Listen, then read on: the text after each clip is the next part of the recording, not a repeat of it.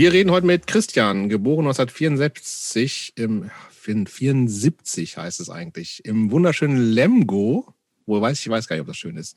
Äh, spielte in Bands wie äh, Scabies, Enfold, Durango 95, Caramel, Ohio's Favorite und The Now Denial und betreibt heute ein Label namens This Charming Man Records. Und Christian wohnt in Münster. Und bevor ich jetzt sage, warum wir heute mit Christian äh, so gerne sprechen, will ich unsere ZuhörerInnen noch mal ganz kurz entführen in das aktuelle Setting, in dem wir sind. Denn äh, nach langen Diskussionen mit unserer Finanzleitung äh, hat die äh, tatsächlich ein paar Euro rausgehauen, äh, um, also wir sind wieder in der Sommerresidenz, ne, wo wir ja schon mit äh, Basti waren.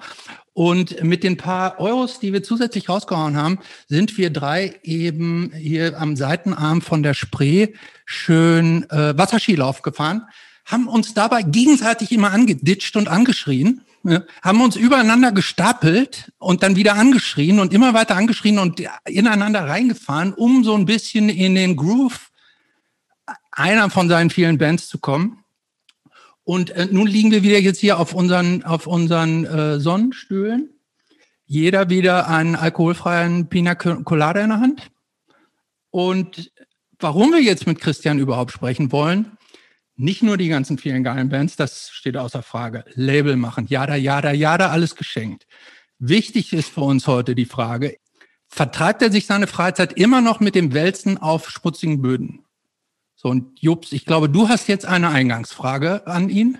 Ja, Christian. Nee, Moment, ich, jetzt soll er auch erstmal erstmal Hallo sagen. Bist du da? Hörst du uns? Ja, ich höre euch. Ich höre euch. Ich hatte gerade noch eben den alkoholfreien Pina Colada in der Hand und habe mir den Rücken noch schnell ein bisschen trocken gerubbelt. Ja, sieh zu, dass du dich auch noch die Stirn eincremst, nicht, dass du einen Sonnenbrand kriegst. Ja, ich habe mir den Arm schon verbrüht. Gut. Ja, aber Christian, wann kam eigentlich Punk in dein Leben? Tja, das ist wirklich eine, eine spitzenmäßige Frage, über die ich. Total äh, unerwartet auch. Ja, voll unerwartet. ähm, ähm, ich, da habe ich mir in der Tat ein bisschen Gedanken drüber gemacht in letzter Zeit und ich kann es euch ehrlich gesagt nicht wirklich sagen. Also ich habe wirklich hin und her überlegt. Ich habe, ich bin sogar in den Keller gegangen und habe an, also ich habe so äh, alle mal, also meine, meine Tapes von früher irgendwie noch eingemottet und habe auch einen so einen Schuhkarton äh, wo so alte Briefe drin sind und so. Ne? Also so, ich hatte, jetzt kommen wir vielleicht später mal drauf, so eine Brieffreundschaft mit, mit einem Kumpel, der nach Amerika gegangen ist für ein Jahr.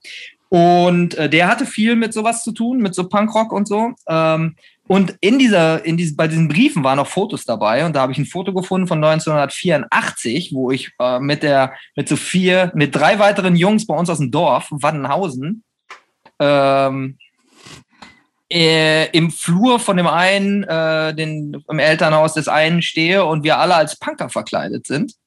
Also so mit zehn war das. Also soll das heißen, richtig, ja. ich war natürlich mit zehn kein Punk. Doch, aber das Aber offensichtlich. Das reicht. Das reicht, das, das reicht schon. Das reicht, ja, ja, reicht schon.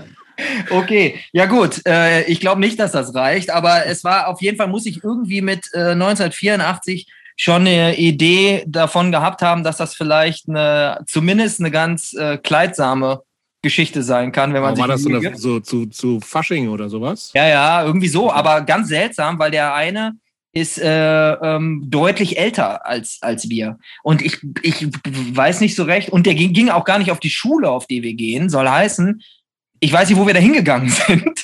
äh, es war aber auf jeden Fall nicht das normale Ausgeh äh, Dress, was ich da anhabe. So mit so, sah ich aus wie der kleine Vampir, so ein bisschen mit bunten Haaren und gestreiften Hosen in den 80ern, die fand ich mega geil. Äh, so diese weiß, äh, schwarz oder. War dieser, oder, dieser Nena-Look? Ja, so ein bisschen. Ah. Nena hat natürlich auch eine Riesenrolle gespielt, ne? So, also das ja, was war, hast du, äh, weißt du denn, was du so mit, mit Anf Anfang der, der Teenagerzeit so für Musik gehört hast? Ja, na klar, das weiß ich. Ja, das weiß ich schon. Also äh, ganz, ganz klar und so und ganz, ganz prägender Einfluss war von mir ähm, äh, solche so so Bands wie House Martins und äh, Smiths und so solche Sachen. Ne? Also eher so so New Romantics Zeug. Ich war ein riesen Depeche Mode Fan auch. Ich hatte mein Kinderzimmer alles voll mit Depeche Mode äh, ähm, Postern und so. Und ich war. Moment, aber jetzt, aber weder House Martins noch äh, The Smiths äh, gelten offiziell als New Romantics. Das ist das nicht so? Nein. Ja, das ist so. Also wa- was ist New Romantics? Meinst du dann eher so Duran Duran und solche Sachen? Ja, oder ähm, ja, oder ich glaube Kaja Gugu und sowas ist. Ah, das ist doch eher Pop, oder? Ja, das ist auch eher Egal. Pop. Aber Hausmartins, finde ich kann man ja nicht, äh, nicht äh, eigentlich nicht oft genug erwähnen, was das für eine mega geile Band ist. Catcher Gewesen ist. Gugu? Komm, Jo, Nee, wir wollen Haus jetzt- Martins. Wir wollen jetzt nicht das zweite Gate. Was? Also, Christopher, ich, also wenn, von mir aus können wir gerne gleich zu Anfang der Episode ein Haus-Martins-Gate haben. Du kannst nichts gegen Haus-Martins sagen. Das geht nicht. Es, also Caravan of Love ist, geht schon quer runter, ne? So, das finde ich halt auch. Aber die haben Alles. definitiv, die haben definitiv, Quer also die haben runter, so hat er gesagt. quer. Was Quer, heißt das das? steht Echt? nicht. Schlägt Ja, auch. Geht auch, alles geht. Diese ganzen Gospel-Songs geht alles. Boah, das Ja, ist Natürlich ist das nicht das. Beste. D- Das ist so schnulzig. Das ist ja gar nicht schlimm. Das kann ja ruhig schnulzig sein. Das ist, ja, finde ich, nicht das. Ey, was seid ihr denn. Der dass ihr diesen, diesen Schnulz auch gut findet? Super ist das. Haus-Martins liebe ich. Christopher kriegt schon direkt einen Hals. Haus- Jetzt geht's, Martins jetzt geht's hier gleich wieder los. Ich meine, Toleranzschwelle wurde, wurde bisher getestet Bands.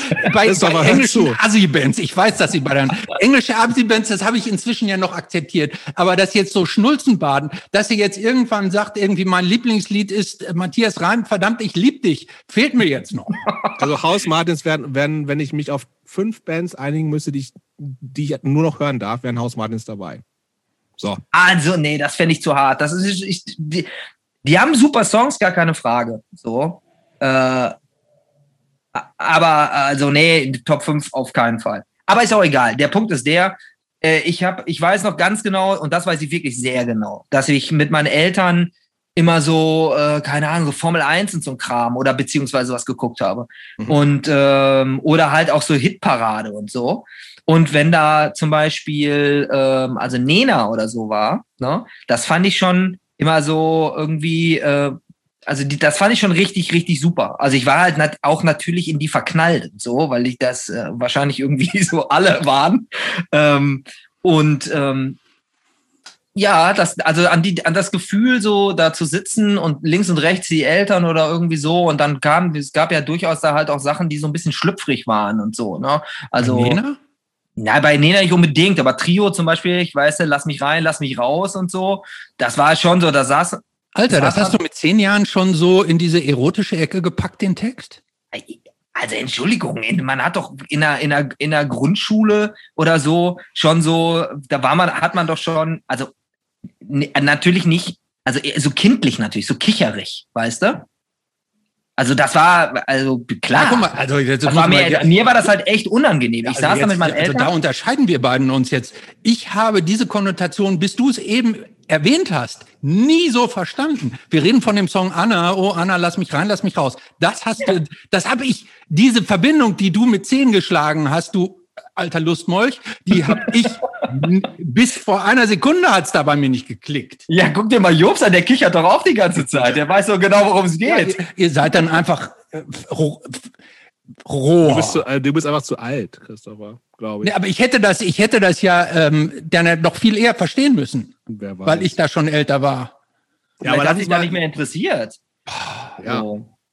Gut. Aber keine Ahnung irgendwie. Also ich finde halt Okay, auch aber das ist ja so klasse Pop, Pop, Fernsehen, alles was so lief und gut, das vielleicht ja unter Sachen, die so ein bisschen härter waren. Ja, also ich finde aber halt, auch, auch Nena hat so, da ist ja so eine Sehnsucht die ganze Zeit drin. Das ist ja viel über so verliebt sein, gebrochene Herzen und sowas, ne? Und das war, das fand ich damals schon immer so, das ist so in so einem Tanzbereich reingekommen, wo, wo mir das unangenehm war, mit meinen Eltern das teilen zu müssen. Weißt du, Ja, was ja. ich meine? So, Ja. das war so ein bisschen so, das ist so vergleichbar wie mit Telefonieren im Wohnzimmer. Mhm. So, ne? Weil das Telefon im Wohnzimmer stand und man nur drei Meter Kabel hatte und so, ne? Das kann ich, das Und kann ich teuer gut verstehen. war Das, das, auch. das, ja, genau, aber das kann ich sehr gut verstehen. Ich finde, ich finde sowieso, die, die Bedeutung von Sehnsucht in der Popmusik äh, kriegt nicht die äh, Wertigkeit, die sie tatsächlich hat. Ist das so? Ja, Ich würde ich glaube sagen. ich glaub auch, das kriegt es schon. Kriegt es schon? Ja. Gut, dann wisst auch ihr, wieder, wisst ihr schon wieder viel mehr als ich. Naja, Also- auf jeden Fall.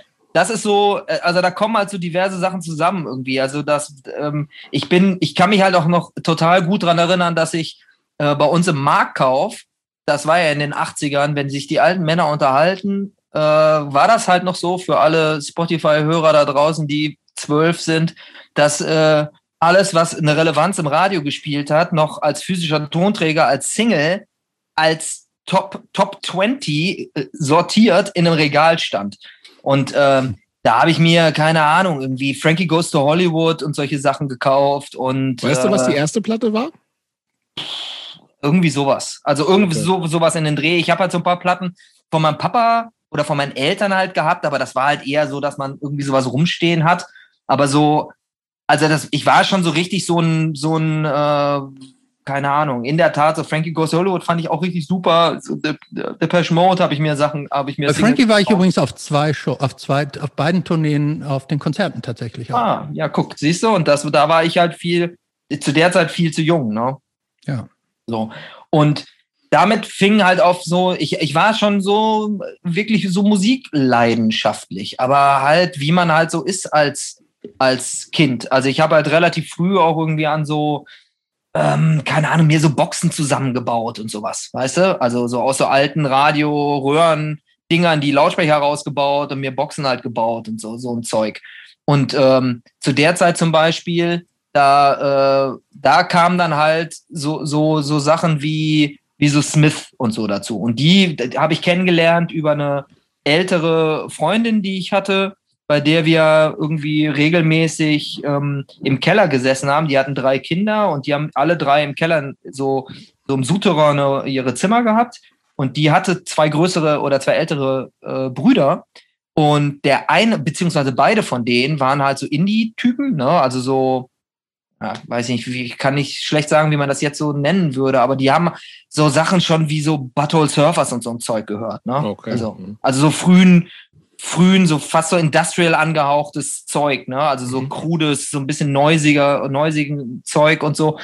Und ähm, bei, also wir, wenn wir da im Keller waren äh, und, und irgendwie haben wir Boulder Dash immer gespielt, ne? so ein, so ein Computerzeug und der eine von den Brüdern war bei der äh, bei der Bundeswehr, der hat so Care-Pakete immer mitgebracht und so, ne, Schokoriegel. Und immer wenn der weg war, äh, konnte man sich bei dem im Keller ins Zimmer reinschleichen und seine Kassettensammlung durchgucken. So. Der Typ hat das aber jedes Mal geschnallt, dass wir da dran waren. Das, der, aber der hatte halt schon echt äh, crazy Kram, so, ne? Also so, so, so, so Musik, was man halt einfach da das erste Mal irgendwie gehört hat. Ne? Also wenn du so Berthold Surfers mit weiß ich, 15 oder 14 oder so mhm. auf dem Land hörst, so, das war schon irgendwie so auch echt schräg, ne? Also ich war dann ab da kein Butthole Surfers Fan oder so, weil ich habe das auch gar nicht abgespeichert, sondern bei uns ist dann halt eher so, in der Tat, über die habe ich dann auch so House Martins und Smith und so, ne, kennengelernt, alles, was so ein bisschen so einen poppigeren Vibe hat. So. Aber wann, äh, wo wir gerade da, Moment, ja. ähm, wo wir gerade dabei sind, ähm, sind wir uns einig, dass The Smiths die deutlich bessere englische Band ist als Oasis. Hey, du machst aber das Fass auch immer selber auf. Ja, aber ich, ich, also, ich, muss das Blatt wenden. Kannst ja auch gar nicht vergleichen. Also Doch, kann ich vergleichen. Nee, nein. also sagen wir mal so, ich kann da jetzt mal, ich mache das immer diplomatisch. Ne? Oasis, ich weiß, es, es ist schwierig zwischen euch beiden. Ich hatte auch schon ein schönes Oasis-Spruch vorbereitet, um nochmal ins Wespennest reinzustechen. Aber ähm, also Smith, die, die Smiths sind für mich ultra wichtig. Ich, ich bin, ich äh, kann, ich möchte meinen Kopf in, äh, in unser Tomatenbeet stecken, wenn ich höre, was äh, Morrissey jetzt für eine ja, Scheiße das eben, das ist halt, da, da, kann, da kommen beide Gallaghers zusammen halt nicht an die Scheiße ran, die der Morrissey ver, verzapft. Nein, aber bei so. Gallaghers geht ja auch nicht um politisches Zeug. So. Genau. Und aber, also das war für mich extrem extrem wichtig. Also ich finde, die haben so eine, mhm. so eine, also ich will da gar nicht auf so Texte oder sowas eingehen, weil die ehrlich gesagt, ich habe das, also ich habe da irgendwie so den Vibe der Musik eher so aufgesogen und, und habe das voll, textlich ja. halt ja, auch Sind gar nicht so richtig gerafft, weil das halt so bild, bildgewaltig ist und so und, mhm. und so verschwurbelt halt auch so ein bisschen. Da ich das nicht geschnallt habe, aber ich habe das so vom, keine Ahnung, das hat mir, die waren, sind mir, also bei mir ist es The Smith, ist so eine Band, die wird, wird mich mein ganzes Leben lang begleiten. Und, Liebl äh, Lieblingssong von uh, The Smiths? Ah ja, weiß ich nicht. Ich habe so How Soon Is Now, finde ich super. Und so. ich, können, wir uns, können wir uns sofort drauf einigen. Brauchen gar nicht, fürs, aus meiner Sicht auch. Ja, ich habe äh, hab ja halt auch so, äh, so äh, hier Tätowationierungen von, von denen und so, ne? Also so Te Te Textzitat und sowas. Also der, die haben so eine, auch so eine, so eine, so ein Schwermut, aber halt auch so eine ganz helplessly romantic Art, weißt du, also so, so eine, so eine, ich gebe mich komplett auf. Also halt mhm. natürlich auch so voll kitschig und so auf eine Art und Weise, aber irgendwie, keine Ahnung, mich hat das halt so total gepackt und packt mich halt immer noch. Also kann ich immer noch super, super, duper gut hören und ist auch einfach so eine, also wenn der Morrissey nicht so ein Arschloch wäre, dann äh, ähm, finde ich, hätte das auch überhaupt gar keinen blöden Beigeschmack. So, ne? Mhm. Ich habe so, ich hab so ewig keine Smiths mehr gehört, weil ich irgendwie, ich habe keinen Bock mehr. So. Und das ist echt, also ich war, für mich waren die nie so wichtig. Ich finde die auch gut so und also keine Frage und habe auch viele Platten und aber ähm, ich habe das bestimmt seit fünf, sechs Jahren kein einziges Smith-Lied mehr gehört. Ja, ja ich, ich finde, aber ich finde auch der Morrissey, der hat auch ähm, in seinem Solo ähm, Geile Platten. hat ja auch ein paar richtig saugute Platten. Total. Ja, der kann ja halt auch was. Ne? Hm. Aber halt, der sollte sich bitte nicht zu Politik äußern. nee. Ja, und oh äh, ja. Okay, also das heißt, okay. du warst eher so ein, also das klingt so, alles, was du bisher gesagt hast, ist eher so ein bisschen so in, indiesk, aber so Punk eher zweitrangig. Ja, aber das, ich finde, das kannte man ja damals halt auch gar nicht so richtig klar so die Grenzen ziehen, so, ne? Also, ich habe halt, äh, also da, wie gesagt, deswegen hat mir das halt auch so eine halbe Nacht schlaflose Nächte bereitet, weil ich halt wirklich probiert habe, meine Synapsen wieder so irgendwo in die Richtung zu schieben, dass ich mich dran erinnern kann, was da zuerst kam, beziehungsweise was da alles so gleichzeitig kam, weil da waren, mhm ich war halt zeitgleich, habe ich echt viel, bin ich echt viel Skateboard gefahren ne? und habe halt so immer so, so Skate Max äh, irgendwie waren in meinem Umlauf. Ne? Und da kam natürlich halt schon diese ganze Bildsprache von vom Punkrock und, äh, und so mit, ne? weil da immer Anzeigen von, von diesen werdet ihr wahrscheinlich kennen, auch wenn man jetzt kein Skater war, da waren halt immer so Anzeigen von äh, so Merchandise-Buden drin, die halt Dead Kennedys, ne, Misfits, also alles diese ganzen, also einfach diese, diese Dinger, die, die sich halt so einbrennen, die man halt auch dann sofort überall sieht, so, ne, als, als Merchandise hat. Mhm. Und es gab diese Skate Rock äh, Compilations und vor allen Dingen auch die Musik, die über so, nicht ganz am Anfang, aber auf jeden Fall so in der zweiten Welle von Skateboard-Videos halt auch transportiert wurde. Ne? Die Bones Brigade-Videos?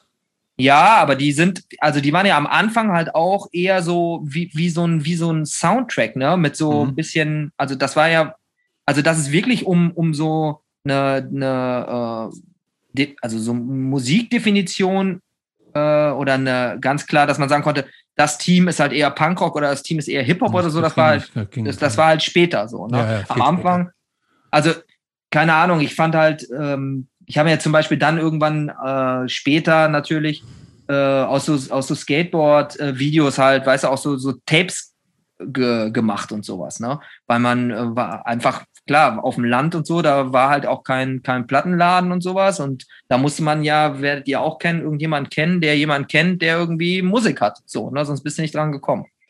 Jedenfalls kam diese Skateboard-Sache ähm, relativ hart dann auch in mein, in mein Leben und da, Aber mit der ganzen Optik, die damals dazugehört hat, auch so? Ja, klar. Also und die ganzen Brands und so? Skateboard gefahren. Ah, okay.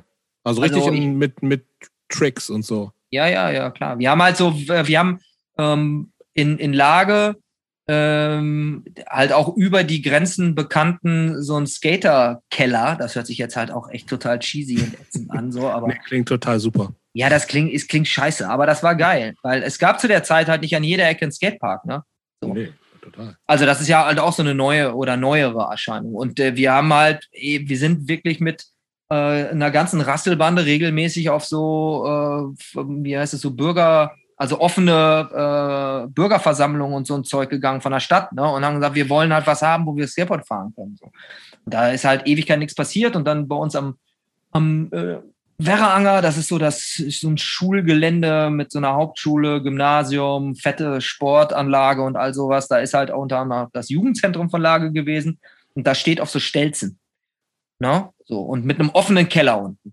Und darunter, das war, da hat der, das Bauliegenschaftsamt oder was, nee, Liegenschaftsamt nicht, aber das Bauamt oder was auch immer, Stadtstraßenmeisterei hat so die ganzen Wintergeräte darunter gestellt, ne, damit die trocken stehen. Mhm. Und äh, da haben wir gedacht, ey, da kann man doch eigentlich, da kriegt man keine nassen Füße. Das ist hier irgendwie 2,50 Meter hoch, natürlich eigentlich zu niedrig, aber besser als gar nichts. Dann sind wir denen so lange auf die Eier gegangen, bis wir da halt einen, äh, unsere Rampen hinstellen konnten. Und dann haben sie irgendwann haben sie uns eine, eine Wand drum gebaut, dann war das halt ein geschlossener Keller und dann haben wir da Contests gemacht, bla bla bla, da haben Bands gespielt, weißt du, das, also das kam irgendwie alles so ein bisschen so zusammen. Und, und zur gleichen Zeit habe ich halt dann auch noch Leute kennengelernt, die älter waren als ich, also irgendwie so mit 16 und das waren halt in der Tat so Punkvögel. So. Aber halt auch mit Mofa. Ne? Also, also irgendwie, wie das halt, wie das halt so ist. Und die haben aber wirklich halt auch äh, ähm, so Misfits und so ein Zeug gehört. Ne? Und ähm, keine Ahnung, ey, alles, alles Mögliche. Was, was, also kein Hardcore, sondern eher so, so Punkrock-Sachen. Und das Aber auf diesen, auf diesen, ähm, ähm, du hast eben diese Skate Rock Tapes angesprochen. Du meintest die, die von äh, Thrasher, wo ja genau Faction und genau äh, Los Olvidados und JFA und diese ganzen Dinger drauf genau. hat. Denn da waren ja schon richtig reinrassige Hardcore-Bands dann auch drauf. Ne? Ja, aber ich habe halt irgendwie ähm, also viele Sachen da drauf auch nicht so richtig gut gefunden. So, ne? mhm. Also so die, die richtig, also richtig, dass es bei mir so gezündet hat war, glaube ich, in der Tat dieser, diese frühe Welle von diesen, diesen California Sachen, so Bad Religion und so, ne? Und hm. die erste, äh, nicht die erste, aber die zweite äh, NoFX und sowas.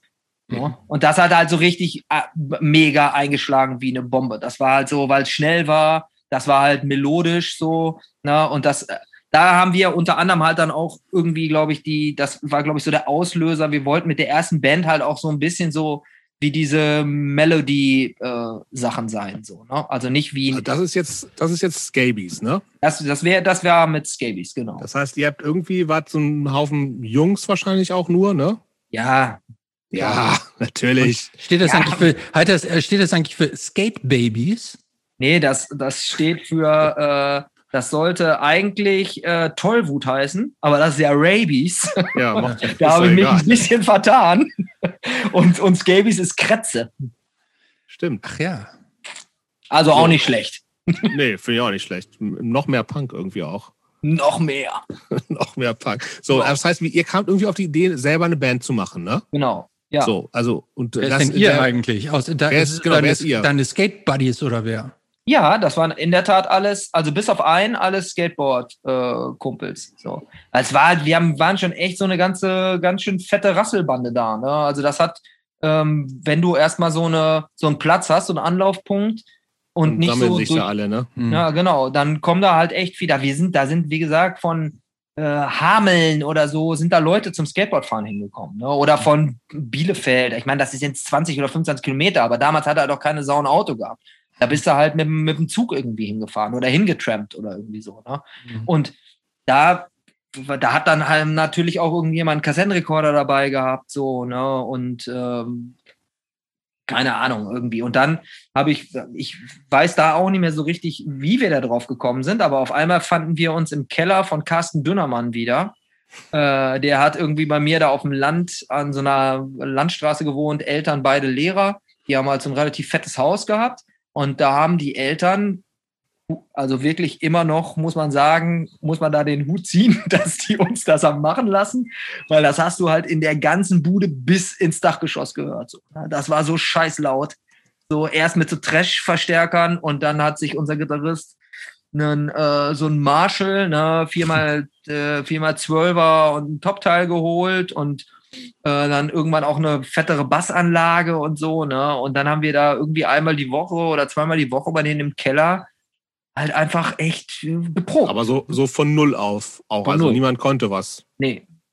Okay. Also und ich nehme, also, oder? Warte mal, also doch, vielleicht unser Gitarrist konnte, glaube ich, ein bisschen. Der konnte so Power Chords halt, ne? Mhm. Aber Dünnermann hatte, oder der Schlagzeuger hatte halt eigentlich auch Schlagzeugunterricht, aber dafür, er möge es mir verzeihen, wenn er es hört, hat er halt eigentlich auch nicht so richtig geil gespielt. Der konnte schnell spielen, aber so Timing war halt so problematisch und so. Und generell war Timing bei uns problematisch. Das war immer so, man hat das Gefühl, wer da zuerst fertig ist, hat gewonnen. So, ne? Mhm. Und ähm, naja. Aber was war aber, das? So, ihr habt eigene Songs gemacht, die ja. dann so, ihr, ihr habt gehofft, die klingen wie, wie Bad Religion. Ja, das war, also das war halt auch, stellenweise war das auch nicht so schlecht. Also das war schon irgendwie Aha. okay, ne? Also es war, hat auf jeden Fall so gereicht, dass man dann halt irgendwie auch ein paar Konzerte gespielt hat, aber halt nicht alles irgendwie so bei uns da im Umfeld, ne? Also dann, wie gesagt, ich erwähnte es schon im Vorgespräch, ähm, ich habe irgendwo eine Kassette rumliegen, so ein, so ein Live-Tape, wo wir halt auf dem äh, nicht Schützenfest zum Glück nicht, aber auf dem äh, auf dem Sportfest da bei uns spielen. So, ne? Da haben die natürlich auch so mega geil, wie das halt so ist. Ne? Wenn da einer denkt, ey, jetzt lassen wir da Band spielen, haben die da halt dann so eine riesen Bühne hingebaut. Ne? Also so ein Teil zwei Meter hoch und so. Und dann stehen da Kein halt Mensch ist da. üblichen 100 Leute oder so. Ne? ja. Äh. Naja. Aber, das heißt aber, dass es dieses, dieses, das Ding hat an, komplett nur in so einem lokalen Ding stattgefunden. Es gab nicht irgendwie Anknüpfungspunkte an, an irgendwelche alternativen Strukturen, die ja durchaus nicht weit weg waren. Siehe Ja, Bielefeld nee, und so, ne? Äh, Gab's gar Lippe ist, ist, ist ja eigentlich sogar total, ähm, also zieh mit, ich muss also wir hatten ja in Bad Salzuffeln das, ähm, wie heißt es, Hunky Dory, ne? Das ist, hat, ist, ist, ein, ist ein Laden Ist ein gewesen, Begriff, da ja. Hm. haben also super viel so, so auch Psychobilly-Sachen stattgefunden und so, ne? Aber das war schon echt ein angesagter Live-Laden. Dann äh, das Forum Enger, da hat original alles gespielt, was Rang Das und stimmt, Namen da war ich sogar auch ein Stimmt, ja. So. Äh, AJZ Bielefeld war nicht weit weg. So. Und Aber damit, das, das war überhaupt, damit habt ihr nichts zu tun gehabt. erst nicht. Okay. Aber auch da wiederum eine, eine gute Freundin von mir, die ähm, alte Jugendliebe, die war, äh, na, wie das halt so ist, äh, sind die Damen dann da irgendwie auch nicht an den gleichaltrigen Jungs interessiert, sondern die hatte immer ein bisschen ältere Freunde. Die war so ein bisschen Gothic-mäßig unterwegs. So, ne? Und ähm, in den 80ern, also irgendwie Ende der 80er. Und die ist schon immer ausgebüxt und äh, am Wochenende ähm, nach Bielefeld gefahren, getrennt und ins Ajo gegangen. Mhm. Nicht auf Konzerte, aber halt auf die Disco-Veranstaltung und so, ne? Und die hat halt äh, echt die härtesten Geschichten auch immer erzählt. Also so von wegen äh, offene Drogenszene und so und äh, irgendwie das im Innenhof da die Leute sich einen wegdrücken und sowas, ne? Und das war halt schon echt so ein, irgendwie so ein Sehnsuchtsort, aber halt auch echt mit Respekt. So, ne? Also das, ähm, ich, ich, ich, keine Ahnung, bevor ich da einen Schritt reingesetzt habe, habe ich halt schon die härtesten Geschichten über den Laden gehört. So. Und ähm, also das war, es, keine Ahnung, solche Sachen waren da halt schon irgendwie präsent. Und es gab halt auch bei uns ein paar Punkbands, äh, die ähm, Ja, was denn? Was gibt's denn für Lipper Punkbands? Weiß ich nichts ah, von. normal, ne, nicht normal, so ein Quatsch, äh, sorry. Nee, Ähm, warte, warte. Abgelehnt hießen die. nie gehört. Ja, so Deutschpunk, aber halt auch ganz äh, schon so so klassischer Deutschpunk so. Aber die waren schon echt gut so, ne? Also das konnte man sich gut angucken. Und ach genau, ähm, in Erlinghausen, äh, JZ Erlinghausen war echt viel. Und generell war ja viel mehr in so kleinen Dingern. So, ne? Also also irgendwie hast du das gef gefühlt in so alle Was fünf. war, denn, Bitte? was war denn so ein für dich so das erste Konzert, wo du das, also in, in, so, in so einem Laden in, in der Art, wo du sagst, das, das ist hier, oder wo du im Nachhinein geschneit hast, das ist schon so ein jetzt was, was Besonderes, weil es irgendwie ein Subkultur, mehr DIY, was weiß ich ist. Ich glaube Born Against. Aber was? Ja, ich, verrückt, ne? Ja. Mit ich Nations auch. on Fire. Ich mit, nee, mit, mit Bernd Bormanns Band. Stack. Nee, nee, nee. Abolition. Confrontation. Evolution. Ja, Abolition, ja. Und mit äh, ähm, Gale Force. Das war eine Bielefelder Band. Okay. Da hat äh, spät, also hat, waren so Leute, also da hat der Basser später von Thump und so mitgespielt, Jan-Henrik Meyer und, und, und sowas. okay. Und da hat, und das ist nämlich auch noch so eine Sache. Das ist auch ein, ein wichtiger Part in meiner äh, Musiksozialisation gewesen. Ein Freund von mir, Jens Giebel, der ist so zwei Jahre älter. Das war einer von den, von den Punk-Typen. Der hat natürlich zwei Jahre eher halt auch ein Auto gehabt. Und der, Mhm. mit zu dem habe ich immer einen guten Draht gehabt. Und mit dem bin ich dann öfter einfach mal irgendwie so losgefahren. Und mit dem bin ich unter anderem in Herford ins Flafla dazu Born Against gefahren. Und das war okay.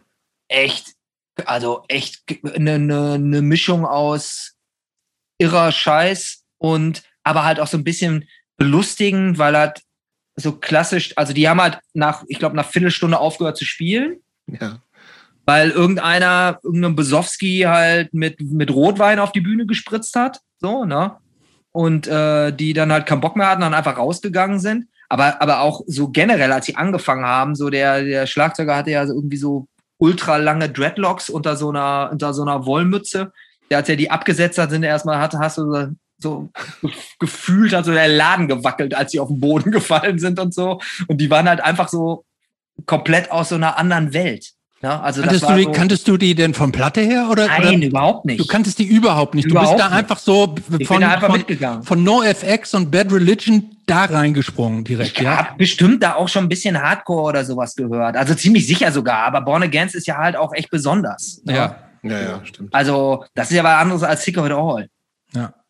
So. und einig. bestimmt habe ich Sick of It All da halt auch schon gehört. Also ziemlich sicher. Und das ging dann halt auch relativ schnell. Das war Anfang der 90er muss es ja gewesen sein, ne? Genau, ja. 92 oder so waren die auf? Ich glaube schon. Ich hätte jetzt, vom Gefühl hätte ich gedacht, das wäre früher gewesen, aber ich habe auch, auch geguckt, um zu gucken, also um es ja. zu wissen. Und ich meine, das war 92. Es kann auch sein, dass ich vorher schon auf irgendeinem Konzert war. Ich war okay. definitiv ähm, auf einem, äh, auf dem Battle Religion Konzert, als sie in Herford gespielt haben.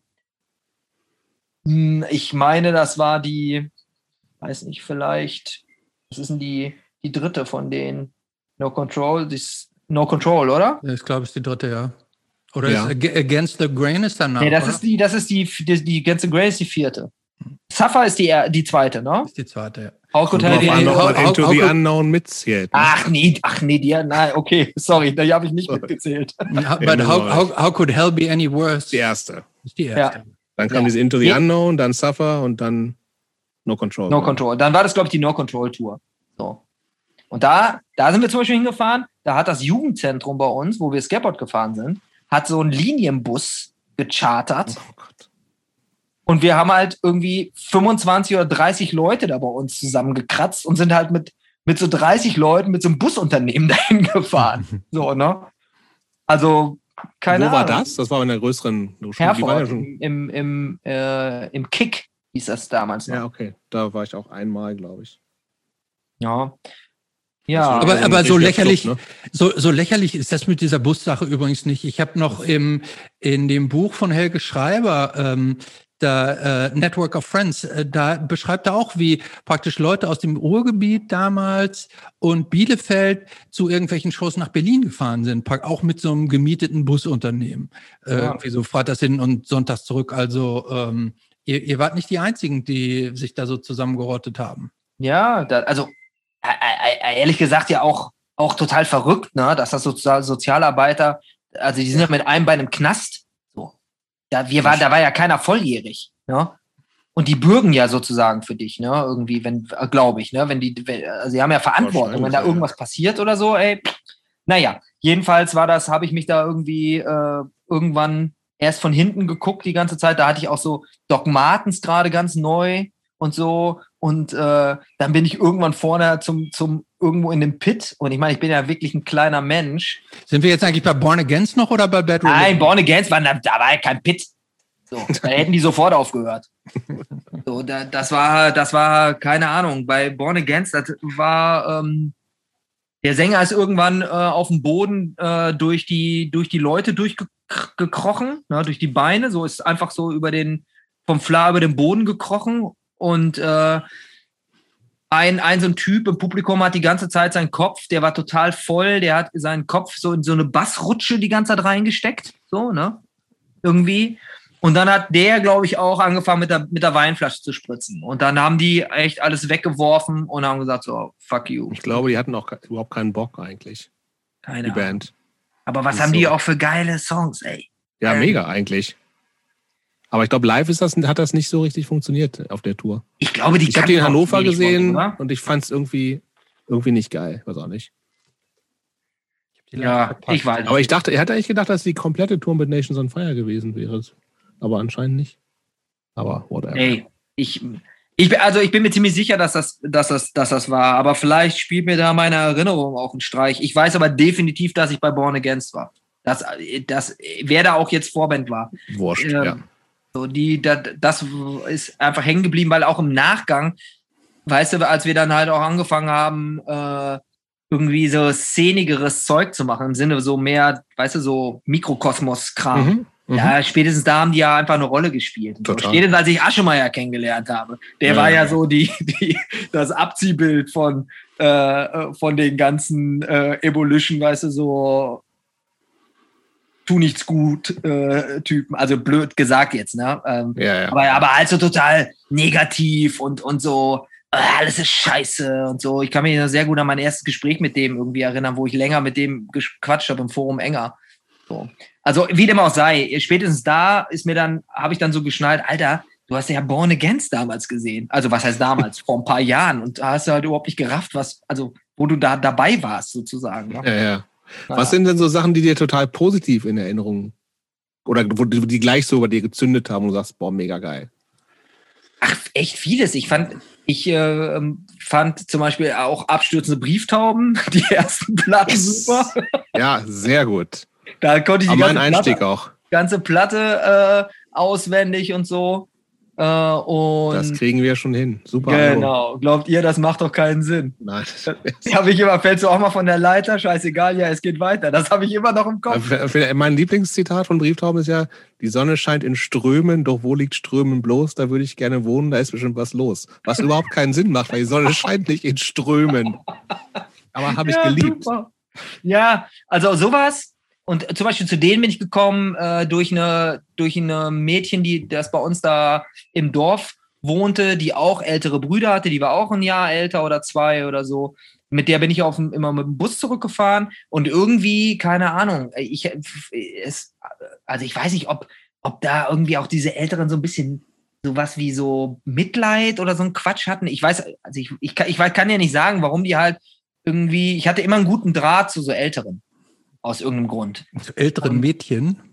Bitte? Nein, zu, äh, auch Jungs. So. Also ich habe keine Ahnung, da aber auf irgendwelchen Partys abgehangen. Äh, ähm, da war, war ich definitiv der Jungs, Jüngste zum Beispiel. Und zwar nicht, weil meine Eltern irgendwie keine, keine, weißt du, denen das egal war oder so, sondern weil man sich immer irgendwie so dahin gesneakt hat und dann da äh, ähm, irgendwie stattgefunden hat. Hat eigentlich Was auch so, immer. hat Alkohol eine große Rolle für dich gespielt? Ja, haben wir Alkohol getrunken, aber jetzt nicht mal übermäßig. Okay. Das war jetzt Also- nicht so das Wichtigste. Hauptsache Also- besoffen oder so. Also da gab es, also klar, auf dem Dorf gibt's immer Alkohol, ne? aber, aber jetzt wirklich, es, es gab eine echt richtig, richtig heftige äh, so äh, ähm, Hasch-Szene bei uns, ne? Mhm. Von, also gerade im Punkrock, in den Punkrock-Kreisen da auch von den Jungs, wo ich mit, mit der Band und so, ne, die die Mhm. Bands hatten, die waren schon echt, äh, zum Teil schon echt hart drauf, so mit Bongs vor der Schule und sowas, ne? Und, und sowas. Das hat natürlich irgendwann beim Skateboardfahren äh, auch irgendwie bei vielen eine Rolle gespielt, aber mich hat das irgendwie nie so, nie so angemacht. Also ich Mhm. habe einmal bei, nach dem Kiffen so hart gekotzt, dass ich danach echt keinen Bock mehr drauf hatte. Komischerweise beim Alkohol habe ich natürlich auch mal gebrochen, aber das konnte mich nicht davon abhalten, wieder mal. Ja, aber es war jetzt nicht so, dass das irgendwie so ein, so ein, so ein keine Ahnung, so ein prägendes Ding für dich gewesen ist. So, dass irgendwie Haupt, also gibt ja durchaus so Phasen, gerade auf dem Dorf, wo man sagt, irgendwie, es dreht sich eigentlich alles nur um Alkohol oder so. Nein, überhaupt nicht. Okay. Ey, ich bin total äh, so total echt behütet und und ähm, echt, also ich habe, ich bedenke das wirklich oft. Ich bin ja jetzt auch Vater und so und ähm, da denkt man da ja, wirft man ja vielleicht auch nochmal einen anderen Blick drauf, so wie man groß geworden ist. Es war nicht alles geil, was meine Eltern gemacht haben, aber ich habe auf jeden Fall irgendwie, wenn ich jetzt zurückdenke, ich kann mir irgendwie nichts Besseres vorstellen. So, also Mhm. das war, da war Wald, ne, da waren Wiesen, wir, ich war praktisch die ganze Zeit draußen. Mich haben so Computersachen und so halt wirklich bis auf diese Episode da bei Wipke Kramer im Keller, wo wir Boulder Dash gehört haben und House Martins, äh, Boulder Dash gespielt haben, House Martins gehört haben, hat mich so Computer auch nicht so wirklich angefixt und Mhm. so. Ich, wir haben Baggerseen da, also wir, das war halt immer draußen. Ne? Mhm. Und, und das war schon geil. Da war halt auch immer irgendwie was los und am Wochenende hast du immer so Bauernpartys gehabt und so. Und wir sind Skateboard gefahren wie die Irren und irgendwann sind wir halt auf Konzerte gefahren. Ne? So, und das, ähm, also klar, da hat man halt mal was getrunken, aber jetzt echt total. ja, okay. also, Aber von deinen Eltern gab es dann noch nie irgendwo Schranken oder Einschränkungen oder doch auch? Ja, meine, klar, meine Eltern sind, meine Mama ist halt schon echt, äh, oder meine Eltern sind auch eher konservativ, würde ich sagen. Und ähm, meine Mutter fand das natürlich irgendwie nicht so wirklich geil, wie ich rumlief. Also jetzt nicht, weil ich, weil Wie ich. liefst du denn rum? Ja, schon so wie so ein Halodri halt, ne? Also Klamotten, also auf super viel Secondhand-Zeug, ähm, dann halt so Skater-Kram, aber halt die Skater-Sachen waren ja halt auch dann eher alles so ein bisschen so baggy und so, so bunte Haare zum Teil, ne? Und schon, keine Ahnung, so Ketten, so Holzketten und so, weißt du, dieses, Diese, was später Krishna, auch- diese Krishna-Ketten? ja, aber das nicht wegen Krishna, sondern halt einfach, weil das irgendwann halt auch so ein so beim, Ja, so beim eine Skateboard Mode, ja, fahren, ne? da hat Voll, viel ja. Skateboard-Mode eine Rolle gespielt und so, ne? Ja. Und das hat sich bei uns, das war wirklich gar nicht so, gar nicht so, so hart abgegrenzt, dass man sagen konnte, das sind die und das sind die und die machen nur das und die machen nur das. Bei uns auf dem Marktplatz da in Lage, da waren, da standen halt irgendwelche Goth-Typen rum und daneben war der Mod mit seiner frisierten Vespa und so, ne? Und dann von Giebel, der Kumpel, war, äh, ähm, war halt so ein bisschen so, so, so ein kleiner, so ein Skinner-Typ, ne? Also, wo, wo ich, der mir auch immer suspekt war, aber der war halt eher so New York, weißt du? So, so Mhm. Sheer-Terror-Style-mäßig so. Und, und so. Und meine ersten Konzerte im Ajo zum Beispiel, also was ich immer noch wirklich total faszinierend finde, wenn ich da so drüber nachdenke, das war halt komplett Genre aufgelöst, das Publikum. Ne? Also das war total, da waren so Studentenheinis und es gab im Ajo immer diesen einen riesen Skinhead, so einen Zwei-Meter-Typen, so. Der hat halt einfach die Leute so aufgefangen beim Diven, hat die so zwei Meter weiter nach hinten geworfen, so wie so ein King Kong und so, ne? Und keine Ahnung, so Gothic Waver, all, alles Mögliche, Iro-Typen, so Hardcore-Vögel und so und dann halt so wir kleinen Skateboard- Skateboard-Jungs dazwischen drin, so, ne?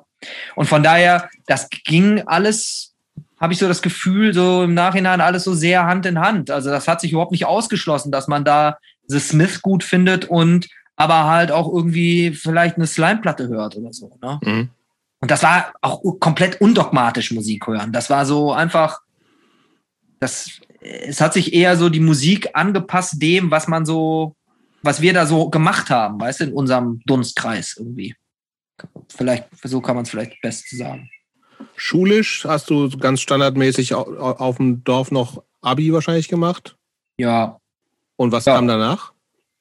Nach dem Abi, ich habe Rettungssanitäter Zivildienst. ähm, Zivildienst gemacht und wo? das? und dann, bitte? Wo? Äh, auch bei, also da in Bad Salzuffeln und in Lemgo Okay. und äh, also beim Roten Kreuz. Und dann bin ich, ähm, also da sind wir jetzt aber schon no- 1995. Da bin ich dann, ähm, habe ich mich irgendwann entschlossen, halt zu studieren. Hab vorher noch so ein Jahr rumgedödelt ne, und war in Amerika, bla bla bla, also ein Kram, Kram, was man, wo man so denkt, dass man den machen muss. Und ähm, bin dann halt nach Münster gekommen. Ich war eigentlich schon in Marburg, hier stell dir das mal vor, eingeschrieben. Ja, nicht gut.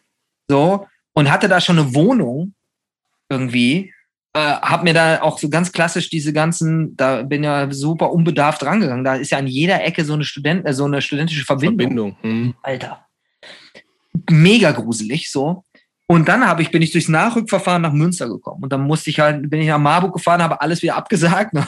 habe ich da abgemeldet und äh, habe mir halt in Münster eine, dann eine Wohnung gesucht. Und Aber dann- bevor, bevor wir jetzt da sind, das geht mir jetzt tatsächlich ein bisschen schnell.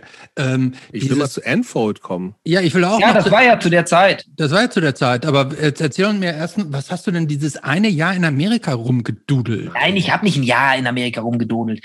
Aber wir haben, wir sind, ähm, also ich, Wer ist wir jetzt erstmal? ja, ich weiß gar nicht, mit wem ich da war. Mit, ich Du war brauchst zwei jetzt nicht oder so gereizt reagieren. Dann bin ich nicht. Alles Doch. Gut. Nein, alles gut, alles gut. Ich bin ganz, ganz, äh, ganz entspannt.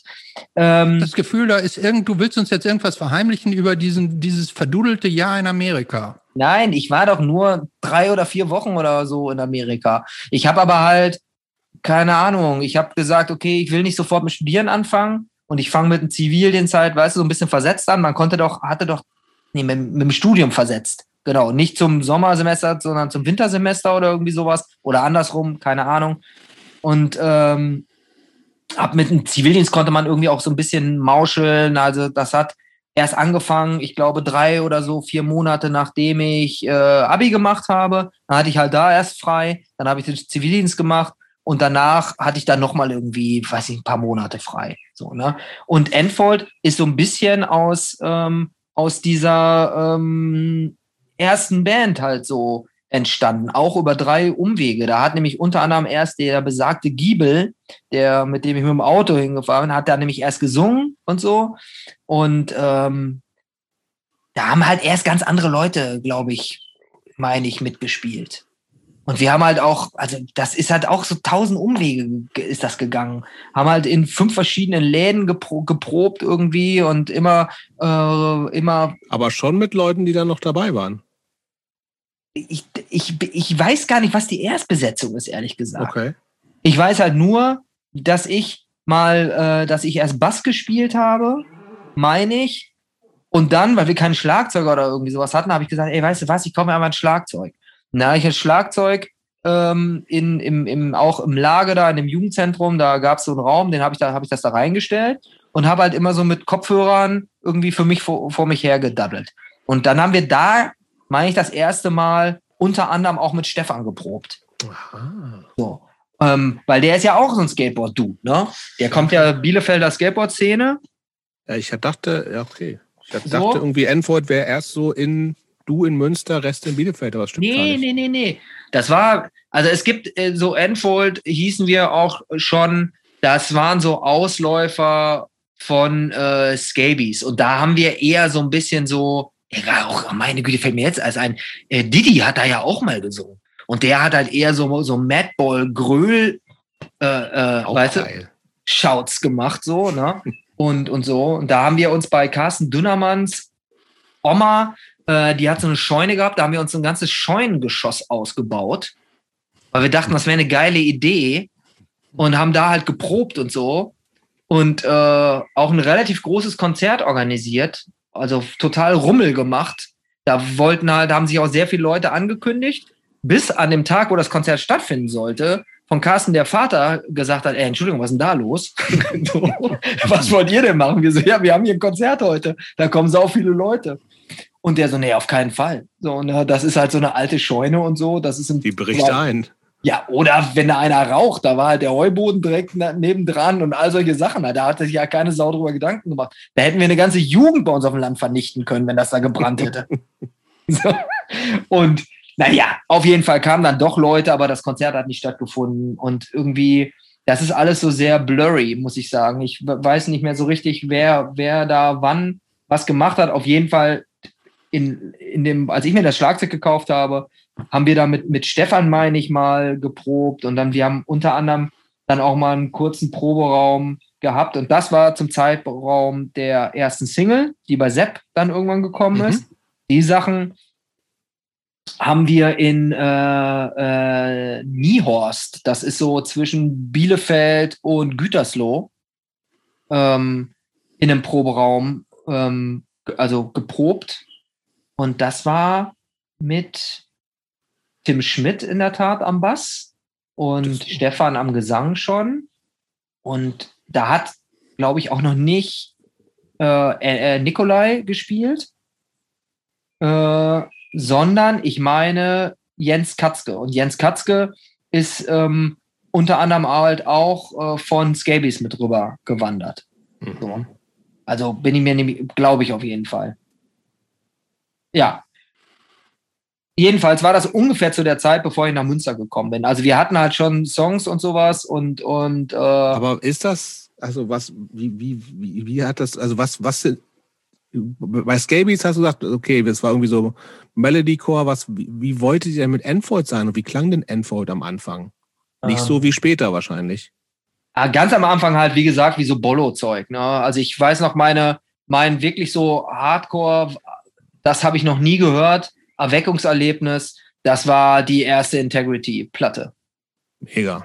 Das, das war was, was ich, äh, also ich habe ja zum Beispiel nicht, ich komme ja nicht aus dem Metal oder so. Mhm. Leute, die so Death Metal oder sowas in den 80ern gehört haben, die lachen sich über sowas kaputt. Ne? Ja, ja. Ähm, sondern ich, wie gesagt, wenn du halt so ein Smith-Typ bist und dann, dann dir Dwit anhörst, dann, dann klappen, also dann klappst du halt schon aus deinen Latschen so, ne? Das war echt heftig. Also, das, äh, Carsten Dünnermann hatte halt immer irgendwie Kohle über für CDs und so und der ist regelmäßig nach ähm, Bielefeld gefahren in Plattenladen und hat dann halt immer so CDs gekauft und unter anderem hatte der die Platte und dann bin ich bei dem, wir haben dann halt, hat man ja auch viel abgehangen damals, ne, bei irgendwelchen Leuten im Zimmer und so, ne? heimlich rauchen oder was auch immer was. Ne? Und äh, auf jeden Fall war ich bei dem und der hat diese CD angemacht, ne? Und dann äh, äh ist das die Those Who Fear Tomorrow? Ja, ja, ist die erste? Ja, ja. Gab es ja nur auf CD früher, ne? Ja. So. Mega, und, also Schallplatten haben da halt auch ehrlich gesagt für mich auch äh, keine wirkliche Rolle gespielt. So, ne? Ähm, das heißt, echt deutlich später ist das losgegangen. Und ähm, jedenfalls war die Platte einfach echt so ein absolutes Erweckungs, so ein Erweckungsmoment. Da habe ich so gedacht, ah, ey, das ist ja echt einfach brutal. Und dann die Geschichten, die man da gehört hat, dass der bei der Aufnahme da Blut gespuckt hat und so, ne, und, und solche Sachen. Das, das war alles, dass ich dachte, ey, sowas Heftiges habe ich einfach noch nicht gehört. Ne? Und ähm, also das war wirklich für, für die, für so die musikalische Idee, wohin das gehen soll, war sowas schon äh, einfach auch echt wichtig. Und so, ich meine halt auch, dass wir so das äh, so als Einfluss unter anderem auch hatten, weil zum Beispiel nämlich äh, als, als Dieselmeier da als erster Sänger in der Band war, der, ähm, der, da haben wir auch einen Integrity-Song gecovert, so, ne? Und, ähm, und der konnte das vom, vom Gesang halt auch äh, ganz schön, ganz schön gut, ne? Der war ein ganz schöner Gröler, so. Und das hat sich dann halt aber irgendwie, dann hat man sich irgendwie, glaube ich, gab es irgendwie so Beef. Ich kriege das echt nicht mehr auf die Kette, aber es gab irgendwie so inner, innerhalb der Band Beef und dann haben wir ähm, in so einer Nacht- und Nebelaktion da aus diesem Proberaum, den wir da in dieser Scheune gebaut haben, irgendwie Klamotten abgeholt und sind halt einfach, haben einfach mit anderen Leuten auf einmal Musik gemacht. So, ne?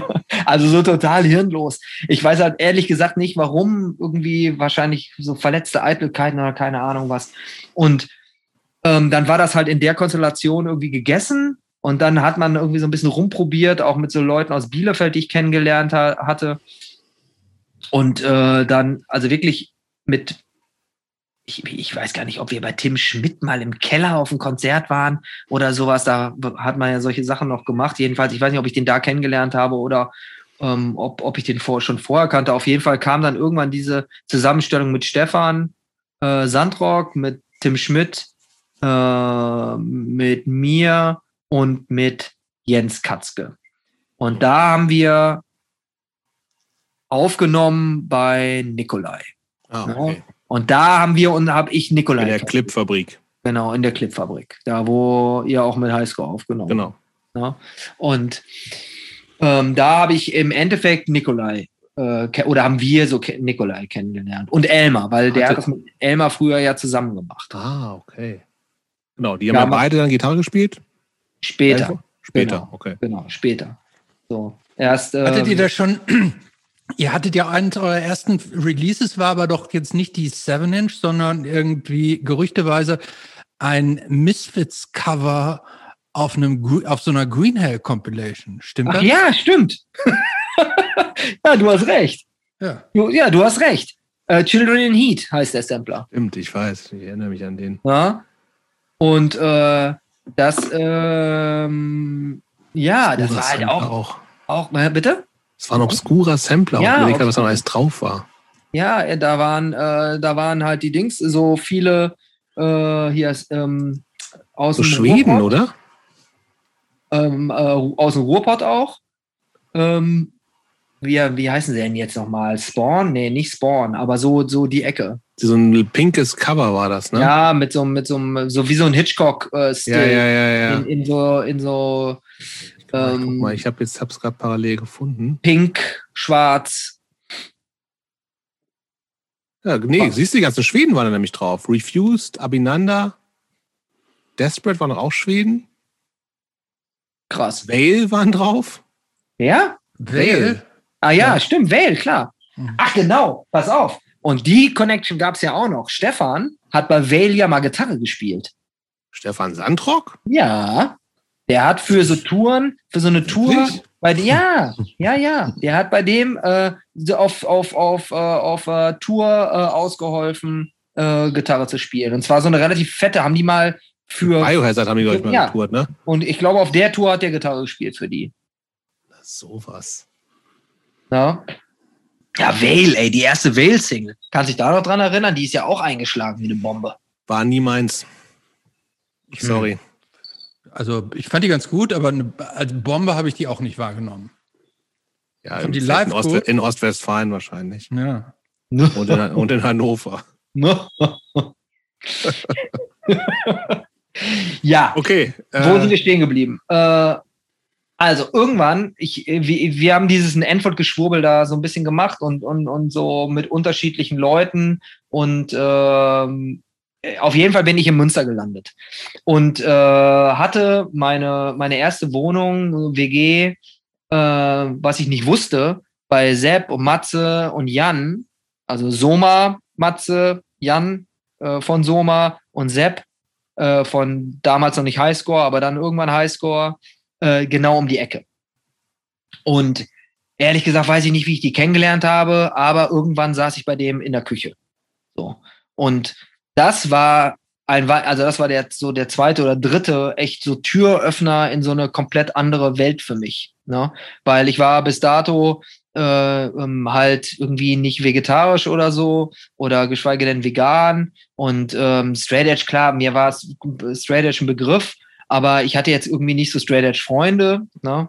Und ähm, als ich dann da irgendwie, also da haben wir machen jetzt übrigens schon wieder einen Sprung, das ist jetzt schon 98, ne? Oder, oder so. ja, aber die ist 98. nee, laut. nee, Laut, 96. genau, 96. Also laut 96. Single war 97, ne? Genau. Angeblich. 96. Und also wir hatten halt ein Demo-Tape halt auch mit Endfold, ne, das noch vorweg. Also das, Mhm. das, äh, damit haben wir auch ein paar Konzerte gespielt und so.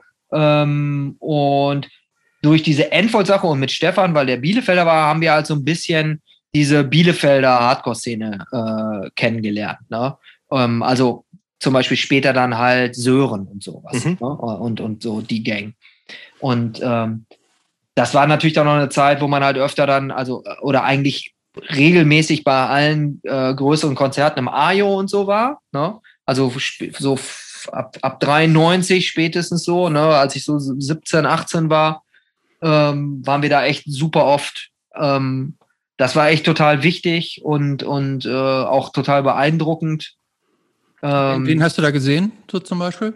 Ach, ich, äh, äh, so Riker, Sick of It All und äh, Youth Brigade und SFA und Yuppie Side und äh, äh, ey, keine Ahnung. Also alle, weißt du, so diese ganzen MAD-Sachen Mhm. ähm, und also praktisch, also ja, ich weiß gar nicht, ob da damals so, die, so wirklich so DIY, so kleine Sachen stattgefunden haben. Wisst ihr das? Hm, Ja, das ist eine gute Frage. Habe ich, Ich, ich, weiß ich, kann ich kann es mir fast vorstellen, aber das ist, glaube ich, die Sachen, wo man dann so hingefahren ist.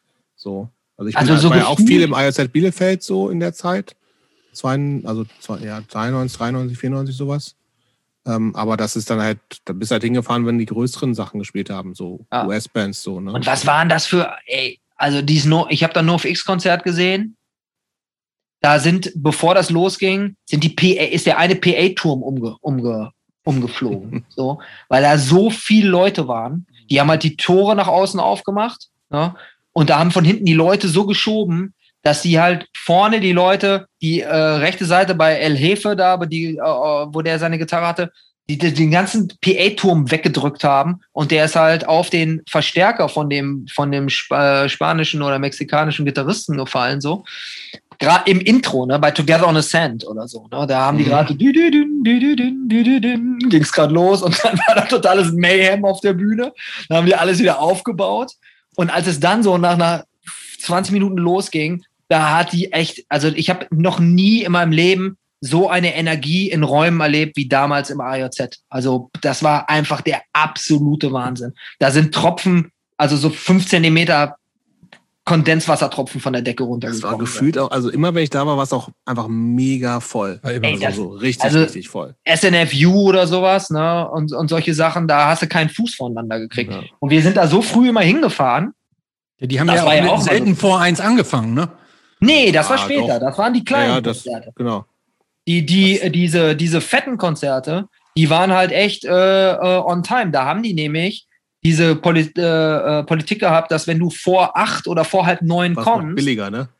nur vier Mark oder sowas zahlst. Ja, ja. Mhm. Alleine deswegen, weil wir schon alle kein Geld hatten, sind wir so früh hingefahren. Ne? Und weil man sich halt natürlich geile Plätze sichern konnte. Wenn das so voll war, die haben ja diese Bassrutschen gehabt, unten halt so ein Meter 50 breit und dann da einen Meter Turm Hochtöner drauf. Das heißt, man hatte 50 Zentimeter Platz, um sich da drauf zu setzen. Und ich habe dann halt irgendwie nichts mehr getrunken, bin immer relativ, bin relativ dreimal, viermal vor aufs Klo gegangen und habe mich halt ab halb neun auf diese Bassrutsche gesetzt damit man halt irgend, also weil sonst halt, habe ich da halt auch nichts gesehen, so, ne? Ich musste da halt schon immer präsent irgendwo vorne sein, ohne von irgendwelchen zwei Meter Skinheads irgendwie im Schwitzkasten äh, eingedampft zu werden. ähm, naja, und auf jeden Fall äh, war das äh, alles irgendwie so ein Mix-up von so Eindrücken, die man so aufgesaugt hat. Dann kam halt natürlich irgendwann diese erste Welle äh, oder Quatsch, diese, diese neue Welle von diesen äh, äh, Bands wie, wie Snapcase und sowas, weißt du? Mhm. Und so halt erste Refuse-Platte. Und ähm, irgendwann dann auch so Earth Crisis und so. Das war ja auch alles so irgendwie relativ dicht beieinander, ne? Und so Turmoil und, und so ein Zeug. So, ne? Mhm. Und ähm, keine Ahnung, das waren halt echt schon so ein wirklich äh, echt große Einflüsse für, für Endfold, einfach was das Musikalische angeht, so, ne? wie man halt so, so Songwriting-technisch daran geht. Und ähm, das war erst so ein bisschen so eine hüftsteife Angelegenheit. Bis, Kann man, kann man sich später nicht mehr so vorstellen. äh, Thema wollte ich gerade sagen, bis äh, wir unser erstes Konzert mit Nikolai gespielt haben. So. Hat der eigentlich vorher in irgendwelchen Bands gespielt? Äh, Ich glaube, das bin, ich bin mir nicht so sicher. Ich glaube, vielleicht. Ich weiß es nicht. Okay. Ich, kann- ich kann es dir nicht sagen. Aber auf nicht, jeden dass Fall du wüsstest, auf jeden Fall. Bitte? Nicht, dass du wüsstest, man sagt, Also nicht hier, in das ist der Gitarrist von. XY, den holen wir uns mal ran oder so. Nee, ich, ich, ich glaube nicht.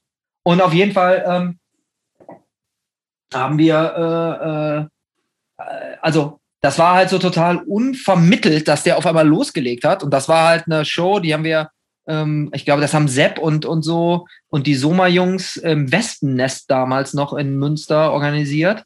Und da haben äh, 400 Years und Sleepy Time Trio gespielt. Und, und, und wir haben da mitgespielt, also haben da sozusagen den Opener gemacht. Und das, äh, als wir da die ersten Töne gespielt haben, also wir waren halt als Band in der Tat mit Tim Schmidt, der relativ hüftsteif war als Bassist, Jens Katzke war relativ ja, ja. hüftsteif so. Und dann ging das los und Nikolai hat halt, ist, ist da durchgedreht auf der Bühne, weißt du, der lag halt auf dem Boden und ist halt so rumgehüpft wie so ein Irrer und so. Und, und wir haben, haben halt, also wir wussten das halt nicht. Der war halt im, bei der Probe hat der es halt nicht gemacht, so, ne? Okay. Der hat halt einfach, einfach live sich so dann so gehen lassen. Und dann dachten wir so, Alter, irre, Das was das für eine Energie halt einfach auch so entwickelt, so, ne? Das war natürlich ein bisschen lustig, aber halt irgendwie auch geil, so, ne? Ja, absolut. Ja. Und, und dann äh, haben, also haben wir äh, relativ schnell, ähm, Die Hüftsteife abgelegt. genau, ja, aber die halt auch die Leute abgelegt, auch auf so eine eher uncoole Art und Weise, so, ne? Ähm, die, ähm, also Tim wurde mehr oder weniger so raus, rausgebeten und so. Und ich weiß nicht, wie das mit Jens Katzke gelaufen ist, aber auf jeden Fall war dann halt irgendwie relativ schnell Elmar am Start, ne? Und Wo Elmar war ja her? genauso. Bitte? Wo habt ihr den her gehabt? Ja, der, der kommt auch aus. Ach so, ja, der, von mit Nikolai zusammen hast du ja Genau, gesagt, der kommt ne? ursprünglich da, das ist so ein alter Kumpel von Philipp, äh, Philipp Heidemann, ne? Der kommt Okay. auch aus Enger da, der Ecke. Ne? Mhm. Und der war irgendwann, hat mit, mit, mit Nico äh, da die Aufnahmen gemacht. Und dann hat der gesagt, ey, oh, du, dann, äh, dann, keine Ahnung, spiele ich da auch mal mit. Und dann ist der da halt genauso irre durchgedreht. da war Tim aber halt immer noch dabei. So, ne? Und Tim stand ja halt immer, der hat sich das überhaupt nicht angenommen, ne? diese Hektik von den beiden. Der stand halt hin, immer hinten und hat da so einen Bass gezupft. Ne? Und äh, die beiden sind da, ich meine, Jobs, ich habe immer, ich habe hier noch Fotos von äh, einem auch von äh, Christopher von, glaube ich, einem alten Bekannten von dir, von dem, wie heißt er? Heck, Hendrik. Hecki. Hecki. Ja. Hendrik. Hecki? Ja. Mhm. Äh, und ähm, aus der Grünen Straße. Mhm. Kannst du dich da noch dran erinnern? So, da, Erste Highscore-Show war das. ach, das war die erste Highscore-Show. Mhm. Ach, okay, ja, jedenfalls habe ich da so Fotos. Hat der Äh, Tim da noch mitgespielt? Ja, ne? Aber ja, klar, da war Tim noch dabei. So, ne? Der hat immer so ein Baseball-Cap aufgehabt. Genau, Ne? genau. Und sehr, es war sehr steif auf jeden Fall. Ja, ja, der war halt, also, keine Ahnung, ist, äh, weiß nicht, das, das war halt überhaupt nicht so sein Ding. So, Ja, ne? ja. Ja, der war halt eher so, der hat immer so, so ein bisschen so, so in den, in, in den Knien gegroovt, sagen wir es mal Mhm. so, ne? auf der Stelle. Und auf jeden Fall haben, haben das war halt echt so ein, so ein totaler Gamechanger ne? mit, Mhm. mit Elmar und Nico, weil das war so, hatte, klar war das schon 50 Prozent Kakophonie, was wir da gemacht haben, aber ich glaube, das hat schon so zur damaligen Zeit einfach echt auch so eine Energie da, also entwickelt, so, dass, ähm, weiß ich nicht. Also irgendwas muss es ja gehabt haben, weil das war, hat, es wurde halt irgendwie immer irgendwie so ein bisschen größer und, und, und so, ne? Und ähm, be beschreib's vielleicht noch mal ganz kurz für meine Nichte Hanna, was damals passiert ist, weil es, ich finde, das ist schon unglaublich prägnant für die Band, was ihr da auf der Bühne äh, losgelassen habt. ja, das, also im Endeffekt Emo Deluxe, würde ich es mal nennen. Das war halt so, das war so die große Leidenstour, aber also mit auf den Boden werfen und die haben sich, also die haben wirklich, die haben sich ja wirklich ohne Rücksicht auf Verluste einfach hingeworfen, so. Da sind da Gitarren kaputt gegangen und so. Und natürlich war nach zwei Sekunden alles verstimmt, weil die halt Ja. überall gegengedengelt sind mit ihren, mit ihren Mechaniken und so. Und äh, ähm, das war schon einfach echt intensiv. Und dann irgendwann haben die Leute ja auch mitgemacht. Ja. So. Also dann irgendwann hat das Publikum, hat das ja auch geschnallt. Äh, also nicht bei der ersten Show, so wo die uns gesehen haben, aber das war dann halt schon, da hat sich rumgesprochen, dass das schon so eine sehr, so eine, also positiv körperliche Sache ist. Also so eine, also so eine, so eine nicht körperlich im Sinne sich auf die Nase hauen, sondern dass man halt einfach, weißt du, sich so um, so rangeln halt so ein bisschen, ne?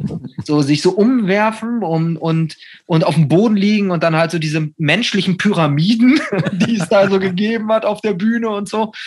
Ähm, also da, es gibt echt total, also es gibt so ein paar Fotos, die halt, wie gesagt, da halt auch von, also im Hausen Festival zum Beispiel, die sind echt sehr, also die, wenn ich die jetzt so sehe, dann weiß ich sofort, fühle ich sofort wieder, weißt du, was das so für eine Stimmung war. Ne? Und ja, da schwang natürlich dann halt auch so, äh, also muss ich halt auch einfach sagen, so eine total auch so eine Borniertheit von uns mit, dass wir so dachten auch, wir sind halt auch einfach die geilsten. Waren wir natürlich nicht. So, aber irgendwie dachten wir so, ey, what the fuck, was wollen die anderen denn so, ne? Also wir haben absurde Konzerte gespielt mit so Metalcore-Bands, so, ne? Das weiß ich noch. Also halt auch mit welchen, irgendwie mit Caliban oder so, ne? Die Namen dann irgendwann ja riesig geworden sind, oder mit so Heaven Shall Burn, glaube ich auch und so, ne? Wo man halt auch überhaupt, da haben wir uns halt komplett lustig drüber gemacht. Über Mhm. diese Art und Weise, über dieses, weißt du, diese Art, die Art der Texte und, und äh, einfach dieses Bier Ernste und, und, und, und so, ne? Und, und ja, keine Ahnung. Das war natürlich total behämmert und engstirnig und, und so eine Vollidiotenaktion von uns. Aber weiß ich nicht. Keine Ahnung. Irgendwie war man jünger und unreflektierter und irgendwie war man halt auch, glaube ich, weil alles nicht festgehalten wurde sofort, ne? Und alles nicht im Internet gelandet ist, weil es Internet ja noch gab. Echt ein Unterschied, glaube ich, auch. Ja. So, ne? Ja, voll. Wenn du das jetzt sofort eins zu eins gespiegelt siehst, Unangenehm. ja, definitiv. Oh, da wäre wär ich mir gar nicht so sicher, ob das das Ganze nicht sogar noch ähm, verstärkt hätte. Ey, wir haben, also, guck mal, wenn man so einen Scheiß macht wie wir und dabei spielt wie Refused, okay. wenn man so einen Scheiß macht wie wir, aber auch so gespielt hat wie wir, so dabei, dann ist es halt einfach so ein bisschen sketchy, so, ne? Und da muss man schon echt Fan von der Band sein, ne? Das, ähm, also wir wollten da, glaube ich, zum Teil halt auch, also beziehungsweise so, wenn wir wirklich rumgehampelt hätten, dann wär, hätten wir da halt auch abgeliefert, ne, musikalisch, gar keine Frage, weil das, wir haben nicht, die wollten nicht was spielen, was sie nicht konnten, so. Ne? Wir haben halt, die haben viel mit so Barré-Geschichten gearbeitet und halt auch mit so dissonanten Akkorden und so, ne? Und wenn du da halt ein bisschen daneben hängst, dann hast du halt direkt so ein Kat Katzenjaulen, ganz einfach so, ne? Und wenn du dann halt einen Kopf irgendwie unter der Bühne liegst und, und die Füße aber noch oben drauf geklappt auf der Bühne sind, dann kann schon mal passieren, dass man daneben greift. So, ne? Ja, so what? Irgendwie war es, war das so ein bisschen der, der, der Vibe, ne? Und wir haben es ja später auch besser gemacht mit anderen Bands, ne? Also wo man so ein bisschen reflektierter an die Sache rangegangen ist. Immer Also noch. hab- Äh, sorry. Ähm, ähm, Nikolai, hast du gesagt, hat jetzt eine ähm, bedeutende Rolle bei diesem nächsten Entwicklungsschritt von Enfold gespielt. Ähm, der ist ja inzwischen so ein Hans äh, Dampf in allen Gassen, hat bei Tomte später gespielt und ist heute, ich weiß gar nicht, was er alles so macht, ist auf jeden Fall so ein, so ein Allround-Talent, sagen wir mal so im, im Indie-Musik-Ding. Hat man das damals schon gespürt, dass der so ein, dass der so ein, dass da mehr in ihm steckt? Also der ist halt einfach ein totaler Musiknerd, ne? Der hat schon immer viel, also der kommt halt auch eher aus so äh, ähm, aus so einer anderen musikalischen Richtung, ne? Also so schon eher so ruhigeres Zeug und der hat zum Beispiel sau früh halt auch diese ganzen Sachen wie so, sorry, diesen ganzen Slowcore, wie so Codein und solche Sachen gehört, ne? Und mhm. sowas. Also ähm, und so ein bisschen verspielteres Gitarrenzeug und so, ne? Und äh, also der ist schon einfach, hat sich super viel mit so technischen Sachen beschäftigt und sich in viele Sachen reingefuchst und äh, macht das halt einfach auch schon ewig, ne? Der nimmt, keine Ahnung, wie lange auf, seit Anfang der 90er gefühlt, ne? Ja, ja, und, und äh, ja, der ist halt einfach. Also jemand, der einfach Interesse auch an, an Musik hat. So, ne? an, also ja. egal welche also, auch. Vor allen Dingen halt auch, wie es gemacht wird und genau. so. Ne? Und so, so, die, das halt so eine Herangehensweise wissen möchte, ne? Und sowas. Und ja, der ist halt schon einfach ein, ein sehr talentierter Typ, so, ne? Keine Frage. Und das hat natürlich eine andere Perspektive auf die Musik gebracht, ne? Wenn du halt nur mit so, mit, wenn du nur irgendwie ein, zwei, drei Straßen Iro-Punk hörst, und nichts anderes, woher sollen die anderen Anfl Einflüsse kommen? So, ne? Irgendwie. Und da war, das war bei uns schon, also schon sehr, also Stefan hat ja sich auch echt immer viel mit Literatur beschäftigt und mit Kunst und so, ne? Und äh, hat ja später auch Kunst studiert und das hat man immer schon, finde ich, gemerkt, dass er so ein bisschen so ein, so ein äh, also auch wenn man es nicht gemerkt hat auf der Bühne, aber so vom Herangehen irgendwie so ein schon auch so ein bisschen so ein anderer Ansatz da war. Ne? Und spätestens bei der LP mhm. war uns halt auch klar, dass wir mit Olli, da hat ja Olli dann später Bass gespielt, ne, der später, also der bei Tomte eigentlich war und so, ne? Und ähm, der ist nach Münster gezogen, irgendwann Ende der 90er. Und ja, also da sind wir ganz anders an, an so Songwriting rangegangen und vor allen Dingen halt auch ganz, haben viel konzentrierter irgendwie aufgenommen und, und uns war auch klar, alles, was nicht rockt, auch wenn es blöd klingt jetzt, ist, ist halt nicht unser Ding. Das muss bei aller, bei aller Kraft oder, oder aller Neusigkeit muss das halt so ein, so ein, so ein Groove halt haben. Mhm. So, ne?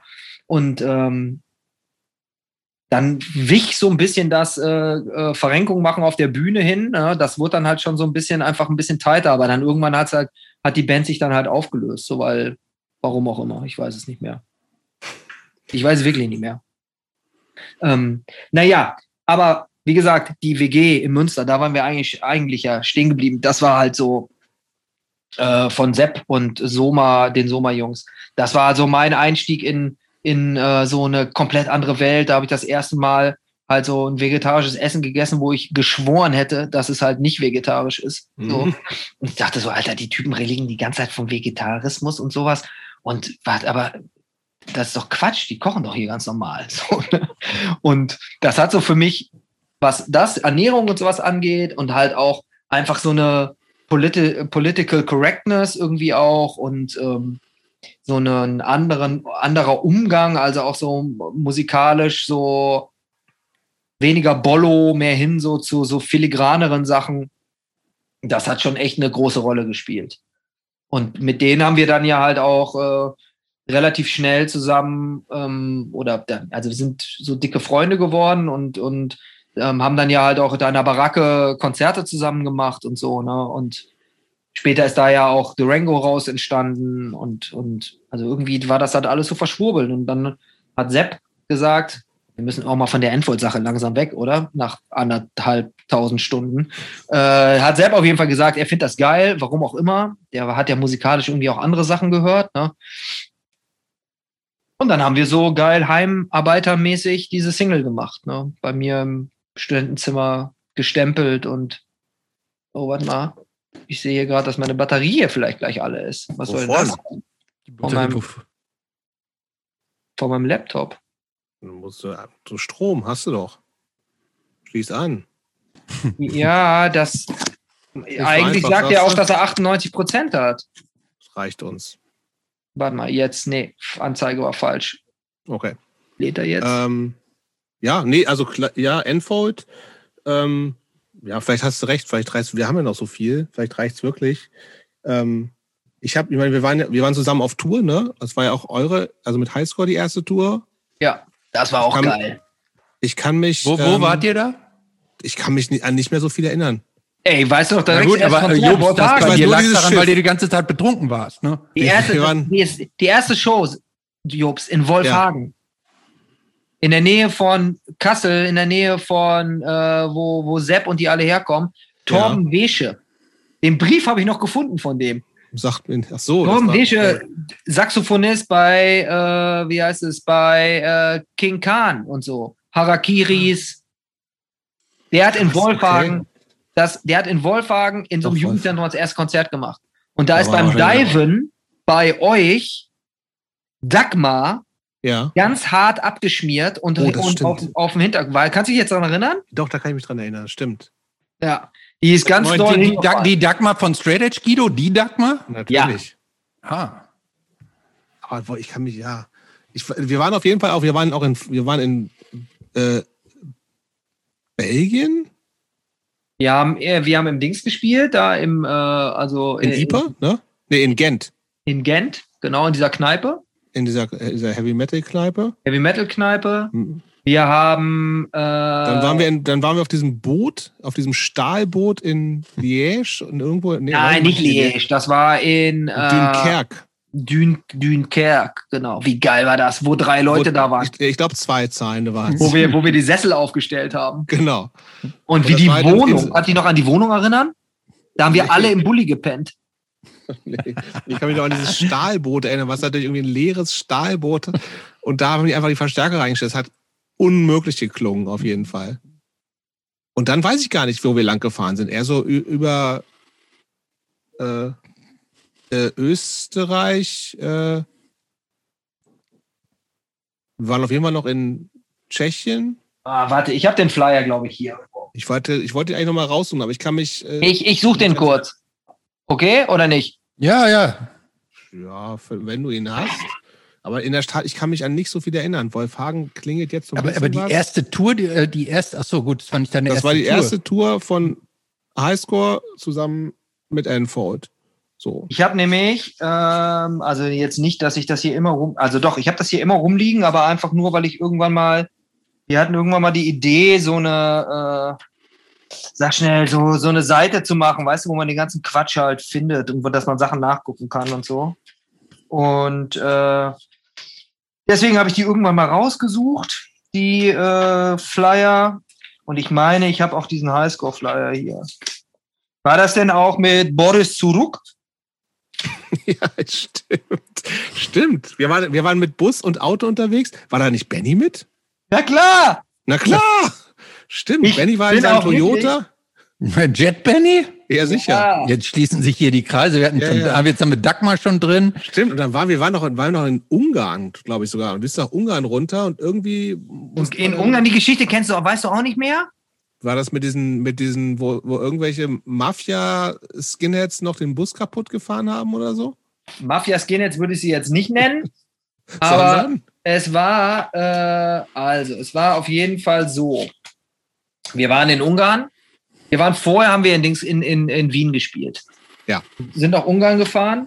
Äh, und äh, da haben wir in diesem komischen Gewölbe, das war wie so Genau. ein Bierkeller gespielt. Genau.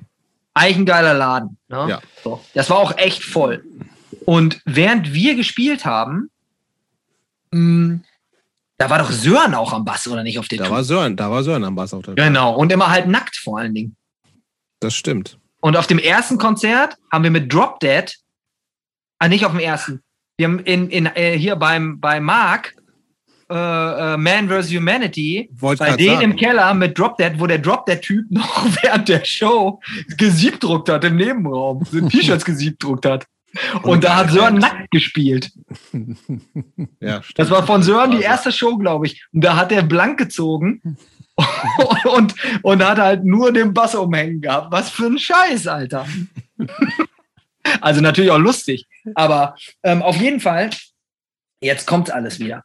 Und auf jeden Fall in Ungarn, das war wirklich äh, äh, kriminell, weil ähm, die haben uns schon, während wir gespielt haben, haben, haben uns halt so die, das äh, sehr äh, MAD geprägte äh, Bollo-Publikum hat halt so Elmar und Sören schon die ganze Zeit, während wir gespielt haben, immer so ins Ohr geschrien. Was auch immer. Sie haben die auf jeden Fall die ganze Zeit Auf beschimpft. Ungarisch. Ja, weil die halt auch, wir hatten ja auch alle Hornbrillen. Diese Also Brillen, auf ja, ja. So richtig fette Weezer-Brillen. So. ja, ja.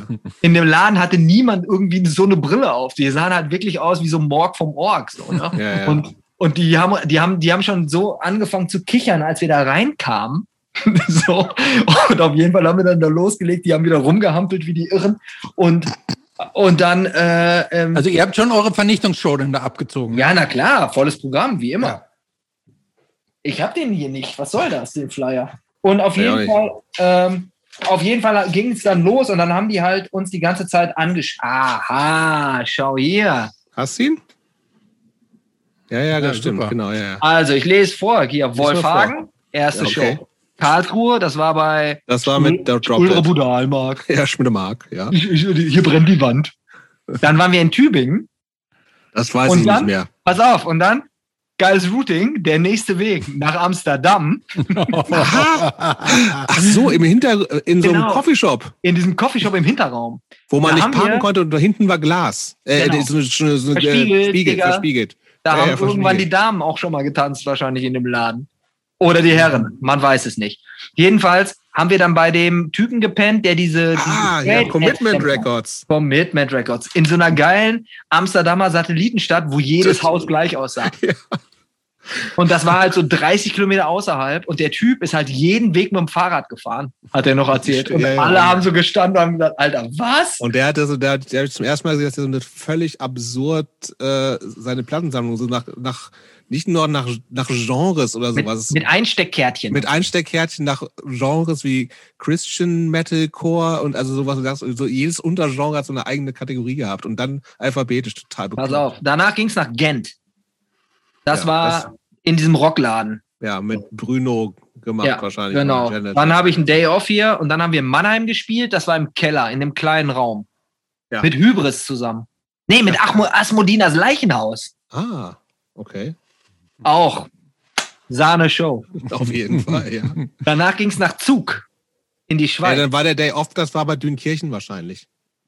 Oder steht das ah, drauf? genau. Ja, das kann sehr gut sein. Und in Zug hat das der Dings gemacht hier. Der von- Fedi. Der Fedi. Der Fedi hat's gemacht, genau.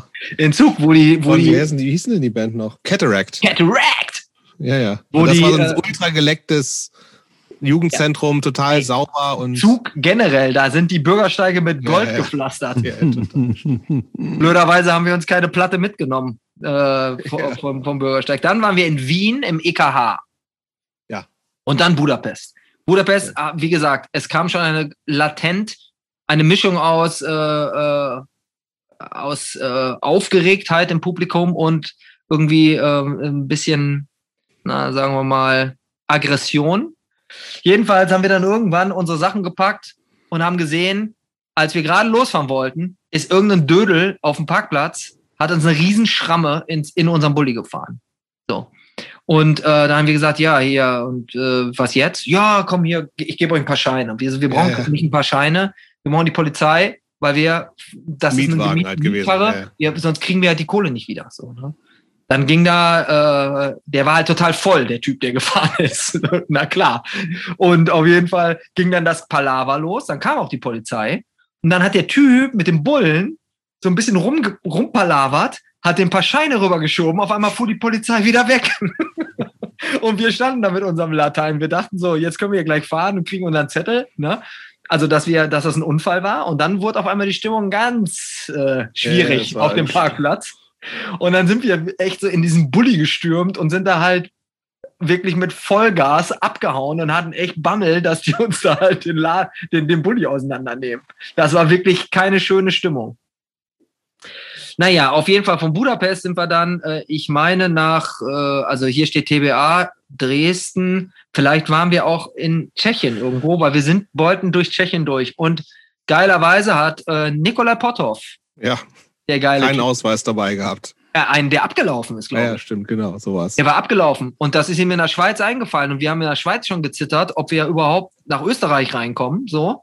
Da ist das aber irgendwie nicht aufgefallen. Aber der, der tschechische Grenzbeamte, das war ein ganz schlauer und hat so die, die Ausweise ein, eingezogen, ist kurz damit abgeflogen und dann äh, kam er wieder zurück und, und meinte so durchs Fenster, wir so, ja, können wir fahren? Und er so, ja, ihr könnt alle fahren, aber Boris, zurück. ja, Und wir genau. so, wie Boris Zuruk. Und dann war natürlich das Gelächter erstmal groß, dass Nikolai mit zweiten Namen Boris heißt, was keiner wusste. So. ja, stimmt. Aber auf jeden Fall war die Situation so, dass wir halt im Süden von äh, Tschechien an der Grenze Genau. standen, nach äh, ähm, wie heißt es, Österreich. Südostdeutschland mussten, Genau. weil wir, weil wir da halt irgendwo spielten. Ja, Dresden offensichtlich. Ähm, ja, irgendwie so. Und äh, dann nicht weiterfahren konnten. Und dann ist Benny, der alte Eisenfuß, mit seinem Toyota Corolla mit dem weinfarbenen, Bordeauxfarbenen, Ja, ja. ist genau. der außen rumgefahren. Der Mit hat Boris. Nikolai ins Auto gesetzt, ist zurück und ist so außen an der Westgrenze von, von äh, Tschechien einmal rum, so über Hof und was auch immer was. Genau, genau. in Ja, aber ging ja nicht, weil Boris Zug. Boris Suruk.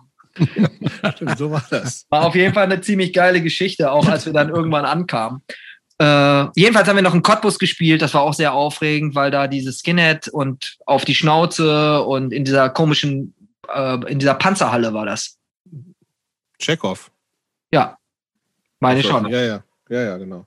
Und dann Okay. in Dessau, was auch immer, aber ich kürze es ab, Hamburg-Bielefeld. Dessau. Dessau hat Robert gemacht. Da muss ja Robert gemacht haben. Dessau 05. Ach, mit Dessau, Three Minute nur Heroes haben wir da gespielt. so eine, so eine Skinhead-Band aus Dessau. Ja, Die hat die, die, hat die offizielle, die offizielle Dessau 05 Hymne haben die, haben die komponiert. ja, oder zumindest eine Punk-Version davon gemacht. Ja, und da war die Stimmung aber auf dem Siedepunkt, als sie loslegten. Nein, das war auch ein cooles Konzert, also Ja, keine das Frage. halt. Ja, Das ja. in der Tat habe ich über eine äh, spätere Ex-Freundin von mir, Jahre später, 10, 15 Jahre später, die ist mit einem von den Dessau 05, wie heißen die, wie hießen sie nochmal? Three Minute Heroes hießen die, glaube Three ich. Minute Heroes, mit einem von denen befreundet gewesen, weil der ein Tattoo-Studio, glaube ich, oder so hatte und äh, bla bla bla. So klein ist die Welt, sage ich euch. Ich sag's dir. Okay, äh, ich würde gerne nochmal, ähm, wie, wie ging das mit NV denn überhaupt zu Ende? Ja, gute Frage, habe ich ja eben schon gesagt. Weiß ja, du, äh, du warst doch wahrscheinlich dabei. Ja, meine Güte, das ist so Ewigkeiten her. Das ist 20 Jahre her. Das stimmt. Ich meine, irgendwann wart ihr dann irgendwie auch alle so ein bisschen verstreut, ne? Ist äh, Stefan Ich- nicht irgendwann nach Hamburg Ich, ich kann es gezogen dir, so? ich kann, ich kann es dir echt, ich kann es dir wirklich nicht sagen. Ich Aber weiß. gab, es es gab kein offizielles letztes Konzert, sondern es hat sich jetzt eher so ver. nee, ich glaube nicht. Aber kann Ja, es war sein, dass du, Durango und. Enfield sich auch so halb überschnitten haben, irgendwie auch der Anfang Ja, von Durango und das Ende? Ja, ne? Kann auch sein. Kann auch sein. Okay, Also- wenn ich weiß, dann kommen wir, kommen wir gerne zu Durango, weil Durango ist ja eigentlich meine Lieblingsband. Jobs, hast du ja auch gesungen bei der Abschiedsshow. Habe ich? Das kann ich mich auch nicht dran erinnern. Meine Güte. Ich weiß echt nichts mehr. Ey, das gibt es doch nicht. Mach mal eben die Tür zu hier. Ich weiß, ich weiß auch gerade noch keine Abschiedsshow, wo ich überhaupt gewesen sein Ja, könnte. meine, da- das Problem bei dir ist, dass du einfach in so unglaublich vielen Bands gespielt und so viele Shows gespielt hast. Bei Durango habe ich nicht mitgespielt, das weiß ich noch. Ja, da hast du nicht mitgespielt, aber Nee, da haben weiß. mit Dean Ja, Dirk ja. die Abschiedsshow gemacht in der Baracke. Aber du hast übrigens auch über, gar nicht erwähnt, dass du auch einmal auf dem Jeeper-Fest bei Highscore am Bass Ah, stimmt. gespielt Jetzt, hast. ja, pass auf, zweimal hat, äh, Ja. einmal hat, äh, Chris hat Bass gespielt auf dem IPA-Fest, Mhm. weil dein Bruder nicht konnte, Christopher. Mhm. Mir gesagt, aber IPA-Fest müssen wir spielen. Und das, heißt, das war ja noch draußen im Innenhof Ja, in dieser offenen Dieses- Halle. Da habe ich Genau. einen Cowboy-Hut auf. mit, mit Cowboy-Hut auf, warum auch immer. Warum auch immer. Ja. Ähm, und dann äh, hast du irgendwann nochmal Schlagzeug ausgeholfen. Über so ein Wochenende in Aachen und sonst irgendwo noch. Ja, kann gut sein. So. Das, das, weil Volker da nicht konnte. Und dann hat einmal äh, Christian ein Wochenende, ich glaube, ohne zu proben. Also zumindest nicht mit mir, weil ich war ja nicht vor Ja, Ort. ja das war einmal. Es war, es war schwierig, weil du halt, also du konntest ja Schlagzeug spielen. ja, ich habe aber auch schon anders ein bisschen gespielt als Volker. Ja, komplett. So, das hat irgendwas so, es war, ich kann mich dran erinnern, weil ich halt so, wir hatten halt zumindest nicht zusammen geprobt, weil Ja. ich war ja aus Göttingen und die anderen war ja, der Rest der Band war aus Münster. Wir konnten vorher nicht proben und dann war das einfach, du hast halt andere Tem Tempo Sachen gemacht und das war so irgendwie, diese langsamen Wachen waren Das war auch so langsamer und die schnellen waren zu schnell. Das war so, ich so, äh? Ja, das war aber halt auch so eine Art von, von Überheblichkeit von mir, weil ich so, glaube ich, gedacht habe, ach so ein Schal, das kann ich locker spielen. So, ne? also Ja. war, ja, egal. egal, aber gerade hat dennoch. Spaß gemacht. Und wir reden ja auch noch miteinander. Wir reden noch miteinander. Ja. Okay, also dann Durango ging irgendwann los über diese, du hast dann eher so die, die coolen Punks kennengelernt. Hm, Ja, das war halt auch einfach so ein bisschen so von so Zeug, was ich, was ich dann gehört habe. Ne? Irgendwann kamen diese ganzen Sachen wie, was weiß ich, ey, Turbo Negro und sowas, ne? Und dann im Hardcore-Bereich so Kid Dynamite, ne? Lifetime vorher, aber so Kid Dynamite war wirklich ein großer Einfluss. Und Gut, aber das war die an, alle anderen sind ja so eine, so eine, so eine Clique gewesen schon so. Die kommen ja alle da irgendwie aus, mehr oder weniger aus der gleichen Region. Also Genau. so Matze, Jan, äh, Levent, alle vorher bei Soma gewesen. Ja. Und Rügi noch. Und Rügi war ja so auch den, so ein Schulfreund von denen früher, Genau. ne? Ja, das war, also wir haben echt viel, einfach viel zusammen gemacht, ne? Viel Mhm. zusammen rumgehangen, Konzerte zusammen gemacht und dann haben wir irgendwann äh, Also Jan hast du in der Zeit auch mehr mit denen gemacht als mit den Enfold Boys? Ja, klar, weil das war ja hier, also ich habe ja in. Münster gelebt, so, ne? Ja, okay. Und, und mit, mit, äh, mit der, bei der Endvoll-Sache, da war ich auch noch relativ öf, also öfter so zu Hause, so, ne? Also da bin ich Mhm. Wochenende mal nach Hause gefahren oder habe viel in Bielefeld rumgehangen und so, ne?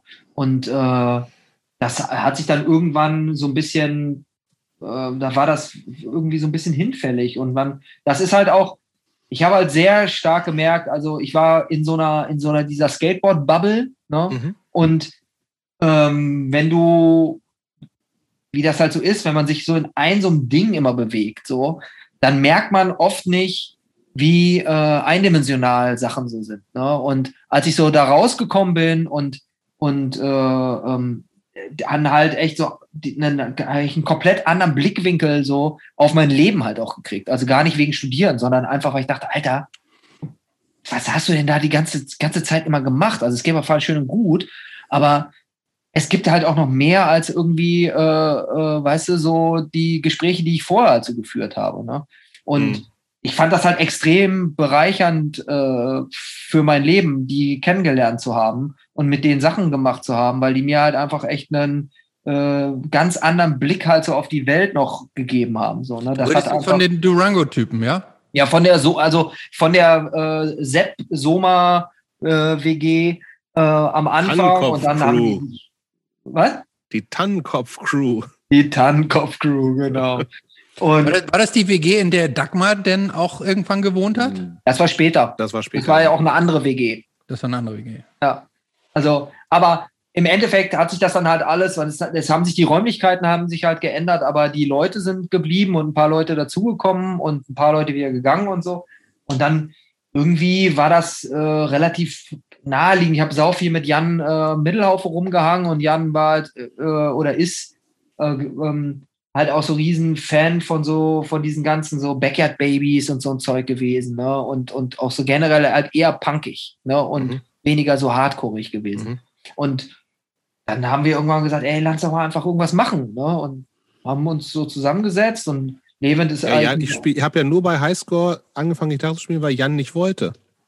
Ach so, okay. Ich wollte eigentlich mit Jan eine Hardcore-Band machen, weil Jan war ja auch so mein Straight Edge Buddy auf Distanz und ich wollte eine Hardcore-Band machen. Okay. Dann hat er, habe ich ihn angerufen, war ja noch Prä-Internet und so, hab gesagt, ey, Ja. wir machen, ich habe Bock, eine Straight Edge Band zu machen, so richtig Hardcore.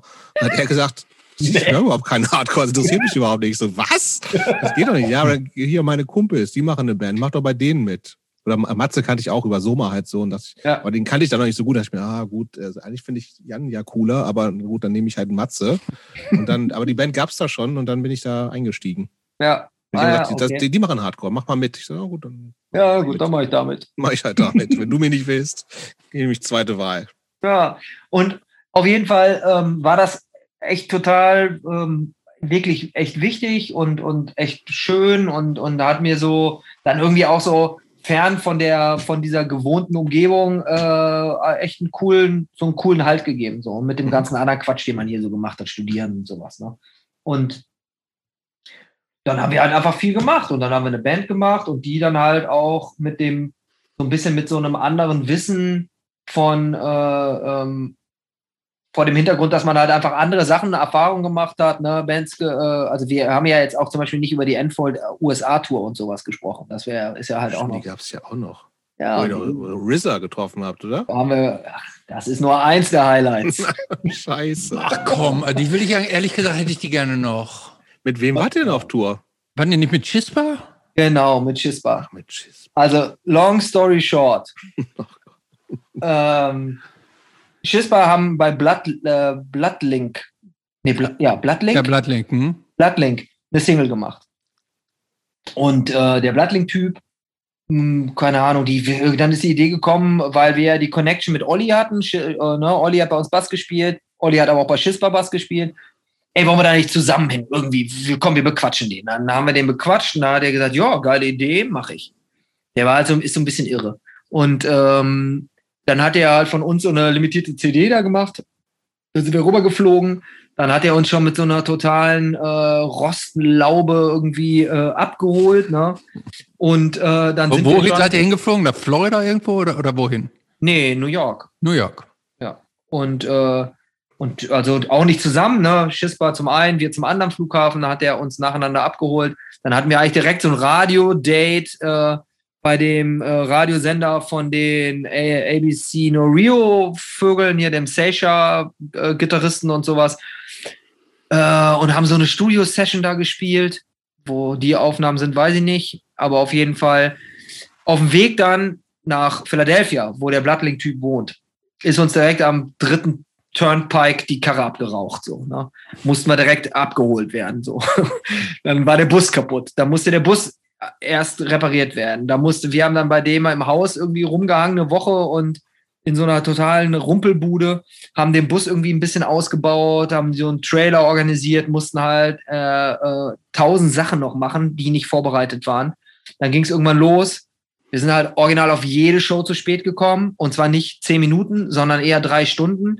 Der Typ hat immer gesagt, ey, kein Problem, ihr könnt da mitspielen. Ne? Da spielen halt Mörser, waren zu der Zeit auch in Amerika auf Tour. Ah, okay. Ey, Mörser spielen mit The Swarm in keine Ahnung wo. Äh, kein Problem, ich habe das geklärt, wir können da mitspielen. Hingefahren, drei Stunden zu spät, Show vorbei. Ja, danke schön. Aber acht Stunden Auto gefahren. Das war so jeder zweite Tag. Dazwischen haben wir ganz coole Sachen gemacht. Der hatte aber auch so geile Ideen. In Philadelphia war ein relativ fettes Festival mit Dillinger Escape Plan und sowas, ne, in so einer Town Hall. Da hat er uns original, sind wir da hingefahren, da lief das noch. Da meinte er so, weißt du was, das ist gleich vorbei. Ihr baut hinter dem Vorhang auf. Und wenn die letzte Band gespielt hat, machen wir den Vorhang auf und dann spielt ihr. Und wir so, ey, Scott, das ist doch wirklich nicht dein Ernst. Und solche Ideen hat er die ganze Zeit gehabt. In Kombination mit ungefähr Das ist ein- 35 ein Stunden Promo-Genie ist das. Autofahrten. so. Na? Jedenfalls waren wir dann, die, die, das halbe Leck der Tour war durch und wir waren, äh, ebenfalls waren wir durch und äh, dann waren wir auf dem Weg nach Chicago und dann ist uns ein Reifen geplatzt auf der Autobahn und äh, unsere Karre hat einen 180 Grad Dreher gemacht, samt, samt Anhänger und ist seitlich in so eine Betonwand reingeklatscht. Und hinter uns sind, waren halt so, sind die 40 Tonner, ne, mit so 80 Meilen an uns vorbeigebrettert. So, ne? Das war halt original. Wenn da ein LKW hinter uns gewesen wäre, wären wir alle hin gewesen. Also wir waren halt mit, ich glaube, zwölf Leuten in so einem Dodge-Bully. Ne? Also ohne Anschnallen, ohne alles. So, mit einem Anhänger dahinter, der komplett überladen war. So. Dann kam da die Highway-Polizei. Wir sind erst zu Fuß losgegangen, weil wir halt Hilfe holen wollten. Nach drei Kilometern durch so Lautsprecher, yeah, please, please turn, turn back, yeah, don't leave the vehicle. Und so, dann sind wir wieder zurückgelaufen. Dann kam halt so ein 3,50 Meter großer Highway-Polizist. So, also ungelogen. Der hat auf diese, auf diese Betonwand, wo wir reingeballert sind, hat er sich so easy mit dem Fuß draufgestellt, so, ne? Und wir hatten halt, also, der wollte halt wissen, was wir da machen und wer wir sind und so. Und wir hatten ja halt keine Work Permits, ne? Logo. Also sind da ja einfach so hingefahren und hatten halt total Bammel, dass die da halt fragen, weißt du, ey, das ist eine tourende Band, wir wollen hier bitte sehen, was da los ist, so, ne? Die waren ziemlich easy, haben uns abschleppen lassen. Lustigerweise in eine Stadt, die Normal hieß, so, irgendwo in Ohio oder irgendwie so. Das war das absolute Nirgendwo. Da waren wir in so einem also Studentendorm-Gegend. Dann haben uns so ein paar Studenten aufgenommen und da Und sind habt ihr halt da in, in, im, im lokalen Saloon eine Show gespielt? Nein, nee, die, nee, wir waren erstmal froh, dass wir nicht ums Leben gekommen sind, weil das wirklich, da waren alle absolut fertig mit Nerven. Wir waren am weitesten Punkt von uns, von New York entfernt, von der Tour. So. Das Auto im Arsch, der Bulli im Arsch. Irgendwie. Äh, ein Typ, der die ganze Zeit gesagt hat, ey, s- hey guys, don't worry, we can fix it, no problem. Das heißt, der war die ganze Zeit mit auf Tour, der Typ. ja, richtig. Aber auch all seine Kumpel. Eine Freundin und noch irgend so ein komischer Gaukler und Filou. obwohl wir nicht noch, ob, obwohl, obwohl wir nicht noch all- genug Probleme hatten, weil der scheiß Bulli eh schon bis unter das Dach voll war. Nein, dann hat der Typ, der sein Filou-Kumpel, der hat ein Puppentheater äh, mit ihm zusammen gemacht. Dann wollte der das so ein Ach, schön. riesen Holzgestänge Puppentheater noch mit in den Bulli. Solche, solche, solche Diskussionen hatten wir mit dem. Zwischen, zwischen drei, drei Wochen lang nur Weißbrot mit Tomatensauce essen und sowas. Dann haben wir irgendwann gesagt, weißt du was, Scott, leck uns am Arsch. So. Wir haben halt, wir hatten halt zwei Tage vorher in, in, in äh, Ohio, ne, warte mal, wo war das? Ist auch scheißegal, auf jeden Fall in einem echt geilen Laden gespielt, so, so, so ein DIY-Ding, ehemalige ähm, Tischlerei. Ähm, das haben so ein paar Typen umgebaut und haben so eine, so eine Arbeits-Kunst-Space-Geschichte gemacht, so, so ein Freiraum. Und sind, dann sind wir mit dem U-Haul-Bus, ach Quatsch, mit dem, U, mit dem Greyhound-Bus da zurückgefahren zu denen. Und die haben uns dann von da mit einem, von dem, der Vater von dem einen war Klempner, der hat dem Vater gesagt, ey, wir müssen mal kurz ein paar Kumpels besuchen im Nachbardorf. Dann hat er den den Bulli geliehen, den Klempner-Bulli. Dann haben wir uns da mit acht Leuten hinten reingesetzt. Dann hat er uns von da, also irgendwo in Ohio, in so einer Nacht- und Nebelaktion nach äh, Philadelphia gefahren, zu dem Haus von Scott. Da haben wir alle unsere Sachen eingesammelt. So.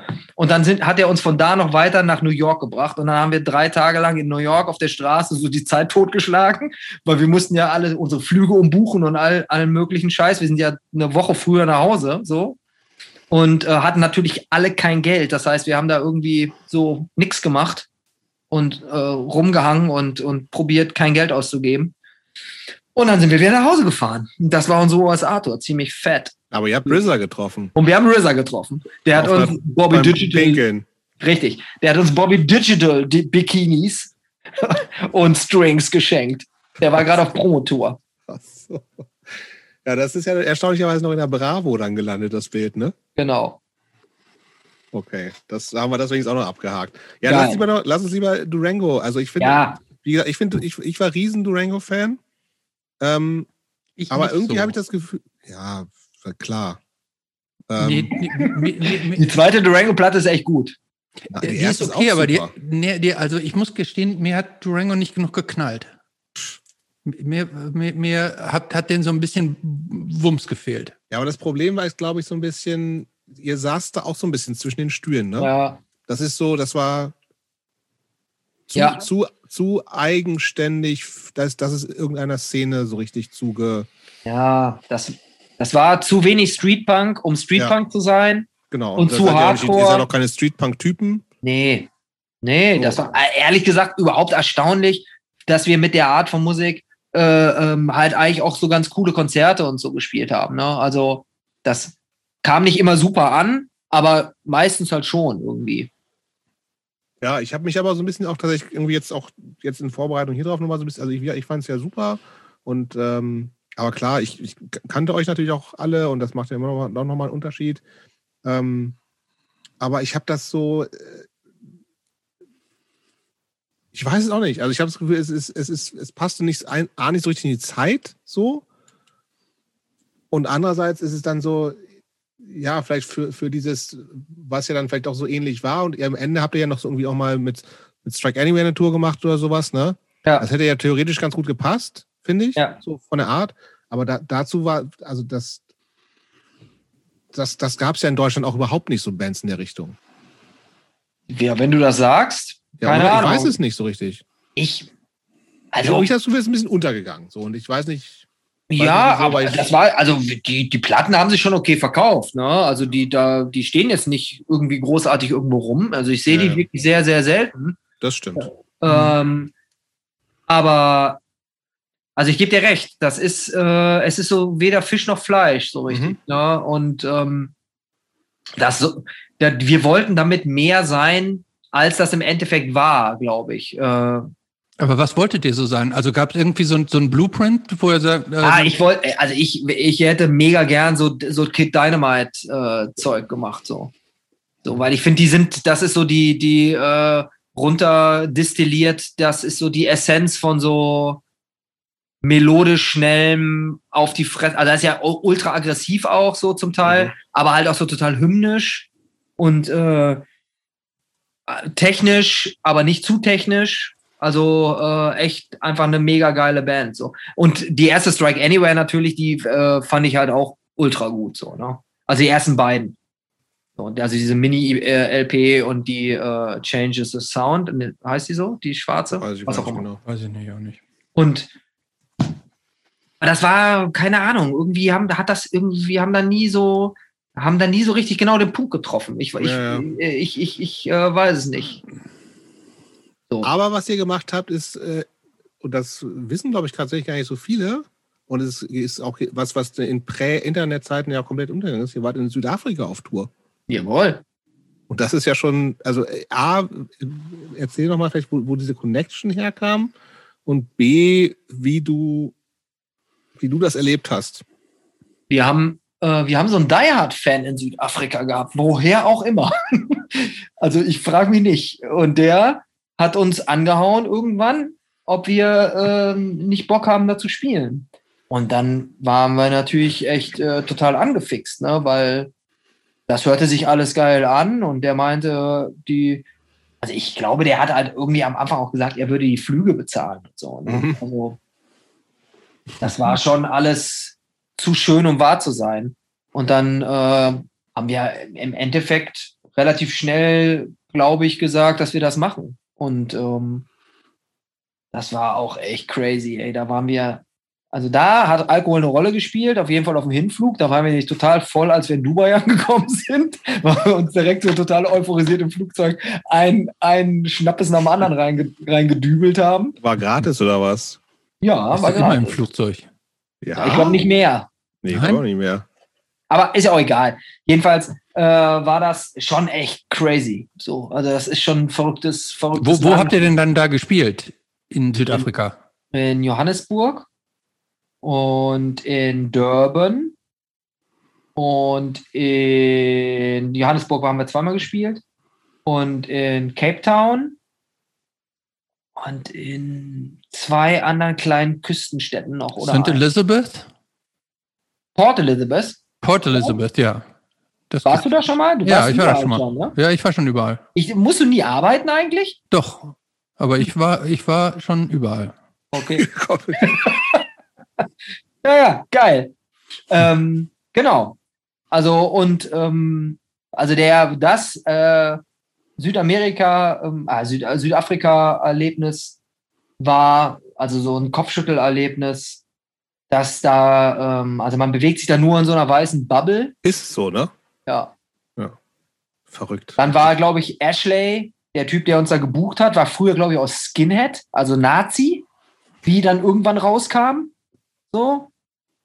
Ähm, also Bure halt, ne? Und, und mhm. äh, ich glaube dann halt, der, wenn du da so die hard Bure bist, halt ist der Schritt zu so einem Nationalisten halt auch nicht so furchtbar weit entfernt. Und ähm, dann haben wir also wirklich, also haben, äh, da sind so weiße äh, Kids, die halt auch so eine Show für uns gemacht haben, die haben dann halt auch echte Sachen gesagt wie, also so dieses, dieses Verhältnis von Schwarz und Weiß da in dem Land komplett umgedreht, ne? Weil in deren Welt, in deren Kosmos, in dem die sich da gated Community mäßig bewegen, ist halt alles weiß und die paar Leute, die da arbeiten, sind halt schwarz, ne? So Gärtner gerne mhm. und Straßenbau und und und äh, Gärtnerinnen und und hier Kassiererinnen und so, ne? Und äh, alles andere ist halt irgendwie weiß. Und da haben halt, die haben halt Sachen gesagt wie, ja, wie, Moment, das ist doch, wir sind doch, Weiße sind doch, gibt es gar nicht so wenig Weiße. So, ne? Also irgendwie so 70 Prozent oder so. Weißt du, solche Sachen haben die halt rausgehauen. Und denkt so, was? Das gibt's doch gar nicht. Das waren halt keine Dullis so, ne? Also das waren schon irgendwie älter, Eltern waren halt, glaube ich, so Banker oder irgendwie so. Also das war schon so Bildungsbürgertum, ne? Und das ist schon so ein bisschen schräg. Das ist halt alles so, ja, keine Ahnung. Aber ist, das ist euch ja wahrscheinlich schon aufgefallen, als ihr da wart, ne? Also das ist ja jetzt nicht so, dass man im Nachhinein erst merkt, Moment mal, da waren ja nur, also ich meine, man fährt nach Südafrika, fliegt nach Südafrika als äh, mit 20-jähriger aufgeklärter linker Typ, äh, weiß ob der ganzen Geschichte da und dann ist man in so einer, äh, bewusst in so einer weißen Bubble, das ist ja schon total strange, ne? Ja, klar. Also klar ist das total strange. Also, also das ist ähm, aber, also das, da sind halt schon die, die Machtverhältnisse ganz klar. Ne? Also hm. das ist, da fährst du halt Kilometer, Kilometer lang an irgendwelchen äh, äh, Townships, ne? wenn du nach, wenn du da nach äh, äh, sag schnell, das heißt, aber davon habt ihr auch gar nichts mitgekriegt, weil ihr immer nur mit diesen mit Doch, die, klar, dann kriegst du das mit, weil du fährst du ja halt autobahntechnisch, fährt man da durch. Wir sind auch durch die Trans Transkai gefahren, so, ähm, wo halt auch irgendwie die Typen in Durban, diese beiden Brüder, gesagt haben, ey, ja, ey, boah, ne, pass auf, ihr fahrt durch, die, äh, durch das hier irgendwie äh, ähm, ehemalige, ähm, also so ein, so ein Gebiet, wo glaube ich, schon halt auch einfach Leute äh, deportiert wurden, so, ne? Und mhm. halt einfach gesagt werden, okay, das ist jetzt euer Land und da könnt ihr machen, was ihr wollt. Mhm. Da wurde halt dann schon auch gesagt, ey, nicht aussteigen und solche Sachen, ne? Und Vorsicht. Aber die haben halt auch überhaupt gar keine Vorstellung von Entfernung gehabt und meinten halt auch so, ey, ja, da ist halt eine Stadt, da kann man gut tanken und so, ne? Und da sind wir halt, also das war echt spooky so, ne? Wir sind da einfach so durchgefahren irgendwie und haben uns keine großen Gedanken gemacht, sind halt da irgendwie in die Stadt gekommen. Das war dann halt schon irgendwie komplett anderer Schnack mit links und rechts halt so Straßenmarkt und so, ne, und alles halt auf, auf, der, auf der Erde und, und so und halt reges Treiben. Und dann sind wir da halt, weil wir tanken mussten, an eine Tankstelle gefahren und so gefühlt hat sich halt die ganze Stadt nach uns umgedreht, als wir da mhm. ausgestiegen sind. So, ne? Also da waren wir die einzigen Weißen in dieser ganzen Stadt. Und dann halt so alle so hemdsärmelige, keine Ahnung, so äh, Europäer. Ne? Und da dachten wir auch. Hatten oh, die, hattet ihr dann noch eure schönen äh, Hornbrillen noch auf, wenigstens? Ja, klar. Durango also, ja nicht, ne? Obwohl, nee, so, Durango, Durango, ja nicht. Ja, aber, aber, Nico war dabei. Also Nico, Nico hat Sound gemacht. Ah, okay. Ne, der war dabei. Aber das heißt, so diese, diese ganzen Inhalte, die wir, wir irgendwie auch alle so mit, mit Punk und Hardcore verbinden, spielen da gar keine Rolle, sondern es ist einfach so ein Musikding dann gewesen? Oder ist das auch ja, für uns ist das ja irgendwie schon auch immer was Politisches so, ne? Also ganz viel. Ja, also keine das Ahnung. Kann man ja gar nicht übereinbringen mit so einer komplett äh, in, in einem in, in so einem Land wie Staat wie Südafrika, äh, dann in so, so, einem komplett weißen Ding, das kannst ja eigentlich nicht nur Musik drehen. Da kann ja gar kein innerlicher Anspruch da sein. Ja, aber ich, ich glaube, es ist halt auch einfach echt, also so in äh, äh, Kapstadt und so, das ist schon halt auch einfach, wenn du dich da aus so diesen, aus gewissen Vierteln rausbewegst, einfach auch echt gefährlich. gefährlich. Das ist schon sehr mhm. gefährlich, ja. So. Also da in, in, in äh, äh, der, der, ich meine, ich weiß halt nicht, was man da halt dann auch so glauben kann, ne? aber der Ashley meinte, dass er zum Beispiel halt auch keinen kennen würde, also irgendwie keinen Weißen, der nicht schon irgendwie so Entführungsproblematiken irgendwie so hatte, weißt du, mhm. in den Großstädten. Dass da einfach Leute so, so card gejackt werden, so, ne?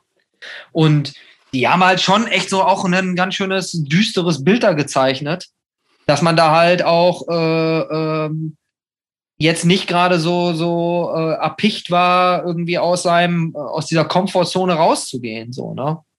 Mhm. Ich weiß halt auch nicht, wie einfach äh, das ist. So, ne? Also die. Ich glaube, also das ist schon das einfach, aber das ist, das ist tatsächlich sehr gefährlich zum Teil. Also ich weiß, ähm, als als Tourist oder als Reisender neigt man dazu, ja die Situation nicht richtig zu durchschauen so und Gefahren nicht unmittelbar zu erkennen.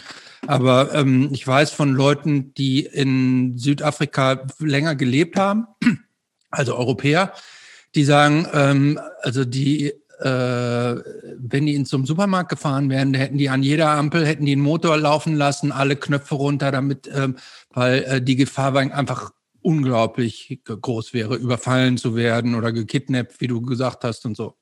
Also und das, also da sieht halt auch jedes Wohnhaus aus wie Fort Knox. Da machst du dir keinen Begriff. Da sind halt so, die haben halt alle Mauern, da oben auf den Mauern ein Stacheldraht oder ein Elektrozaun. So, weil wir haben halt, als wir da angekommen sind, haben wir bei so Kids im, im, äh, im äh, Backyard in so einer, äh, die haben so einen Proberaum da gehabt, haben wir halt so Equipment gecheckt und so und haben nochmal geprobt und sowas, weißt du? Weil wir komplett Backline und so ja nichts nichts mitnehmen konnten. Klar. Und das war halt schon echt alles so total seltsam. Also, weil das ist so wirklich alles eingezäunt, alles doppelt angekettet und so und äh, ja, echt, echt schräg, ne? Und wenn du da halt einfach so viele Leute hast, die, die äh, an so einem Reichtum nicht teilhaben können, dann ist das ja halt auch einfach kein Wunder, dass die Leute da, also weißt du, dass es da irgendwie, dass das nicht glatt läuft, so, ne? Dass, dass ja. sich Leute vor allen Dingen halt auch ihr Land zurückholen wollen. So, ne? Und, und, und, und auch irgendwas, auch ein Sagen haben wollen oder was auch immer was. Also das war schon echt ein bisschen bedrückend. Äh, zum Teil und halt auch ein bisschen spooky. Und, und der, der, das ist halt auch nochmal ein ganz anderer Schnack zu so äh, sowas wie Amerika, ne, wo du natürlich halt auch echt einen knallharten Bruch siehst von so extrem reich zu extrem äh, arm. Mhm. Ne? Ähm, also da in, in Amerika sieht man ja zum Teil, also sieht man ja nicht nur äh, ähm, äh, Schwarze, die irgendwie in Armut leben, sondern es sind ja halt auch irgendwie so Veteranen oder oder oder was auch immer wo, woher, ne? Also ja. relativ heterogen so, ne? Und das ist in, in Südafrika war das halt komplett, da war klar, wenn da Leute auf der Straße liegen, dann sind die halt schwarz, so, ne? Ja. wenn die draußen pennen. So. Also keine Ahnung, ich meine, wie hast du also das wahrgenommen? Achso, ja, Christopher, ja. Wenn du da warst. Sag nochmal, die Frage mit die verstanden. Also wie hast du das wahrgenommen, als du mal warst? Ja, habe ich auch so wahrgenommen. Aber ich habe, ich, ich hab, wenn ich so in diesen Ländern unterwegs bin, habe ich tatsächlich so so eine relativ leichtsinnige Neigung, ähm, da schon so Grenzen auszutesten. Ähm, da, also ich bin durch das Land einfach so mit, mit Bussen so gefahren und so. Und ich hatte tatsächlich auch gerade auch in Johannes, äh, in Cape Town nicht so und auch an den, an diesen anderen Orten, die du so genannt hast, war ich auch überall.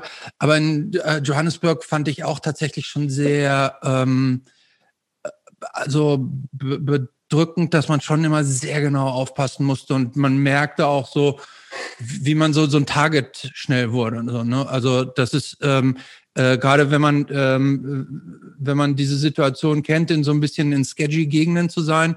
Ich weiß nicht, ob er das kennt. Ähm, ähm, man, wenn man dann so, wenn man merkt, dass man so als, als ein potenzielles Überfallopfer so rausgepickt wird und dann so schnelle Entscheidungen treffen muss, um aus dieser Situation rauszukommen. Und das hatte ich in Johannesburg, hatte ich tatsächlich relativ häufig. Ja, also ich fand Johannesburg auch ein bisschen, bisschen strange, obwohl wir da. Ich finde, find das total interessant. Also ich, ähm, ich, ähm, ich, äh, ich äh, genieße ist jetzt das falsche Wort, aber ich finde das interessant, praktisch so diese, diese, diese Begegnung äh, außerhalb der eigenen Komfortzone. Ähm, aber ähm, und ich, ich würde jetzt nie sagen, ich, äh, ich würde nie irgendjemanden davon abraten, da nicht hinzufahren. Aber ähm, man man muss dann eine gewisse Abgebrühtheit haben, einfach auch haben, äh, um da auch nicht die Nerven zu verlieren. Ich glaube, das ist eine große Gefahr. Ja, du musst halt auch wahrscheinlich ein bisschen Glück haben, ne? Und also, das auch, ja. In, in Cape Town war habe ich das auch nicht so gefunden, weil das halt so sehr, da wo wir waren, so sehr studentisch war, ne? Und auch so ein Surfer-Vibe hat und genau, so. Genau, ja. Ne? Mhm.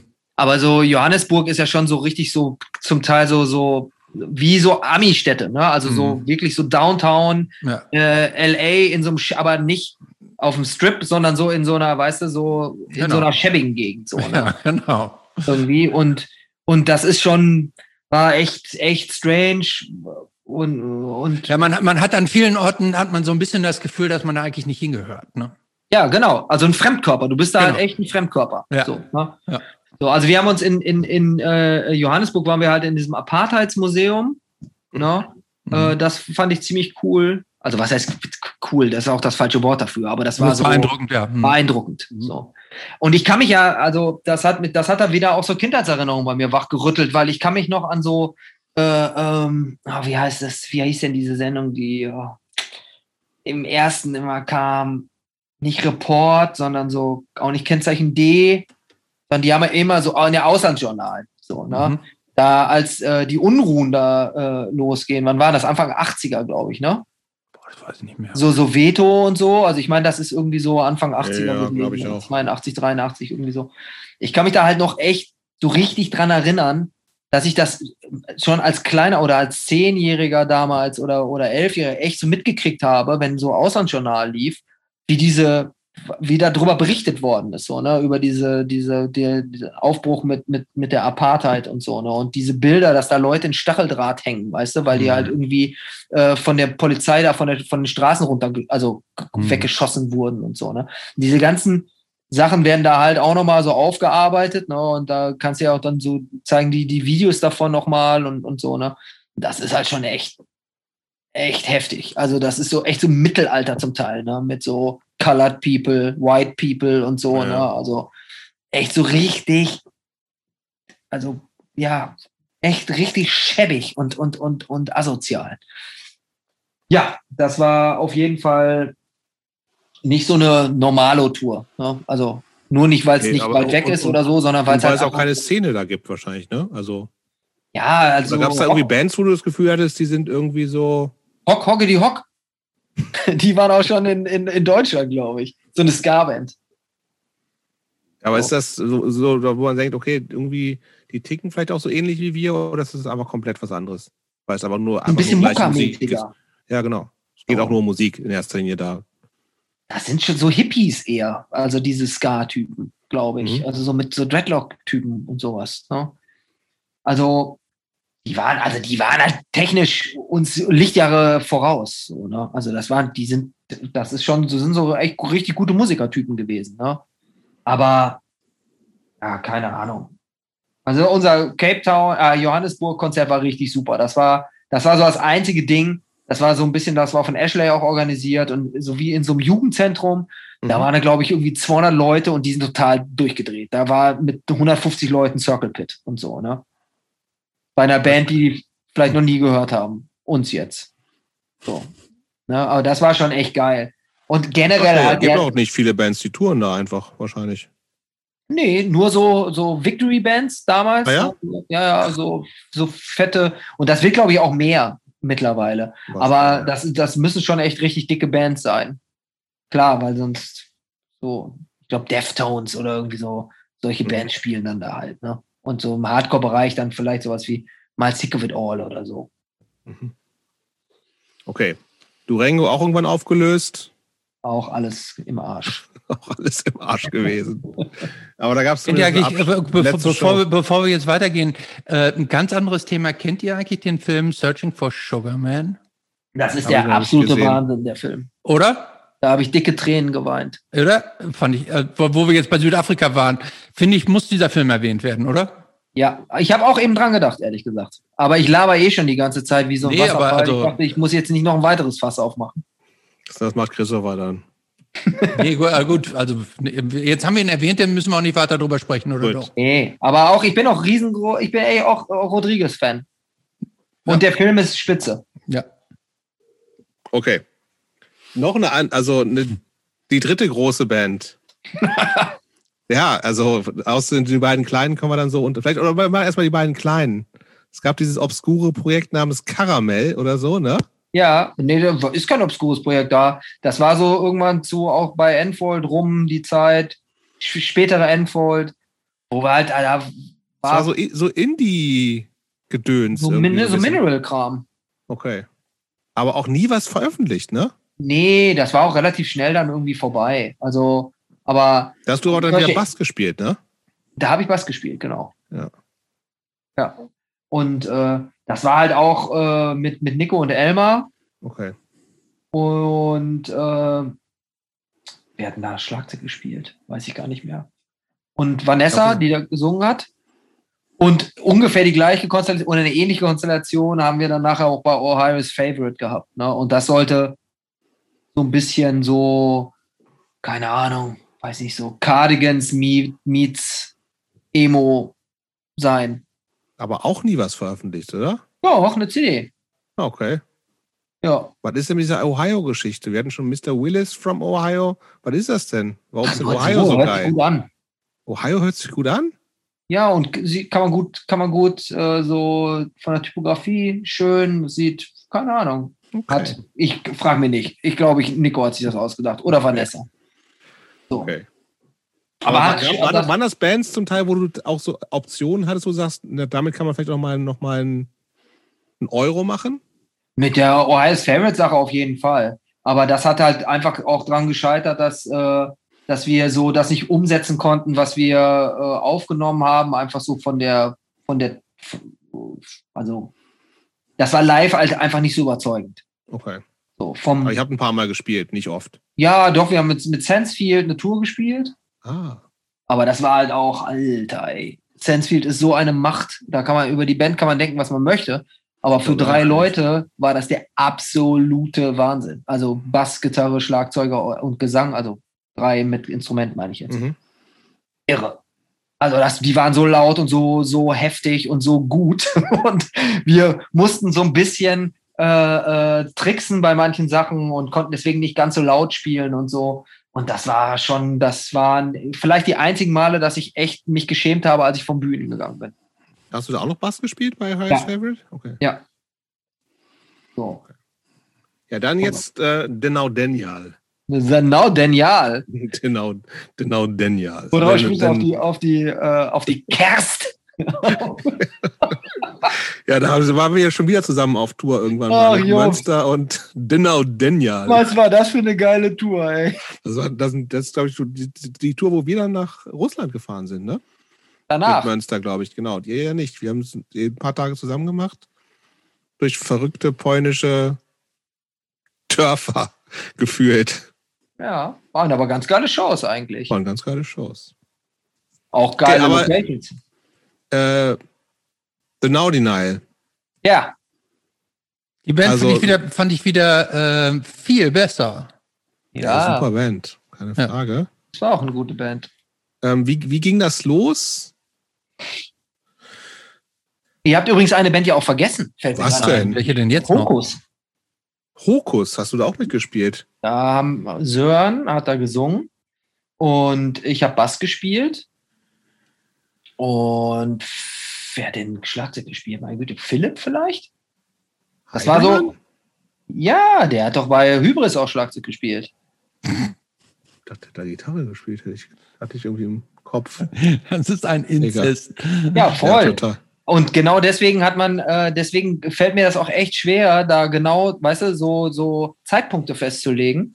Aber diese Naudinal-Sache äh, kam, das war ungefähr so, als Hybris angefangen haben, äh, auch Kram zu machen. Das, äh, da haben wir Hybris hatte Asche ja auch gespielt, ne? genau, da hat Asche mitgespielt. Ja. Genau. Und äh, dann haben wir, äh, zu der Zeit haben wir diese Hokus-Geschichte gemacht, das war aber nur so ein Projekt. Da haben wir mit Cheerleaders of the Apocalypse die, eine Split-Single gemacht Stimmt. haben so ein paar, unter anderem ein ganz geiles Konzert im Brakel gespielt mit The Promise Ring zusammen. Wer bucht denn sowas? Also gut. Hokus war halt echt einfach so totales, so gegrunze, zwei Bässe, ultra tief gestimmt, mega verzerrt. Einfach so, so komisch, so cursed, meets, keine Ahnung was. Also auf jeden Fall kilometerweit entfernt von sowas wie The Promise Ring. Das Nicht war wirklich das absurdeste Konzert. Naja, jedenfalls, äh, wie sind wir dazu gekommen? Wir, keine Ahnung, die Bielefeld Connection bestand halt, ne? Sören äh, kannte ich halt Ewigkeiten. Damals, wie gesagt, als er bei Enford ausgeholfen hat und dann diese ganze Verbundelei mit so Kleinstlabels und so, mit seinem Label. Und der hat ja äh, unter anderem dann auch die ersten Split-Singles von Naudinal rausgebracht bei Tumte, Tummetot, ne, mit die Split-Single mit Seeing Red und die Split-Single mit euch, Mhm. also Highscore. Mhm. Und ähm, wir haben, keine Ahnung, das war relativ, wir hatten so eine Idee, wir wollten so, so äh, Cursed, Left for Dead, so diese Kanada-Schiene, da, ja. Colohan-Schiene, so ein Zeug machen. Und haben uns, ich weiß gar nicht, ich glaube in dem, in dem Hokus, äh, in dem Hybris-Proberaum irgendwo, wo ich vorher noch nie war, haben wir uns einmal getroffen und äh, haben halt direkt irgendwie innerhalb von zwei Stunden, ich glaube, drei Songs gemacht und das hat direkt total geballert und geschoben und wir sind alle mit einem breiten Grinsen da rausgegangen. Und dann war klar, wir haben Bock, diese Band weiterzumachen. Und die war halt auch viel programmatischer. Ne? Wir hatten ja am Anfang diese Shirts, weißt du, diese schwarzen Shirts, die selbst gesiebdruckt waren, mit so politischem, also so Resist, Revolt, weißt du, so, mhm. sowas so, ne? Äh, dann haben wir ja von Anfang an so Flug, also diese Flugblätter gehabt mit den Texten und so. Und äh, wir haben relativ früh schon diesen Backdrop auch gehabt, ne? Den, äh, den wir live immer mit hatten und sowas. Also, da, und dann kam halt diese ganze äh, Tragedy, äh, also äh, beziehungsweise vorher noch His Heroes Gone und so, die waren halt mhm. auch wichtig für mich, was so, so eine Art von Musik angeht, ne? dieses Düstere und Kaputte. Und dann kam halt From Ashes Rise und Tragedy. Und dann war halt die Marschrichtung eigentlich klar, ne? wohin das, wohin man da mit will. So. Und ja, war, hat echt Spaß gemacht. Das war eine gute Band. Das war eine sehr gute Band. Lief ja, auch gut, ne? Also, obwohl ja. ihr da ja irgendwie auch so, also gefühlt wieder so ein bisschen, zumindest auch von, von Typen her, so ein bisschen zwischen den. Ja, von den Typen hat das überhaupt nicht in die Szene ne? gepasst. Nee, genau. Also, es war so, ja, warte mal. Bunt statt schwarz. Bunt, bunt statt schwarz, sowieso. Ähm, aber es war so, ich weiß auch nicht, wie, wie kann man das denn. Ja, zu, zu irgendwie, ihr wart schon so ein bisschen, also alle fanden euch gut, ne? Habe ich das Gefühl, dass Salina gesagt, irgendwie, was sind das für, für, für äh, komische Typen, aber irgendwie zu, zu crustig für die Hardcore-Kids, zu spießig für die Crusties, zu Punk für die Studentinnen und zu, zu smart für die Punks, so irgendwie, ne? Das war so. Ja, das ist ja fast das übersetzt, was, was, was irgendwann mal immer bei uns dabei stand, was wir selber also geschrieben haben über uns. Also ja. Sören hat irgendwann mal so ein to, to, to, äh, ich weiß es nicht mehr, irgendwas auf Englisch, aber das war okay. ungefähr das, was du gerade gesagt hast. Ja, bei äh, mir liegt das ja immer unter Studentencrust. Ja, aber das ist ja auch nicht schlimm. Also, nee, überhaupt nicht. Also das war also echt. Richtige Studenten wart ihr auch nicht so richtig, das stimmt eigentlich. Also ich glaube, das hat gut funktioniert, weil das halt echt eine gute Energie hatte. Voll. Das war tight, vor allen Dingen, was man halt, glaube ich, so als so von vielen Crust-Bands es geht ja eher so um, um so Lautstärke, weißt du, und so ein bisschen so ein ja, Störgeräusch und man hört wenig raus und so, ne? Das, mal, das war sehr vom, vom Sound sehr überlegt bei uns von vornherein. Und wir kannten halt auch einfach einen Arsch voll Leute. Ne? Wir haben da, wir haben sau lange in der Szene, in dieser DIY-Szene rumgedödelt.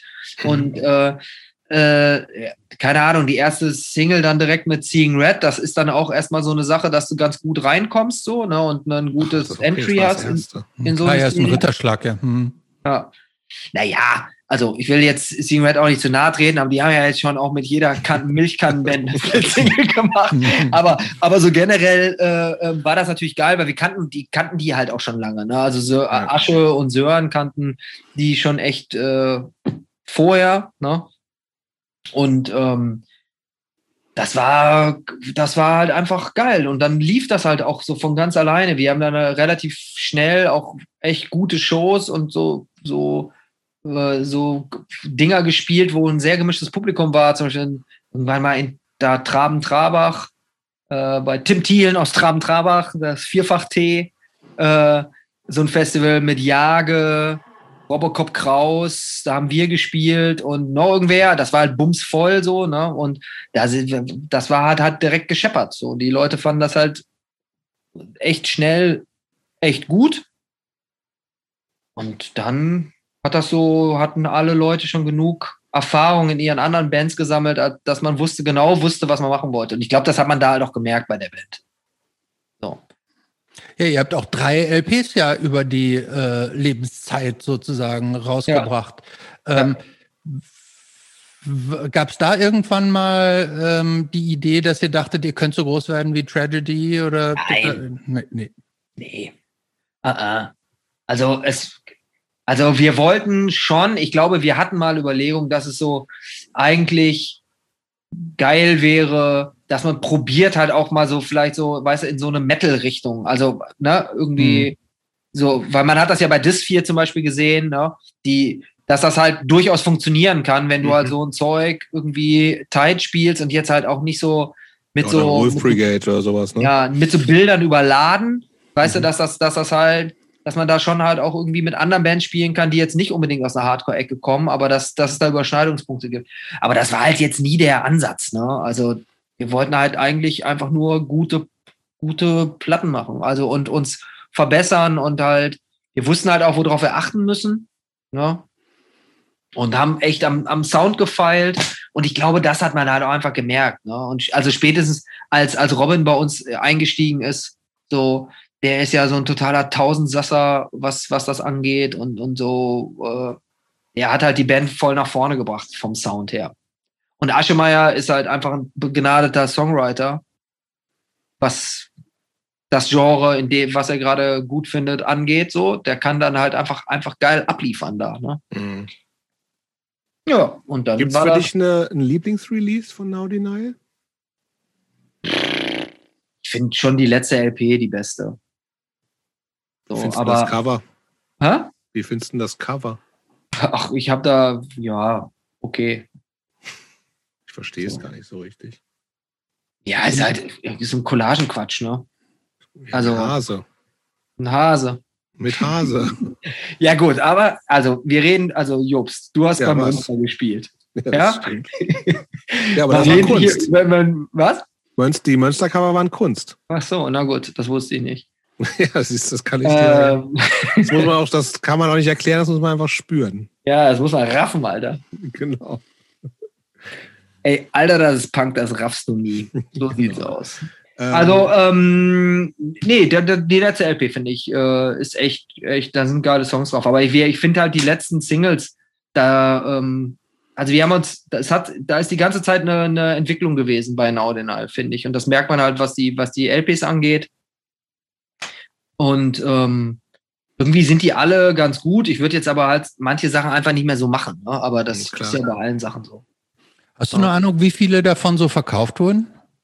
Ähm, Also ich glaube, die, also die ersten beiden, ich weiß nicht, zweieinhalb oder drei vielleicht. Mhm. Äh, Ja, aber ich bin mir nicht ganz sicher. Also, aber so 2000 sind es, glaube ich, echt gewesen, aber das war halt auch noch andere Zeit. Ne? Also ja, ja. Da ist so ein bisschen mehr passiert, einfach was Tonträger anging. Hm. Ja, ich glaube sowas. Und von den Split-Singles glaube ich auch. Also die liefen auch echt super. Also das sind also mindestens 2000, bin ich mir ziemlich sicher. Letzte Show 2010, ne?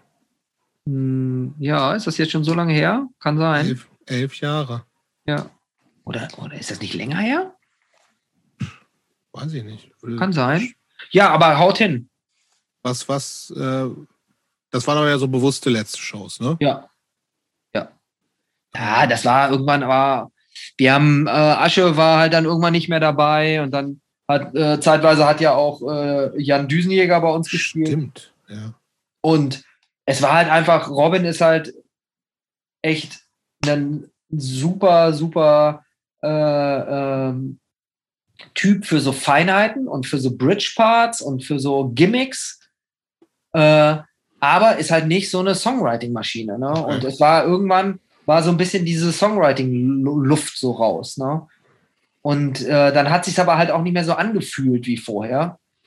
Und Entschuldigung, dann, dann war das halt so ein bisschen bemüht und ich glaube, dann haben, weiß ich, äh, Jan und äh, ähm, Robin sind auch nicht so gut grün miteinander geworden und so. Und dann hat man irgendwann gesagt, ey, dann lass uns echt aufhören, bevor das irgendwie so ein, so ein, bevor es ätzend wird, so, ne? Wie war, wo war die letzte Show? Münster. Oder Im, äh, in, im, im äh, hier Café von der Sputnikhalle. okay. Kannst du dich an das letzte Konzert erinnern? Ja. Und wie, und wie du dich dabei und danach gefühlt hast? Hm, Ich hab, war traurig, weil ich, weil das halt auch so eine Freundschaftsband war. Äh, aber halt auch irgendwie glücklich, weil es halt auch schön ist, einfach Konzerte zu spielen. Und das war halt auch ein schönes Konzert. Und man legt ja in so die letzten Sachen immer so ein bisschen so eine doppelte Bedeutung, weißt du, Mhm. also so, so sehr viel äh, äh, Erwartung. Und es hat halt irgendwie nicht so die Erwartung erreicht, weil die, die Latte auch echt hoch lag, so. Aber es war halt echt ein gutes Konzert und es waren halt viele Leute da, die das halt echt, also diese Band halt wertgeschätzt haben, so. Und das war halt schön, so, ne? Und aber halt auch am laufenden Band immer noch äh, so Anfragen für so Reunion und sowas gekriegt und sowas. Und also ich glaube, dass die Band schon von allen Bands irgendwie so den, den meisten Impact bei Leuten hinterlassen hat. Ne? Also Ja, da, da gibt es halt, glaube ich, so richtige Fans einfach. Ähm, Oh, du, würdest du tatsächlich sagen, mehr als Enfold? ja, Würde ich auch sagen. definitiv. Wenn wir mit Enfold nach der LP weitergemacht hätten und noch so ein Ding, weißt du, noch so eine LP oder sowas gemacht hätten, dann wäre das vielleicht was anderes gewesen. Aber das, äh, also darfst halt auch nicht vergessen, dass äh, Enfold jetzt auch schon, keine Ahnung, 25 Jahre her ist, ne? Also, das ist schon ja, und einfach. halt so ein kurzes Phänomen halt war, ne? Und ich meine, Naudina war schon ganz schön lange. ja, die Band gab es lange, zehn Jahre, oder? Ja, Würde ich ja. sagen. Oder neun oder so. Guck mal, was, was Discogs behauptet. Ja, aber häufig äh, liegt es ja nicht an der, äh, an der offiziellen Länge und liegt auch nicht an der Anzahl der Ja, Releases, zehn Jahre. Hm. ähm, wie, eine, wie eine Band historisch wahrgenommen wird. Wenn wir, mal, wenn wir uns nur so eine Band angucken, die wir hier, die hier dauernd erwähnt wird, Acme, ähm, Ja, das stimmt. äh, die haben eine 7-Inch und, ähm, äh, und eine 10-Inch gemacht und das war's. Ne? Und Ja, aber das darf, du darfst halt auch nicht vergessen, dass das, was wir mit Enfold gemacht haben, schon ein paar Mal gesagt worden ist vorher. Das, was Acme gemacht haben, war halt War neu. einfach, einfach echt so ein Schlag vom Kopf. Ne? So. Genauso, dass eine Band wie Mörser zum Beispiel, also ich war halt nie so wirklich Mörser-Fan, aber äh, das ist ja eigentlich eine komplett durch und durch eigentlich eine Metal-Band. Mhm. So. Warum die in der, in der also die haben, glaube ich, in der Metal-Szene überhaupt keinen Fuß gefasst, so, aber halt, ne, in dieser Hardcore-Szene, weil die halt in, aus so aus diesem, aus dem, dieser Ursuppe da kommen, so, ne? Mhm. Und das, also manche Sachen lassen sich da halt auch nicht so, nicht so, äh, keine Ahnung, nicht so einfach, einfach erklären. Und wenn du halt nicht so, nicht so das, diesen Wow-Moment hast mit, dein, mit deinem ersten Release oder mit dem Release, was du hast. So, ne? Und vor Dingen gerade in so einer Zeit dann auch einfach auftauchst, wo, wo halt einfach auch diese Art, also wenn die letzte Platte von Enfold, das war ja schon irgendwie auch so Refused Shape of Punk beeinflusst so ein bisschen. Und da hast du halt einfach riesen, riesen Dinge, an denen du dich abarbeiten musst, weißt du, um da ranzukommen und so und da mitzuhalten, das ist halt auch einfach, da ist die Latte echt hoch. Aber wenn du selber die Latte so hochlegst Mhm. mit deinem Release, also weil es halt einfach vorher noch keiner gemacht hat, dann Mhm. ist das halt irgendwie eine andere Sache, glaube ich. Mhm. Ne? Und das ist für viele war, ist halt dieser Bremen-Core, äh, dieser North-Core halt einfach so eine echt eine wichtige, ein wichtiges Ding gewesen. So, ne? Das war mit Systral und wie sie alle heißen. Das hat ja keine Sau vorher gemacht in der so, diese Metal, also das ist ja alles Metal eigentlich. Ja, Ja, ja. das ist Metal. Systral oder, oder auch Acme, das ist kein Hardcore. Das ist eine Metalband, die im Hardcore, das ist der erste Metalcore-Band oder so. Ne? Aber das ist ja auch scheißegal, wie du es nennst. Das ist, äh, das hat einfach funktioniert in der Szene. Und da, ich glaube, den, den sind die ja halt auch, als die live gespielt haben, nicht die, die, die Bude eingelaufen, sondern die Leute haben das Wahrscheinlich nicht. Ja, ja. die haben nachher gedacht, also ich habe von Acme halt auch solche, so ein bisschen wie von Integrity, so Geschichten gehört, weil, weil Elmar hatte die, glaube ich, mal im äh, Zirkus Musicus gesehen, in, äh, auf dem Land da in Bohmte oder, nee, nicht in Bohmte, aber irgendwo da in Niedersachsen. Und äh, der meinte, das wäre ultra brutal gewesen. Das wären so Typen, die wären in Anzügen aufgetreten. Und dann haben die losgelegt und es war halt so das mega brutalste Geschepper und so. Ne? Und solche Geschichten rankten sich dann da so bei mir um diese Band. Ne? Und äh, so eine ganze, ein ganzes Album von denen finde ich halt auch echt ermüdend. Aber klar, wenn du dann den ersten Song hörst, das ist halt schon einfach auch mal so eine Urgewalt Voll. der Gesang und so, ne? Und das ist halt einfach so. Also manche Bands, die sind unverwüstlich und die sind dann halt auch aus irgendeinem verrückten Grund. Also bei Wieso, was ja auch so eine Dauerband ist bei euch, verstehe ich ja überhaupt nicht. Ich auch nicht übrigens. Nee, ich auch nicht. Aber, Ja, das, sind, aber- das ist auch der andere, dann wieder eine andere Generation, die damit groß geworden ist, glaube ich. Und ich glaube, bei denen funktioniert das sau hart auch über dieses kotzende Pferd. Das mit der Ja, Ölablassschraube. über so das Bild. Weil das, Das halt super jeder, Bild. jeder Kiddie-Punk irgendwie, weißt du, da auf, auf dem Button oder was auch immer was hat. Man hat immer, jeder kennt diesen Namen, jeder kennt Aber dieses das kotzt, glaube ich, nicht. Es ist halt einfach nur eine Ölablassschraube. Ach so. Das ist, glaube ich, der Witz. Und das so. heißt F-E-R-T. Ich glaube nicht, dass es kotzt. Ich bin mir auch nicht ganz sicher. Egal. Ähm, Okay, Erstaunlicherweise- ich mal den Witz verstanden. ja. Oh. Ähm, ja, erstaunlicherweise ist das tatsächlich, ähm, du hast seitdem, seit zehn Jahren eigentlich keine Band mehr gehabt, die irgendwie aus irgendwelchen Proberäumen zumindest rausgekommen ist, oder? Ich weiß, dass es Hm. immer wieder so Versuche gab. Ich habe ein, äh, eigentlich nur einen Versuch, Ende neu. Also beziehungsweise ich bin bei, äh, ich bin so in den letzten Zügen bei, äh, ach meine Güte, ja, dem Vorgängerband von Ende neu, äh, die Negation eingestiegen. Okay. Äh, und das hat sich dann aber irgendwie innerhalb vom halben Jahr oder Dreivierteljahr äh, Aber auch als Schlagzeuger wieder. genau, als Schlagzeuger. War auch heft, also äh, schon auch echt ein heftiges Erbe. Da hat ursprünglich der äh, Julian von Orbit the Earth, der weißt du, Gitarrist und Sänger und Ritual-Sänger und so, Mhm. Der hat da Schlagzeug gespielt, ist ein absolutes Supertier am, am, am, am Instrument und so auch so Robin-mäßig so, der irgendwie so alles kann. Und danach hat bei der Platte hat äh, der äh, äh, hier, wie heißt der, Chris Bass, der bei Heaven Shall Burn Schlagzeug spielt, Ah, okay. der hat da gespielt. Und da sind äh, beide äh, schon halt auch einfach so Giganten an ihren, äh, an ihren Instrumenten, was ich äh, wirklich überhaupt gar nicht bin. Äh, und das hat Ich aber ich irgendwie gehört okay zum ersten. Mal von der Band übrigens tatsächlich. die Negation. Ja, Ganz aber geil. sagt, hat mir nichts gehört, gesagt. Also Postkram irgendwie auch so ein bisschen, ne? Nee, das Nee? ist schon so, so hardcore mit deutschen Kennst Texten. du das, Christopher? Nee.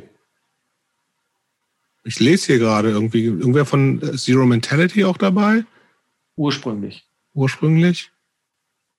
Nie gehört. Ganz gut. Und auf jeden Fall, die, äh, äh, das hat sich dann irgendwie aufgelöst und dann haben wir mit äh, ähnlichen Leuten, äh, haben wir dann Ende Neu gegründet. Äh, und das ist halt auch so, keine so rudimentäre Hardcore also mit deutschen Texten. Ähm, Ende, so Ende neu, also so Ende wie Anfang und neu wie alt. Ende neu. Genau. Ende, Querstrich, neu. Das ist so ein Song von, von äh, Einstürzen Neubauten. Ein, ein Album von Einstürzen Neubauten. Und, Auch äh, noch nie was von gehört. Kenne ich auch nicht. Und auf jeden die Fall. aber Ende neu hat habe ich auch noch Ach so, nee, da haben wir auch nur zwei Konzerte gespielt. Da haben wir äh, De- Demo-Aufnahmen gemacht, die haben wir aber noch nicht veröffentlicht, weil dann halt die Pandemie kam. Ne? Ah, Und dann haben wir nicht mehr geprobt und so. Dann hat unser Sänger hat einen äh, veganen Mexikaner aufgemacht in, äh, im, im Ruhrgebiet. Und äh, Während Ja. der Pandemie. nee, vorher. Hm. Vorher, aber äh, der hat, das ging so ungefähr zur gleichen Zeit los. Mhm. Und ja. gibt's ja, aber nicht mehr Ahnung, offiziell. Ja, im, bitte? Die Band gibt's aber nicht mehr. Welche? Ende neu. Wie gibt's nicht mehr? Gibt's die noch? Ja, wir haben uns nicht aufgelöst. Ja, das, das frage ich ja gerade. Nee, ich dachte, du liest das. Also, du liest doch Nein, ich, ja, ich gucke, ich habe sehe gerade, das ist so, bin ganz interessiert. Das, ist, Auf welchem das Fake. News Telegram-Kanal bist du denn schon wieder unterwegs? Nee, das steht da nicht. Na, Und, äh, und ähm, auf jeden Fall die, also da haben wir, haben wir was gemacht, das ist auch ganz geil, aber halt jetzt gerade so ein bisschen schwierig und man wird ja auch irgendwie nicht jünger und äh, ich habe ja an sich auch praktisch diese Label-Sache. Äh, Ja, das wollte ich jetzt, wollte ich gerade sagen. Wir haben Ja. jetzt genug über deine ganzen Bands gesprochen, haben wir Wir verstanden, reden dass, erst du, dass, zweieinhalb du, Stunden. äh, dass du dir jetzt Ende mit Bands. ja, Ende ähm, Bands. Äh, so. Label Ich will kann man so ein jetzt bisschen durchjagen, finde ich. Was? Wo wollen wir Label- durchjagen? durchs Label können wir Label. durchjagen, aber ähm, jetzt. Weil es gibt jetzt tatsächlich, wir können darauf hinweisen, es gibt diesen anderen guten Podcast mit dir, da, da redet ihr viel über das Label und das kann man sich da anhören. Ja, mir ist es Aber, jetzt, aber ein bisschen wollen wir da auch Ein drüber. bisschen, ja, aber nicht. Aber jetzt, ich will jetzt erstmal wissen, wo du eigentlich parallel zu den ganzen Bands da gestanden bist. Du hast also Geografie, äh, Geografie studiert, richtig? genau. So. Ähm, und fertig studiert? das auch Ja. abgeschlossen? Hm? Ja. Ähm. Und dann? Und dann habe ich bei Greenhill gearbeitet. Greenhell, ne? Genau. Eigentlich 20 Jahre lang. Was hast du da gemacht? Boah, ich habe den Laden gemacht, habe den Einkauf gemacht, äh, so PR-Kram und äh, äh, so ein Jahrzähl organisiert. Aber eigentlich Ist das ein Fulltime-Job gewesen? Ja, klar. 40 Stunden offiziell. Ja, ja. Krass, okay.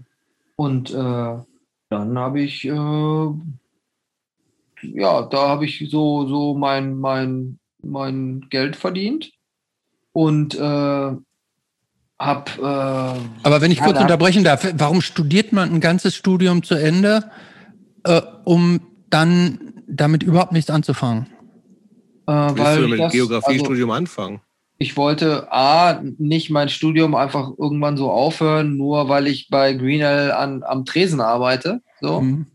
Und ich habe halt eine, äh, eine Diplomarbeit halt geschrieben, die mich echt dann interessiert hat, sehr. Also das fand ich total super und äh, hat mir echt Spaß gemacht. Und dann habe ich auch kurz überlegt, ob ich in dem Bereich arbeiten will. War aber halt zu lang raus einfach, ne? Weil ich habe zwischenzeitlich drei Jahre nicht äh, die Uni von innen gesehen, weil ich gearbeitet habe und habe dann irgendwann wieder halt angefangen, um das zu Ende zu machen. Mhm. Und ähm, ja, keine Ahnung, das ist halt auch einfach in dem Bereich Geografie, da hä- hätte mich so Stadtplanung und sowas, ne, so, so Kulturmanagement, solche Sachen interessiert. Und da, das ist halt auch einfach echt schwierig, ne? Wenn du da nicht Mhm. irgendwie schnell durchziehst und, und äh, irgendwie so ein bisschen on, brauchst du da ja auch wahrscheinlich, ne? Dann in die, Vielleicht in die schon, Szene oder sowas. So. Und ich habe das halt eher so, ich habe das nie so, so kar karrieremäßig irgendwie studiert, sondern weil es mich interessiert hat. Und hatte da halt auch keine großen Ambitionen dann erst. Und wie gesagt, die, diese Diplomarbeit hat mich dann irgendwie wieder zurück reingeholt, dass ich das gut fand. Und äh, beziehungsweise, dass mir das halt Spaß gemacht hat. Und ja, so, so, so ist das halt, ne? Und dann habe ich halt ein bisschen rumgedengelt bei, bei Greenhill, ein bisschen ist gut. Und als dann die Band zu Ende war, wollte ich halt irgendwas machen, was irgendwie was weiterhin irgendwie so Musik, äh, aff- äh, so, so einen Musiktouch hat und was halt so szenemäßig irgendwie was ist. Und dann deswegen habe ich ja mehr oder weniger das Label gegründet. Ja, das war so der, der Grund. Ja. Und Was war denn der erste Release? Mm, äh, Black Sleep of Kali. Ach ja, die- stimmt. So Amis, die machen so, so Mastodon-Zeug, so Doom-Kram. Ähm, wie würdest du, guck mal, dann, du, ähm, das Label gibt es jetzt über oder circa zehn Jahre, über 125 Releases. Das ist, Wahnsinnig viel, habe ich mir auch jetzt viel. erst aufgefallen. ja, ähm, aber Pistolen-Chris nennt man mich auch. Aber wirklich. Ähm, aber auch total unterschiedliche Sachen. Also Ja. man, man äh, kann jetzt nicht sagen, dass das Label für ein besonderes Genre oder für einen besonderen Stil gilt. Ähm, das kann man jetzt sagen, das ist eklektisch. Man kann aber auch irgendwie so sagen, es ist unentschieden. Oder ähm, wie, wie empfindest du das? Ich empfinde das als extrem bereichernd. also ich finde das überhaupt nicht unentschieden. Das ist einfach Zeug, was ich höre. Ich höre äh, nicht nur eine Richtung. Ich finde nichts langweiligeres als so vorhersehbar, vorhersehbare Labels. Also das brauche ich nicht. Und ich stelle mal vor, ich hätte 125 Mal eine Kadaverplatte rausgebracht. Das wäre doch für jeden, der Musik gut findet, total langweilig. Aber ist das nicht dann schwierig, sozusagen auch so, so Label-Fans zu finden? Dass Ja. dann dem, ja, ne? Ja, aber also in, in meiner, nee, ist nicht egal natürlich, aber in, in meiner Welt, so wie ich Musik höre und der Ansatz, von dem wie ich da rangegangen bin, äh, war, dass halt keiner so beschränkt sein soll, bitte sich nicht von anderen Sachen überzeugen zu lassen. Also ich meine das gar nicht missionarisch, sondern einfach, wenn die Qualität halt stimmt, dann kann man halt immer sagen, ey, das ist qualitativ halt echt gut so. Ne? Das ist aber vielleicht nicht meine, meine Tasse Tee. Ne? Ja, ja. Und Klar. ähm, ich stehe da halt auch, also es gibt wirklich wenig, glaube ich, was ich rausgebracht habe, wo ich nicht echt dahinter stehe. So, das sind, äh, manche Sachen hätte man sich vielleicht sparen können oder so, Die Nothing LP zum Beispiel. nee, das ist eine gute LP. Die ist eine super LP, die hat sich aber nicht verkauft, wahrscheinlich. Die, die ich hatte, sind weg. Irgendwie- Ich glaube, bei irgendwem stehen noch welche, im- bei Matze stehen im Keller wahrscheinlich noch welche. Ja, aber nicht viele. Okay. Ja, dann ist ja gut. Also ich glaube, das wäre ein 20, totaler der Laden wieder gewesen. Ach Quatsch. Nein, das war, äh, das ist, ist äh, also, ja, das, das, ist, äh, das ist schon eine, äh, eine, eine gute Platte. Ähm, aber, also, es, wie gesagt, es gibt da halt ein paar Sachen, die hätte man sich vielleicht sparen können. Und das war vielleicht, manche Sachen waren auch nicht wirklich wirtschaftlich, aber halt auch nicht wirklich unwirtschaftlich. Ja? Und dann waren aber halt welche dabei, die halt extrem erfolgreich waren. Und, Welche, äh, was, ähm, äh, klär uns doch mal ganz kurz auf, was sind denn die, die erfolgreichsten, also Die kommerziell, erfolgreichste Platte ist die Kadaver-LP, die erste. Mhm. Ja. Und Presst du die immer noch nach eigentlich? Nee, ich, nee, die ist zur Band zurückgegangen. Okay. Letztes Jahr. Aber bis letzten, bis letzten Jahres äh, habe ich die gepresst. Und wie viele Also gibt es davon? Weiß ich, 25.000? Wahnsinn. Mhm. Also, Schon krass. oder so. Vielleicht auch mehr. Ich we- weiß es eher wirklich nicht aus dem Kopf. Ja, ja, sehr gut. Oh. Aber krass viel. Ja, ich dachte, ja, eine, funktioniert natürlich super auf Vinyl. Ich meine, die Band ist natürlich auch super, aber ähm, war ja auch so nicht absehbar, ne? Dass die Nee, so. überhaupt nicht. Die wollte ja auch keiner machen. Ja. Die Band. Also. Äh, und das ist halt auch, manchmal muss man halt auch einfach ein bisschen Glück haben und zur richtigen Zeit irgendwie am richtigen Ort und die, da musst du halt auch Bands haben, die äh, mitziehen und beziehungsweise Bands einfach, die gut sind und wissen, was sie wollen und, und halt auch Gas geben. So, ne? Und selbst dann heißt es nicht, dass, dass du eine erfolgreiche Platte rausbringst. So. Naja. Und aber, Ja, aber ich finde es. Was? mach du. Mach du. Nee, ja, ja, wie- zu äh, Christopher noch. Also Fjord und die Nerven und solche Sachen und ach, keine Ahnung, was, was noch? Äh, Messer und äh, mh, oh, ich tue jetzt bestimmt irgendwelchen Leuten Unrecht. Also da sind diverse Sachen dabei. Also klar, man sieht jetzt gerade so ein über die die letzten fünf Jahre schon einfach so ein Trend, dass es schwieriger wird, Platten zu verkaufen, weil einfach unglaublich viel mehr Vinyl auf dem Markt ist. Ne? Und jeder Dödel jetzt eine Platte rausbringt und jedes Major-Label den Katalog auflegt und so. Das war halt einfach äh, vor zehn Jahren sah das noch anders aus oder vor acht Jahren. Aber äh, generell ähm, sind, also ich kann.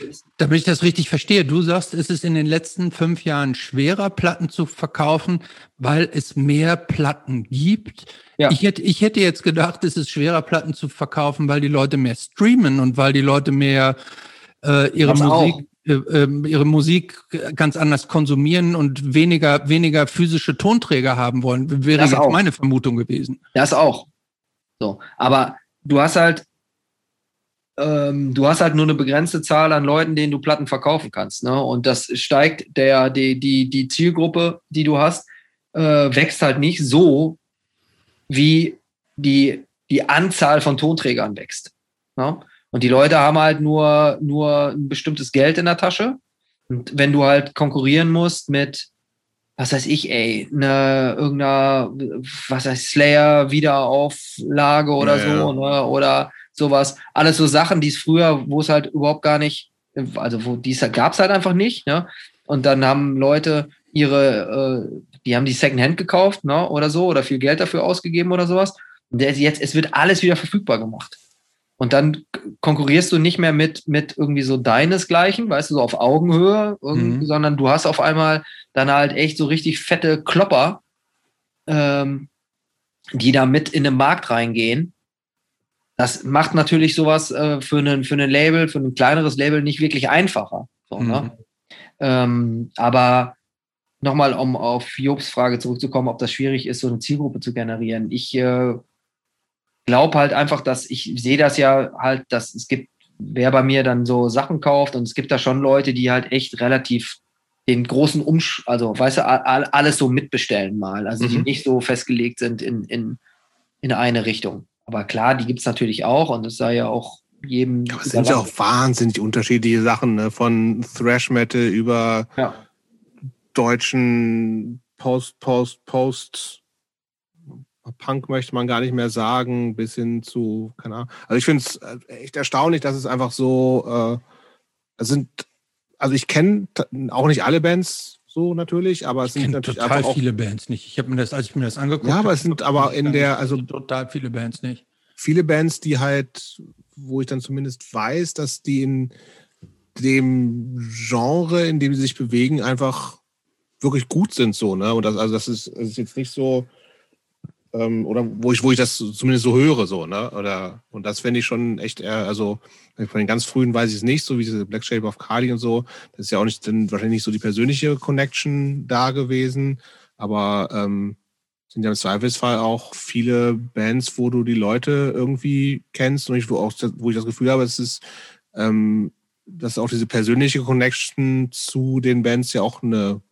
wichtige Rolle für dich spielt, so, ne? Und es nicht nur, nicht nur um Musik geht. Ja, also, aber natürlich nicht nur. Ich äh, aber hab da, ich bin da nicht mit 125 oder mit, mit Natürlich 80, nicht. 80 Bands äh, befreundet, so, ne? Ähm, aber am Anfang war das natürlich so, ne? Also Ja. bei Black, Sleep of, äh, Black Shape of Kali, das war halt so eine Sache, da habe ich irgendwann äh, zu Einkaufszeiten bei Greenell die CD in die Hände gekriegt von einem Ami-Label und fand die CD halt total geil und habe gedacht, das gibt's ja nicht, das ist halt einfach ein totales Vinyl-Thema, dass das halt nicht auf Ja. Vinyl rauskommt, so. Und dann, das war so der Anstoß, ne? Aber danach halt, dann kam ja auch Noem und so, ne? Genau. Mit, mit, mit, mit Lennart und, und Christoph von äh, Kadaver und so. Und äh, Drama Mine mit äh, Mhm. Pogo und so und Messer und sowas. Das sind halt alles klar. Das sind alles so Leute, die ich halt Ewigkeiten schon kannte. Ne? Mhm. Und dass die halt da irgendwie, ähm, irgendwie in ihrem Bereich dann so erfolgreich sind oder zumindest so Achtungserfolge, das konnte ich halt nicht so wissen. Ich wusste halt nur, dass das, was die machen, für meine, meines Erachtens halt ähm, relativ hochwertig ist. Ne? Mhm. Und offensichtlich sehen das halt ein paar andere Leute halt auch, auch genauso. Ne? Sonst hätte ich es ja nicht gut verkauft. Äh, Und- wie viel, äh, wenn ich kurz unterbrechen darf, also dieses Label, äh, dieses Label, ist es, also hast du richtig angestellt oder wie viele, oder ist das alles, bist du One-Man-Show? I'm One-Man-Show, Baby. Nein, ich mache das alles. Also ich mache das also zurzeit, also die letzten Und das ist, das ist, das ist praktisch auch dein, dein Lebensunterhalt. Verdienst du mit dem Label, ja? Ja, zurzeit schon. Und wie, wie, ähm, gerade wo du sagst, irgendwie die Zeiten werden schwieriger, Platten zu verkaufen, ähm, ist das sorgenfrei oder Selbstständig sein ist nie sorgenfrei. Aber und schon gar nicht im Tonträgerbereich. Aber ähm, also ich bin, äh, also das, ich, keine Ahnung, weiß ich nicht. Ich bin halt aber auch ein Typ, der nicht furchtbar viel Geld braucht. Und, und ähm, wir im Endeffekt geht's uns halt total gut.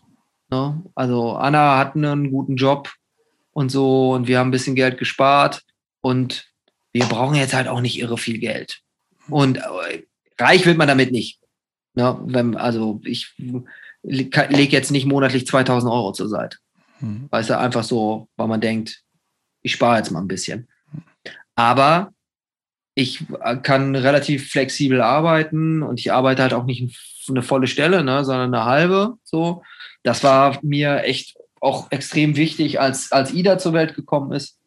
Meine Tochter, dass man da halt nicht irgendwie so ein Vater ist, der nie da ist und so. Mhm. Und das Aber funktioniert das in, in so einer selbstständigen Position überhaupt, dass du sagen kannst, ich mache jetzt halt nichts, weil man, also ja, ich mache ja was, aber ich kann halt, die ist halt in der Kita und wenn die aus der Okay. Kita kommt, bin ich halt zu Hause so, ne? ja. Und, oder, oder meistens halt auf jeden Fall. Ich fange jetzt einen neuen Job an, äh, weil ich einfach auch mal was anderes machen will. Ähm, und äh, das muss man, muss man mal schauen, wie das wird. was, was, man- was fängst du da an? Ach, das ist so eine Projektmanagement-Sache bei so einer IT-Firma. Also, äh, das wäre, äh, da müssten wir jetzt zu weit ausholen, aber das ist halt komplett was anderes. Ja, aber IT und Label, dass, dass sich das verbindet, wissen wir ja schon auch hier aus unserem Podcast schon, ne? Ist das so? Ja, da hatten wir auch schon mal einen Gast, der, Ah, okay. der auch IT und Labelwork gut miteinander verbunden hat. Ah, okay. Ja, du, das mag sein, dass man das, ich hoffe, dass man das gut verbinden kann. Ähm, und Aber es ist halt einfach ein An Angestelltenverhältnis und genau, das ist ein so Angestelltenverhältnis. eine Koordinations-Projektmanagementsjob, wo also Genau, und das ist halt so Learning. keine Ahnung von der Sache haben muss, aber halt irgendwie den Überblick behält und Genau. Genau. Ja, und das ist so, da, es gibt halt so eine im IT-Bereich für so Softwareentwicklung so eine ähm, Projektmanagement-Tool. und da in, in das Tool, Okay. also damit arbeiten die da, damit äh, arbeite ich mich ein, beziehungsweise ist so Learning on the Job. Und ähm, dann schauen wir mal. Ne? Also das. So, Aber ist das, das bist du da so reinge... Ist das das, wo du nach gesucht hast oder gesagt hast, weil ich will was Ja, anderes ich hab- machen?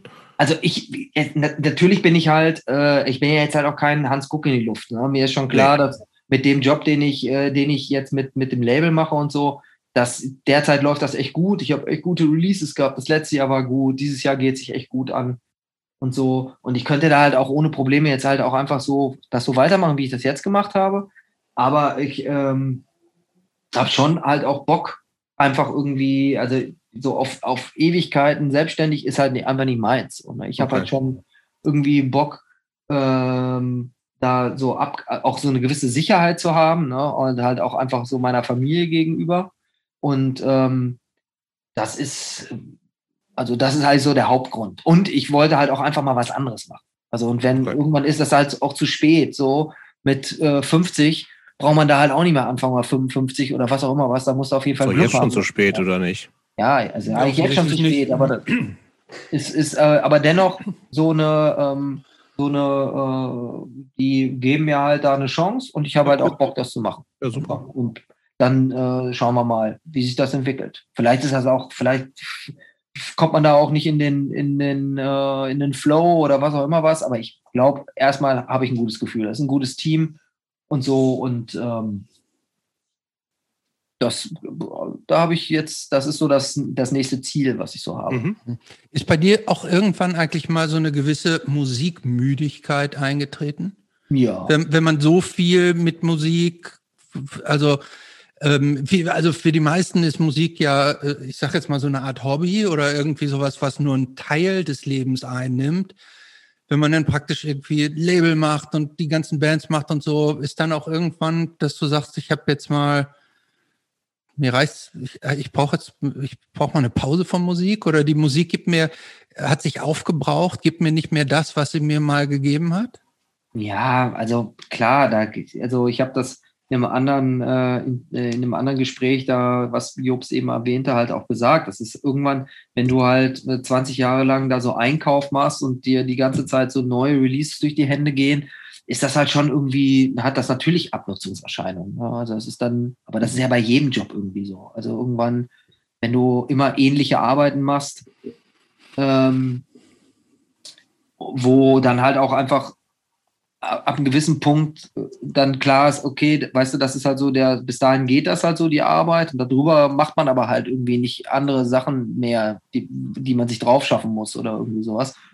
Dann ist das immer halt so ein bisschen ermüdend, so, ne?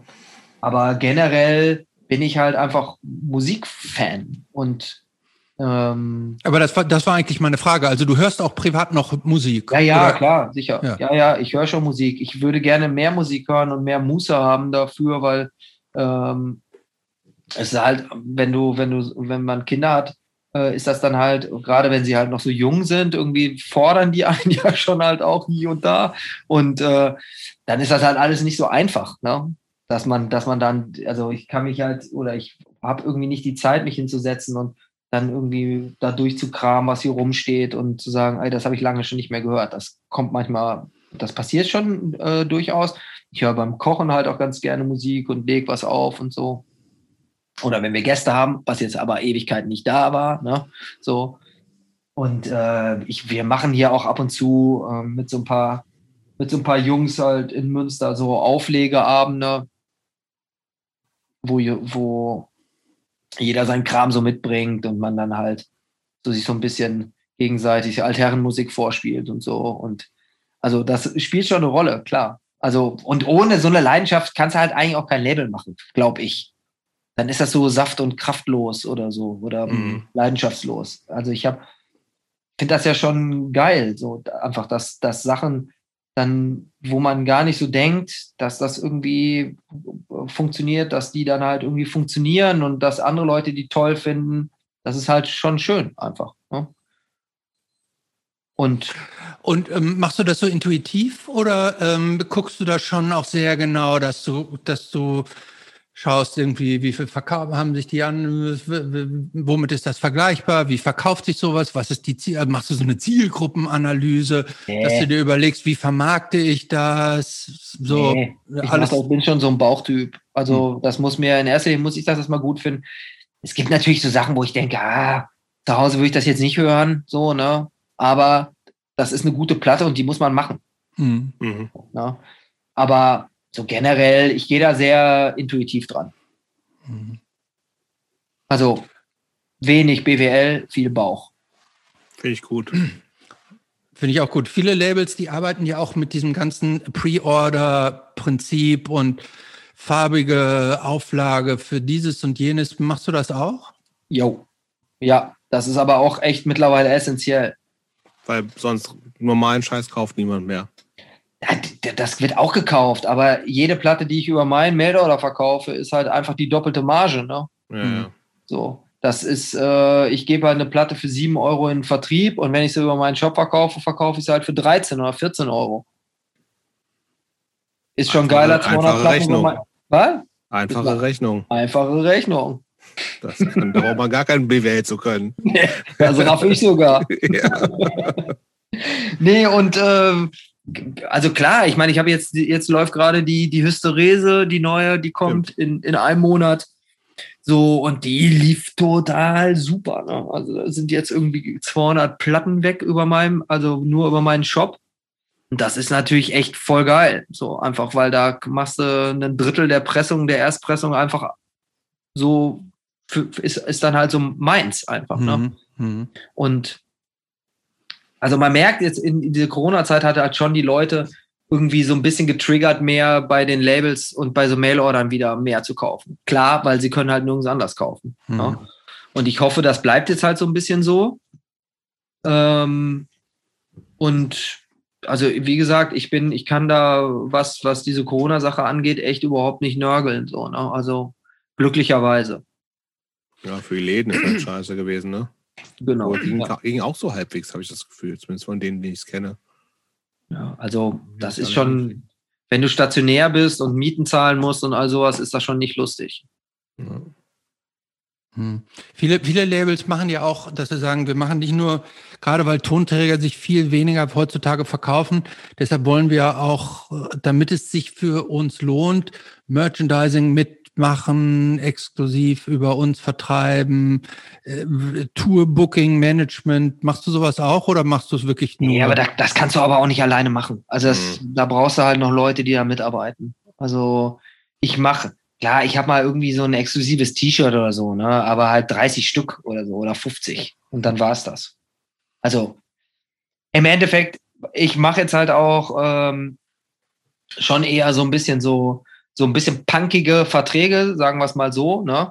Also ich sage jetzt nicht einer Band, hier hast du 5000 Euro, damit könnt ihr jetzt erstmal was Geiles machen.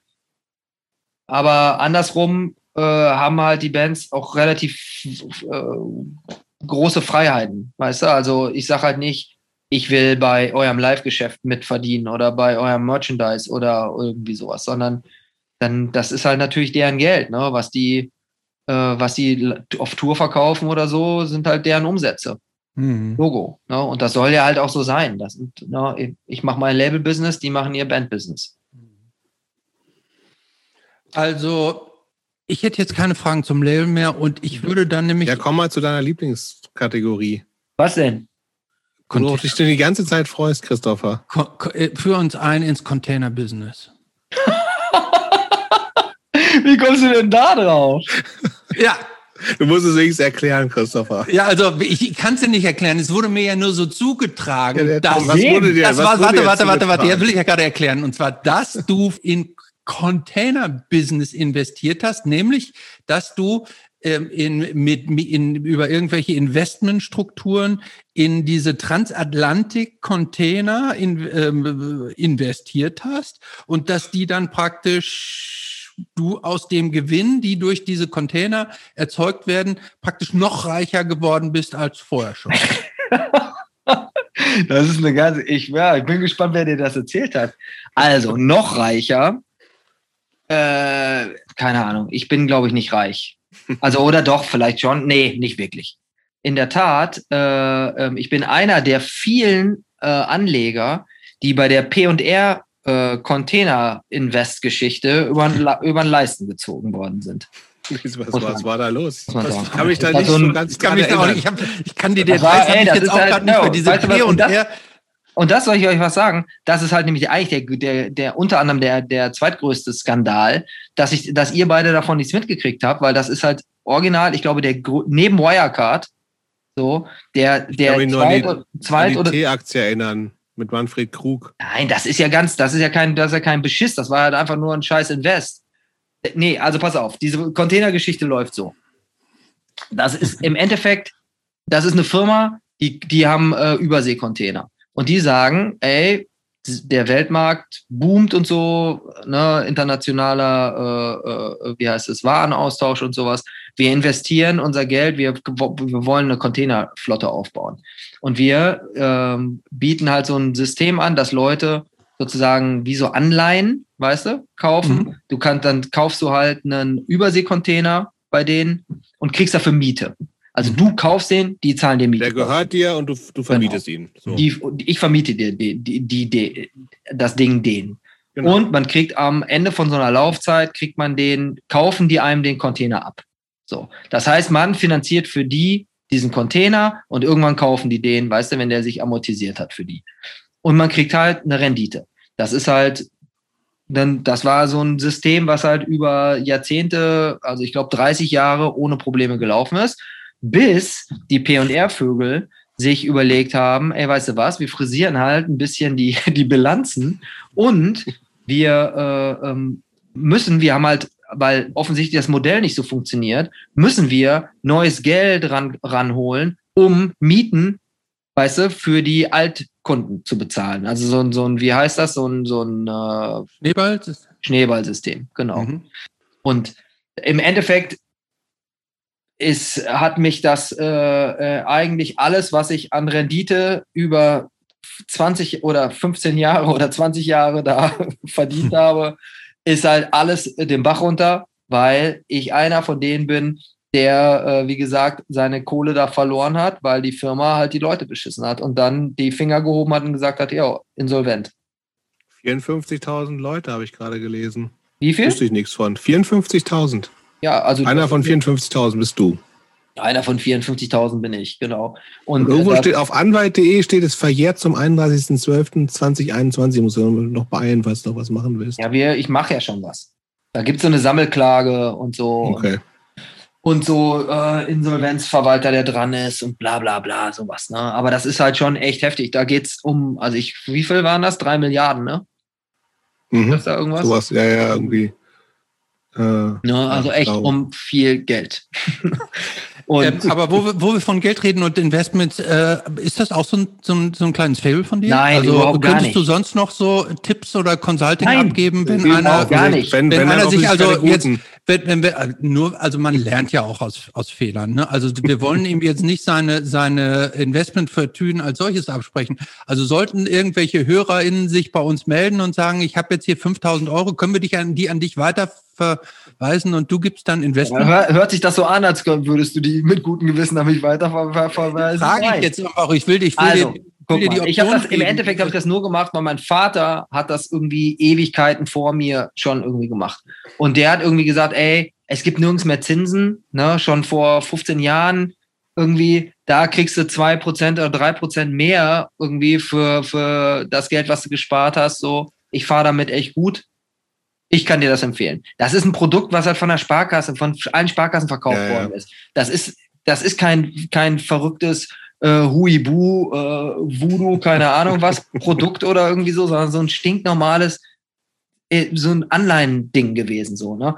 Und ähm, im Endeffekt haben die halt äh, die, da waren, sind irgendwann rote Lampen oder rote, wie nennt man das, Laternen oder so hochgegangen, äh, weil, weil irgendwas nicht, nicht ganz koscher war. Und die haben halt im Endeffekt äh, die Leute halt nicht gewarnt. Ne? Hm. So, dass das Geld irgendwie nicht, nicht sicher ist. Was auch Das immer. heißt, das, das halt heißt du bist jetzt in den Kryptowährungen, bist du auch nicht drin. Überhaupt nicht.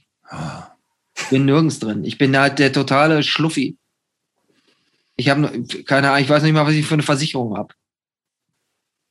Also Ich habe wirklich. doch gesagt, Containerbusiness ist nicht so spannend, wie du dir das vorstellst. Ach, ja, ich bin jetzt, aber es ist egal. Vielleicht manchmal sind die Themen einfach als Vorfreude größer, als sie sich dann. Warum interessierst du dich für solche Sachen? Nein, überhaupt nicht. Aber ich, ich interessiere mich für Menschen, die interessante Neigungen haben. Das kannte, ja, das ist keine Neigung, das ist halt Doch, einfach das war eine mein- Neigung. meine für mich Pak- war das eine Neigung. Hast du einen Fable für Überland-Container gehabt? Das ist halt, ich habe ein paar Kröten gehabt und ich habe gedacht, okay, mit mit Aber was soll ich damit machen? Ja, Eins Brauch- für- Ja, Ja, aber aber du, fünf hättest mir, du, hättest mir jetzt nicht sagen, du hättest mir jetzt nicht sagen dürfen, dass es an jeder Sparkasse verkauft wird. Du hättest mir jetzt erzählen müssen, dass du dich da in als ich in Südafrika war. Pass auf, als ich in Südafrika war. Genau. Da hat mich in Cape Town so ein. Typ angeguckt, so ein Das Rastafari. war ein, ein Tipp von Rissa. Now we're talking. Endlich. Und dann Ja, hast du dir am Hafen Toilette. dir das genau angeguckt und so, ne? Genau. Jetzt kommt die. Dann hat, er mir, dann hat er mir den Container gezeigt am Hafen, hat gesagt, hier, Der ist ja, gut, hast du gedacht. Ja. Der ist gut. Dann habe ich gesagt, komm. Komm, dann bist du, hast du dir. Moment, du hast dir extra noch ein Hämmerchen irgendwo gekauft und hast den so abgeklopft überall, ob der auch stabil ist. Ja, Richtig? Genau. Und genau. hast dann noch in irgendeinem Alleyway d- da gehandelt. Voll. Wie viel Geld über, dann hast du es in, äh, bist noch mal nach Deutschland gefahren, hast den Riesenkoffer mit Bargeld Mit geholt türkischen Lira habe ich das bezahlt. und, und dann wieder runter. Genau. Alles klar. Ich finde, hier ist eine Frage, die ich gut finde, die Christopher aufgeschrieben hat. Das ist was ganz anderes. Ähm, hast du ein Hobby, das niemand von dir erwartet? Nee. Ach komm. Nein, habe ich nicht. Also, nee. Aber, aber was war das denn eben mit dem Kochen eigentlich, als du gesagt hast, beim Kochen hörst du gerne Musik? Ich bin so ein totaler, wir- wir so ja auch so eine Seitenserie aufgemacht, die die äh, die Lieblingskochgerichte unserer Gäste. Was ist denn deins? Was kochst du am besten? Ah, ich glaube, am, am besten ist so, ein, ist so ein indisches Curry. So ein Linsencurry. Ein gelbes. Das ist, glaube ich, gut. Aber ich bin so ein total, also ich bin kein Kochbuch-Kochtyp. Ich mache auch keine Atomphysik. Einfach, ich koche halt einfach öfter mal bei uns. Das ist einfach alles und dabei höre ich gerne meine Platte. also muss ich euch echt enttäuschen. Ich bin da, äh, ich bin weder ein Finanzguru offensichtlich, wie ihr gehört habt, noch Nee, aber- der, der hast doch- kleine aber- Bruder von Tim Raue oder so. Ja, aber also irgendwo muss da doch noch irgendwas versteckt sein, weil du hast so eine, ich finde, du hast so eine schöne Energie so als Mensch. Ne? Also du hast so einen Drive. Ja, der macht doch genug. Was willst du denn, Christopher? Ja, aber nee, aber, aber, so, aber der, der, der ist so, also wenn, der hat in tausend Bands gespielt, ne? Eben. Überall. So. Ähm, und jetzt macht er nur noch Label und kocht gelbes Entschuldigung. Entschuldigung. so, nur halbtags. Und Also du erzähl mir doch nicht, du musst doch, äh, da musst doch Ja, ich habe eine kleine Tochter, Digga. So, Ja, ich- weißt du, ich was weiß, was das heißt. Die ist Ja. halt, die ist halt, äh, die, die hat äh, die äh, meine Energie plus die Energie meiner Frau. Aber restaurierst du nicht irgendwelche alten Ölgemälde zum Beispiel? Na, ich restauriere die Bude, wenn die fertig ist mit dem nach einem nach einem Nachmittag in der, im Wohnzimmer spielen. Dann kann ich hier neu renovieren. Ich mache nichts hier. Keine Ahnung, weiß ich nicht. Du bist äh, verheiratet, ne? Richtig, ja, hätte ich auch nicht gedacht. Wa- Ja, warum, warum, hast, warum habt ihr geheiratet? Auch weil meine Frau super ist und weil sie ist ihr Ja, der, muss man ja nicht machen. Nee, ich weiß, aber ihr war es halt echt wichtig. Und Okay. Und ähm, ich, mir wäre es nicht wichtig gewesen, und zwar nicht, weil ich nicht irgendwie, weil ich, weil ich nicht meine Frau super finde, sondern weil ich halt einfach so, so Punkrock-technisch gesehen oder so, ne, das immer irgendwie so ein bisschen überflüssig fand. Mhm. Bist du verheiratet mittlerweile? Ich? Nee. Okay. Dann geht's dir wahrscheinlich vielleicht oder euch so ein bisschen so, wie ich darüber gedacht habe. Ne? Oder vielleicht wollt ihr auch gar nicht rein, was auch immer. Der Punkt ist der, äh, im, das war halt einfach, keine Ahnung. Ich habe dann irgendwann gedacht, ey, ja, warum eigentlich? Und dann fand ich es erst ein bisschen komisch und eigentlich finde ich es jetzt auch ganz cool. Aber es war keine kirchliche Hochzeit, oder? Nein, nein, nein. Standesamtlich. Ja, ich kann nicht beruhigen, Jobst. Von mir, du. jeder und jede nach seiner und ihrer Fasson, ne? Also, nee, nee, alles ganz. Könnt ihr äh, das nur so machen. mit so Familie, so standesamtlich. Und dann haben wir, sind wir zu uns in die Wohnung mit, mit den besten Freunden so hier ne, und, und Familie und haben da den Tag verbracht und dann haben wir paar Monate, Monat später oder vier Wochen später eine schöne Party gemacht. Und das war's. Da sollten eigentlich auch Kadaver spielen, die haben es aber blöderweise nicht geschafft. Okay. Du bist ziemlich spät Vater geworden auch. Ja, Katastrophe. Ja? Ja, also ich habe immer gesagt, meine Eltern haben, meine Mutter hat mich mit 31 gekriegt oder so. Da habe ich auch immer, ich dachte immer, oh meine Güte, die ist steinalt, ey. Also und jetzt, ich bin zehn Jahre später, als Ida zur Welt gekommen ist. Also ich finde einfach irgendwie so ein bisschen nach wie vor so ein bisschen blöde, dass die halt einfach, wenn ich in Rente gehe, dann ist die, macht die Abi halt, ne? Oder ist, geht, fängt gerade an, vielleicht irgendwas anderes zu machen. Wenn sie nicht Abi macht, eine Lehre oder sonst irgendwas, weißt du? Und das ist halt so, ich habe einfach so ein bisschen Bammel, dass man dann da irgendwie nicht mehr so, nicht mehr so mit kann, weißt du? Aber. Ja, verstehe ich. Versteh aber ich bereue keine Sekunde von dem, dass wir unsere Tochter gekriegt haben. Ich stelle mir ja so ein bisschen die Frage, ob wir im Podcast nicht mehr über Kinder reden sollten. Wieso das denn? Äh, weil ich irgendwie, weil ich mir die Frage stelle, ob diese, dieses Kinderabgehype für Leute, die keine Kinder haben. Ich, ich hype das gar nicht ab. Dann muss ich nee, aber, selber. Also, nein, du nicht, aber wir insgesamt halten wir, halten wir das ich schon. auch gar nicht so richtig, ehrlich Find's? gesagt. Nicht? Also ihr sprecht halt einfach mit, ihr sprecht halt einfach mit alten Leuten so. Und die da haben halt die Wahrscheinlichkeit, Einige da, haben Kinder, ja. Genau, da, dass da welche Kinder haben, ist halt relativ groß und das ist halt einfach auch ein schon ein, ein harter ihr fahrt, mir jetzt, ihr, ihr fahrt mir jetzt hier so über den Mund, könnt ihr überhaupt nicht nachvollziehen? Wenn ich sage irgendwie. Ich fand das, das ich habe mich eher wiedergefunden in den Interviews, wo es dann dann da. Ja, weil du ein Kind hast. Bitte? Weil du ein Kind hast. Ja, klar, aber ich. Ja, aber die Frage, die ich mir stelle, wie finden das eigentlich die Leute, die keine Kinder haben? Finden die es nicht so verstörend? Ich habe mir nur die Frage gestellt. Ne? Ihr müsst Nein, jetzt nicht so gereizt reagieren. Na, ich bin überhaupt nicht gereizt.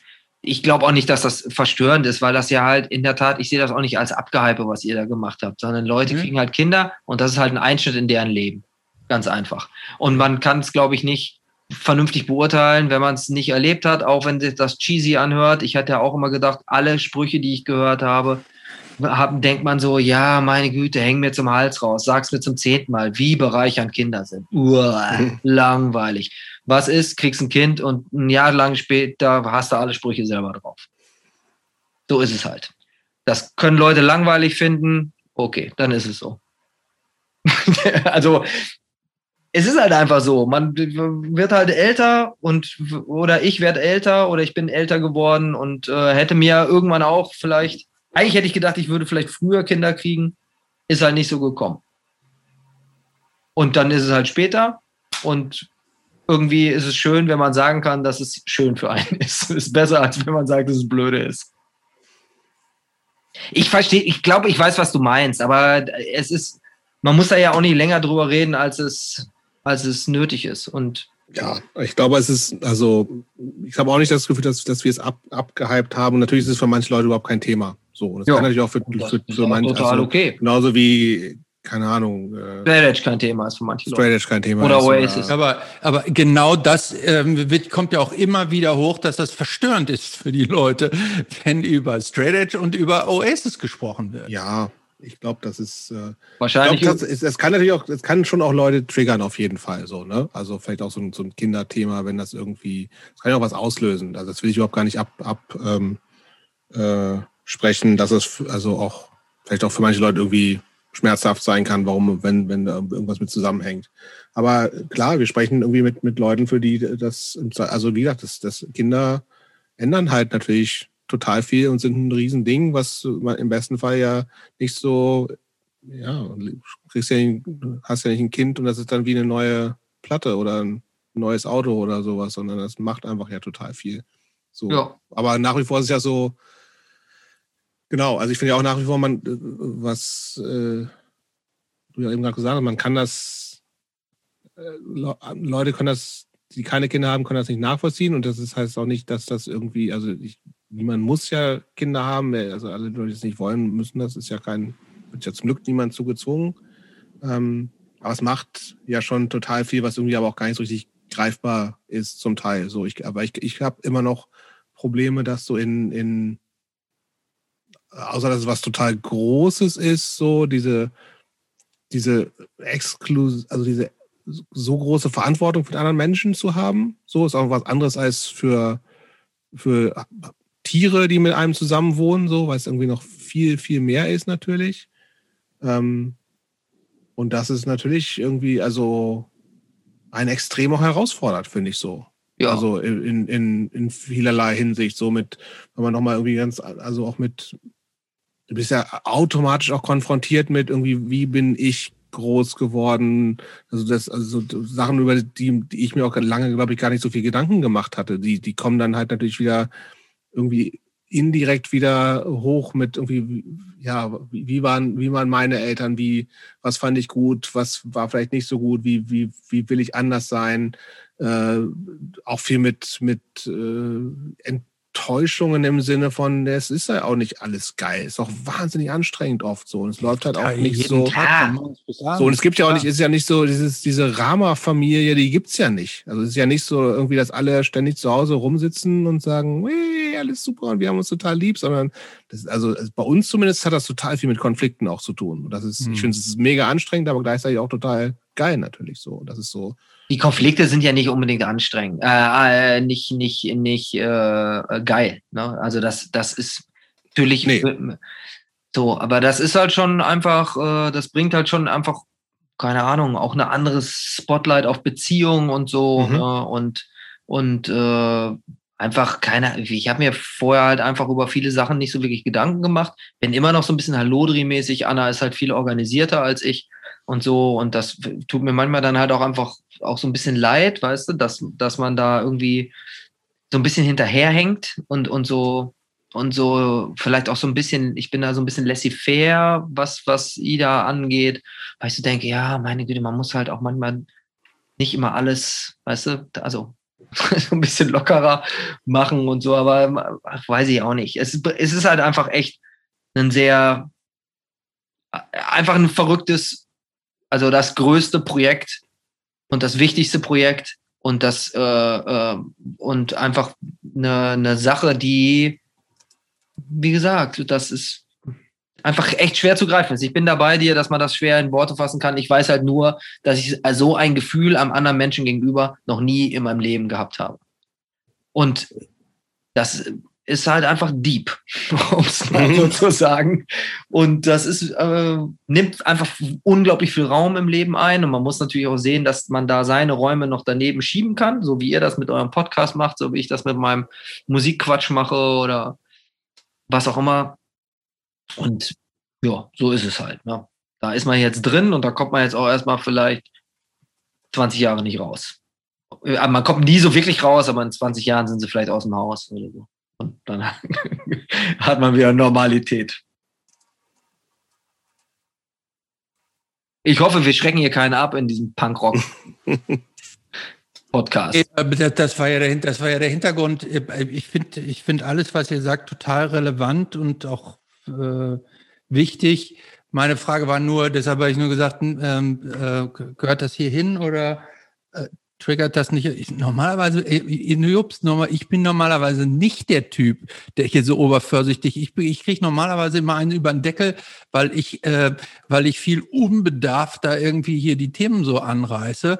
Äh, und jetzt äh, entwickle ich hier einmal so eine kleine Sensibilität. da was ich sehr schätze übrigens. Ähm, ja, einmal so ein Thema und da wird mir sofort von euch wie die Hyänen fällt der über mich und ähm, es wird schon wieder das hohe Lied auf, auf ähm, die große Lebensveränderung äh, Kind gesungen. Aber egal. Ach, das ähm, ist, ich ich glaube gar nicht, dass das ein hohes Lied ist. nein, ich habe schon als verstanden. Du musst jetzt nicht weiterreden. Gott. ähm, wir, wir machen jetzt auch gleich Schluss, weil wir schon wieder viel zu lange reden und du siehst auch langsam müde aus. Ähm, ich, ich auch. Ja, wir sind alle müde. Ja, Wir beide gehen doch schon die ganze Zeit. Ja, wir gehen nur deshalb die ganze Zeit, weil Um mir zu signalisieren, dass ihr nicht die Klappe nein, weil weil weil dir langsam so die die, die Nuggets ausgehen, die du uns hinwerfen kannst. Ja. Aber ja, ähm, los, schieß raus hier. also bist du ein Typ, der eine Zeitreise machen würde? Oh. Boah, nicht. Wir sagen einfach nein und das Thema ist vorbei. Hm, Ich glaube nicht. Okay. Ähm, dann, was ist dein Lieblingsgetränk? Hm. Ich trinke sehr gerne Mineralwasser Mit Ähm. oder ohne Sprudel? Oder Medium? mit, aber also ich habe ehrlich gesagt mein Leben lang nichts anderes, nicht also so was so zu Hause Getränke angeht, nichts anderes getränk, ich, äh, getrunken, außer Mineralwasser. Äh, ziemlich langweilig. Ähm, ich trinke aber auch gerne einen guten Kaffee und ich trinke auch ganz gerne mal ein Bier, Und wie trinkst du deinen Kaffee? schwarz. Okay. Das heißt, du machst auch diesen, diesen neumodischen Quatsch. Wie heißt das? Flat White und wie diese ganzen Dinger gibt, machst du auch nicht ich- mit, oder? Habe ich, gar habe ich keinen Vertrag mit. Ah, Schwarz. sehr gut. Okay. Ähm, so, wollen wir, äh, Jobs, wollen wir noch seine fünf Ja, Lieblingsbands hören? Wollen wir die wissen? wollen wir noch. Mhm, will ich. Oh Mann. Ja. Fünf, five bands that changed your life. Hm. Äh, Minor Threat auf jeden Fall. Einfach, also nicht wegen Straight Edge oder so. Braucht man nicht erklären. Nicht? Nee. Hm. Minor Threat muss man, glaube ich, nicht erklären. Viele verbinden da Straight Edge mit. Ja, aber das wäre zu kurz geworfen. Man hat, ist in- musikalisch ihrer Zeit voraus. Auch den ganzen Absolut. anderen Bands, mit denen die da im Ring gestanden haben. Absolut. Ähm, weit voraus. Ähm, was noch? Ja, The Smiths, habe ich schon gesagt. Ne? Stimmt. ganz Ja. am Anfang, die begleiten mich immer. Ähm, dann würde ich vielleicht äh, oh, Dinosaur Junior bin ich auch großer Fan. Ja, noch fast, glaube ich, noch nie genannt worden. Super Nee. Band, finde ich auch. Uh, Echt, also neuen. Sachen nee, brauche ich jetzt nicht unbedingt, aber die also haben echt auch wirklich äh, viel, viel für mich bedeutet. Ähm, und äh, äh, äh, warte mal, was noch? Ja, ich meine, ich habe jetzt auch viel da über Integrity gesprochen, aber das würde ich jetzt nicht als Top 5 Bands nehmen, so, ne? Find, äh, auch ein bisschen, mir auch ein bisschen zu stumpf. Ähm, Sowas ist sowas wie Converge ein Thema für dich? ja, finde ich schon gut. Finde ich aber auch eine ganze Platte zu anstrengend. Hm. So. Also die haben Komm, geile drei Songs. haben wir erst. Bitte? Drei haben wir erst. Ja, ja, ich weiß, ich weiß, ich weiß. Ich würde vielleicht eine Clash-Platte noch nehmen. Oh, welche? Oh. Ja, gute Frage. Erste vielleicht. Ja. Kannst du mich ja mit jagen mit Ja, Clash. das ist das Schlimme. Ja, Das, Über, ist, überbewerteste bewertetste Boah, Band der. Welt. Nein, das ach, kann man nicht. Also das, das sowas Ignorantes gibt es überhaupt nicht. Und ich war eine Hip-Hop. Es gibt übrigens ein super. Über, zu, äh, kennt, ihr- kennst du den Podcast über The Story of habe Clash? ich, hab ich mir angehört, das war, fand ich dann noch schlechter als vorher. Das ist, das ist doch, glaube ich, die, das ist so eine, das ist so eine Oasis-Retourkutsche. Nee, ich, das meint, Merkst das meint ne? er wirklich. Ich weiß, aber das meint er wirklich. Das ist das, das ist das Schlimme. Ja, aber du mal andersrum doch genauso. Ja, Du meinst das ja mit Oasis auch nur, aber Entschuldigung, Oasis kann und darf man nicht gut finden. The Clash muss man gut finden. Ja. Bis auf Also diese, Hip-Hop Hip bis, wolltest du noch Ja. Hip-Hop. bis auf diese allerletzte Platte übrigens. Ähm, vielleicht, keine Ahnung, Gravediggers oder so. Die erste Gravediggers. Oder die Method Man Solo-Platte, die erste. Oder. Ah, es gibt viel zu viel, um, um so ein Zeug zu sagen. Also um so fünf Platten zu sagen. Das ist. Okay. Ich habe jetzt letztens noch die Toots and the Maytals gehört, die Funky Kingston, die ist halt auch mega geil. Habe ich auch gedacht, eigentlich muss man auch eine Reggae-Platte mit auf die Insel nehmen. Weil man schon auf der Insel ist. Das stimmt. Mhm. Letzte Frage. Ja, letzte Frage. Jobst du? Ich? Ja. Ja, die kennst du wieder. Ja, Was würde der 15-jährige Chris über den Typen 2021 denken? 15? 15, okay. Och, mit 15 habe ich, glaube ich, überhaupt gar keinen wirklichen Lebensplan oder, oder Wenn du dich da getroffen hättest jetzt. Weiß ich nicht. Also ich glaube, ich würde mich ganz okay finden vielleicht, weil ich, äh, glaube ich, immer so zu meinen Idealen so gestanden habe und, und äh, eher halt auch so Sachen gemacht habe, die mir mehr, also eher, wo es eher um Spaß und Befriedigung ging, weißt du, als um so Karriere oder so. Und klar, irgendwie landet man immer in so einer, dann, wenn man Familie hat und so, so ein bisschen in so einem, in so einem Ding, wo man denkt, ja, keine Ahnung, ob man sich das gedacht hätte. Ich hätte jetzt nicht gedacht, dass ich heirate, mhm. aber das finde ich jetzt im Endeffekt auch, also wir haben, wenn man da irgendwie nicht verrückte Doppelnamen und sowas macht und, und so, ähm, ist das ja irgendwie auch einfach total okay und eigentlich auch, ja, auch schön. So. Von daher glaube ich ganz, ganz okay. Also. Okay. Na, also alles, eigentlich alles gut. So würde ich so sagen. Dann, dann sind wir doch damit zufrieden eigentlich mit der Antwort, oder? Dankeschön. Danke.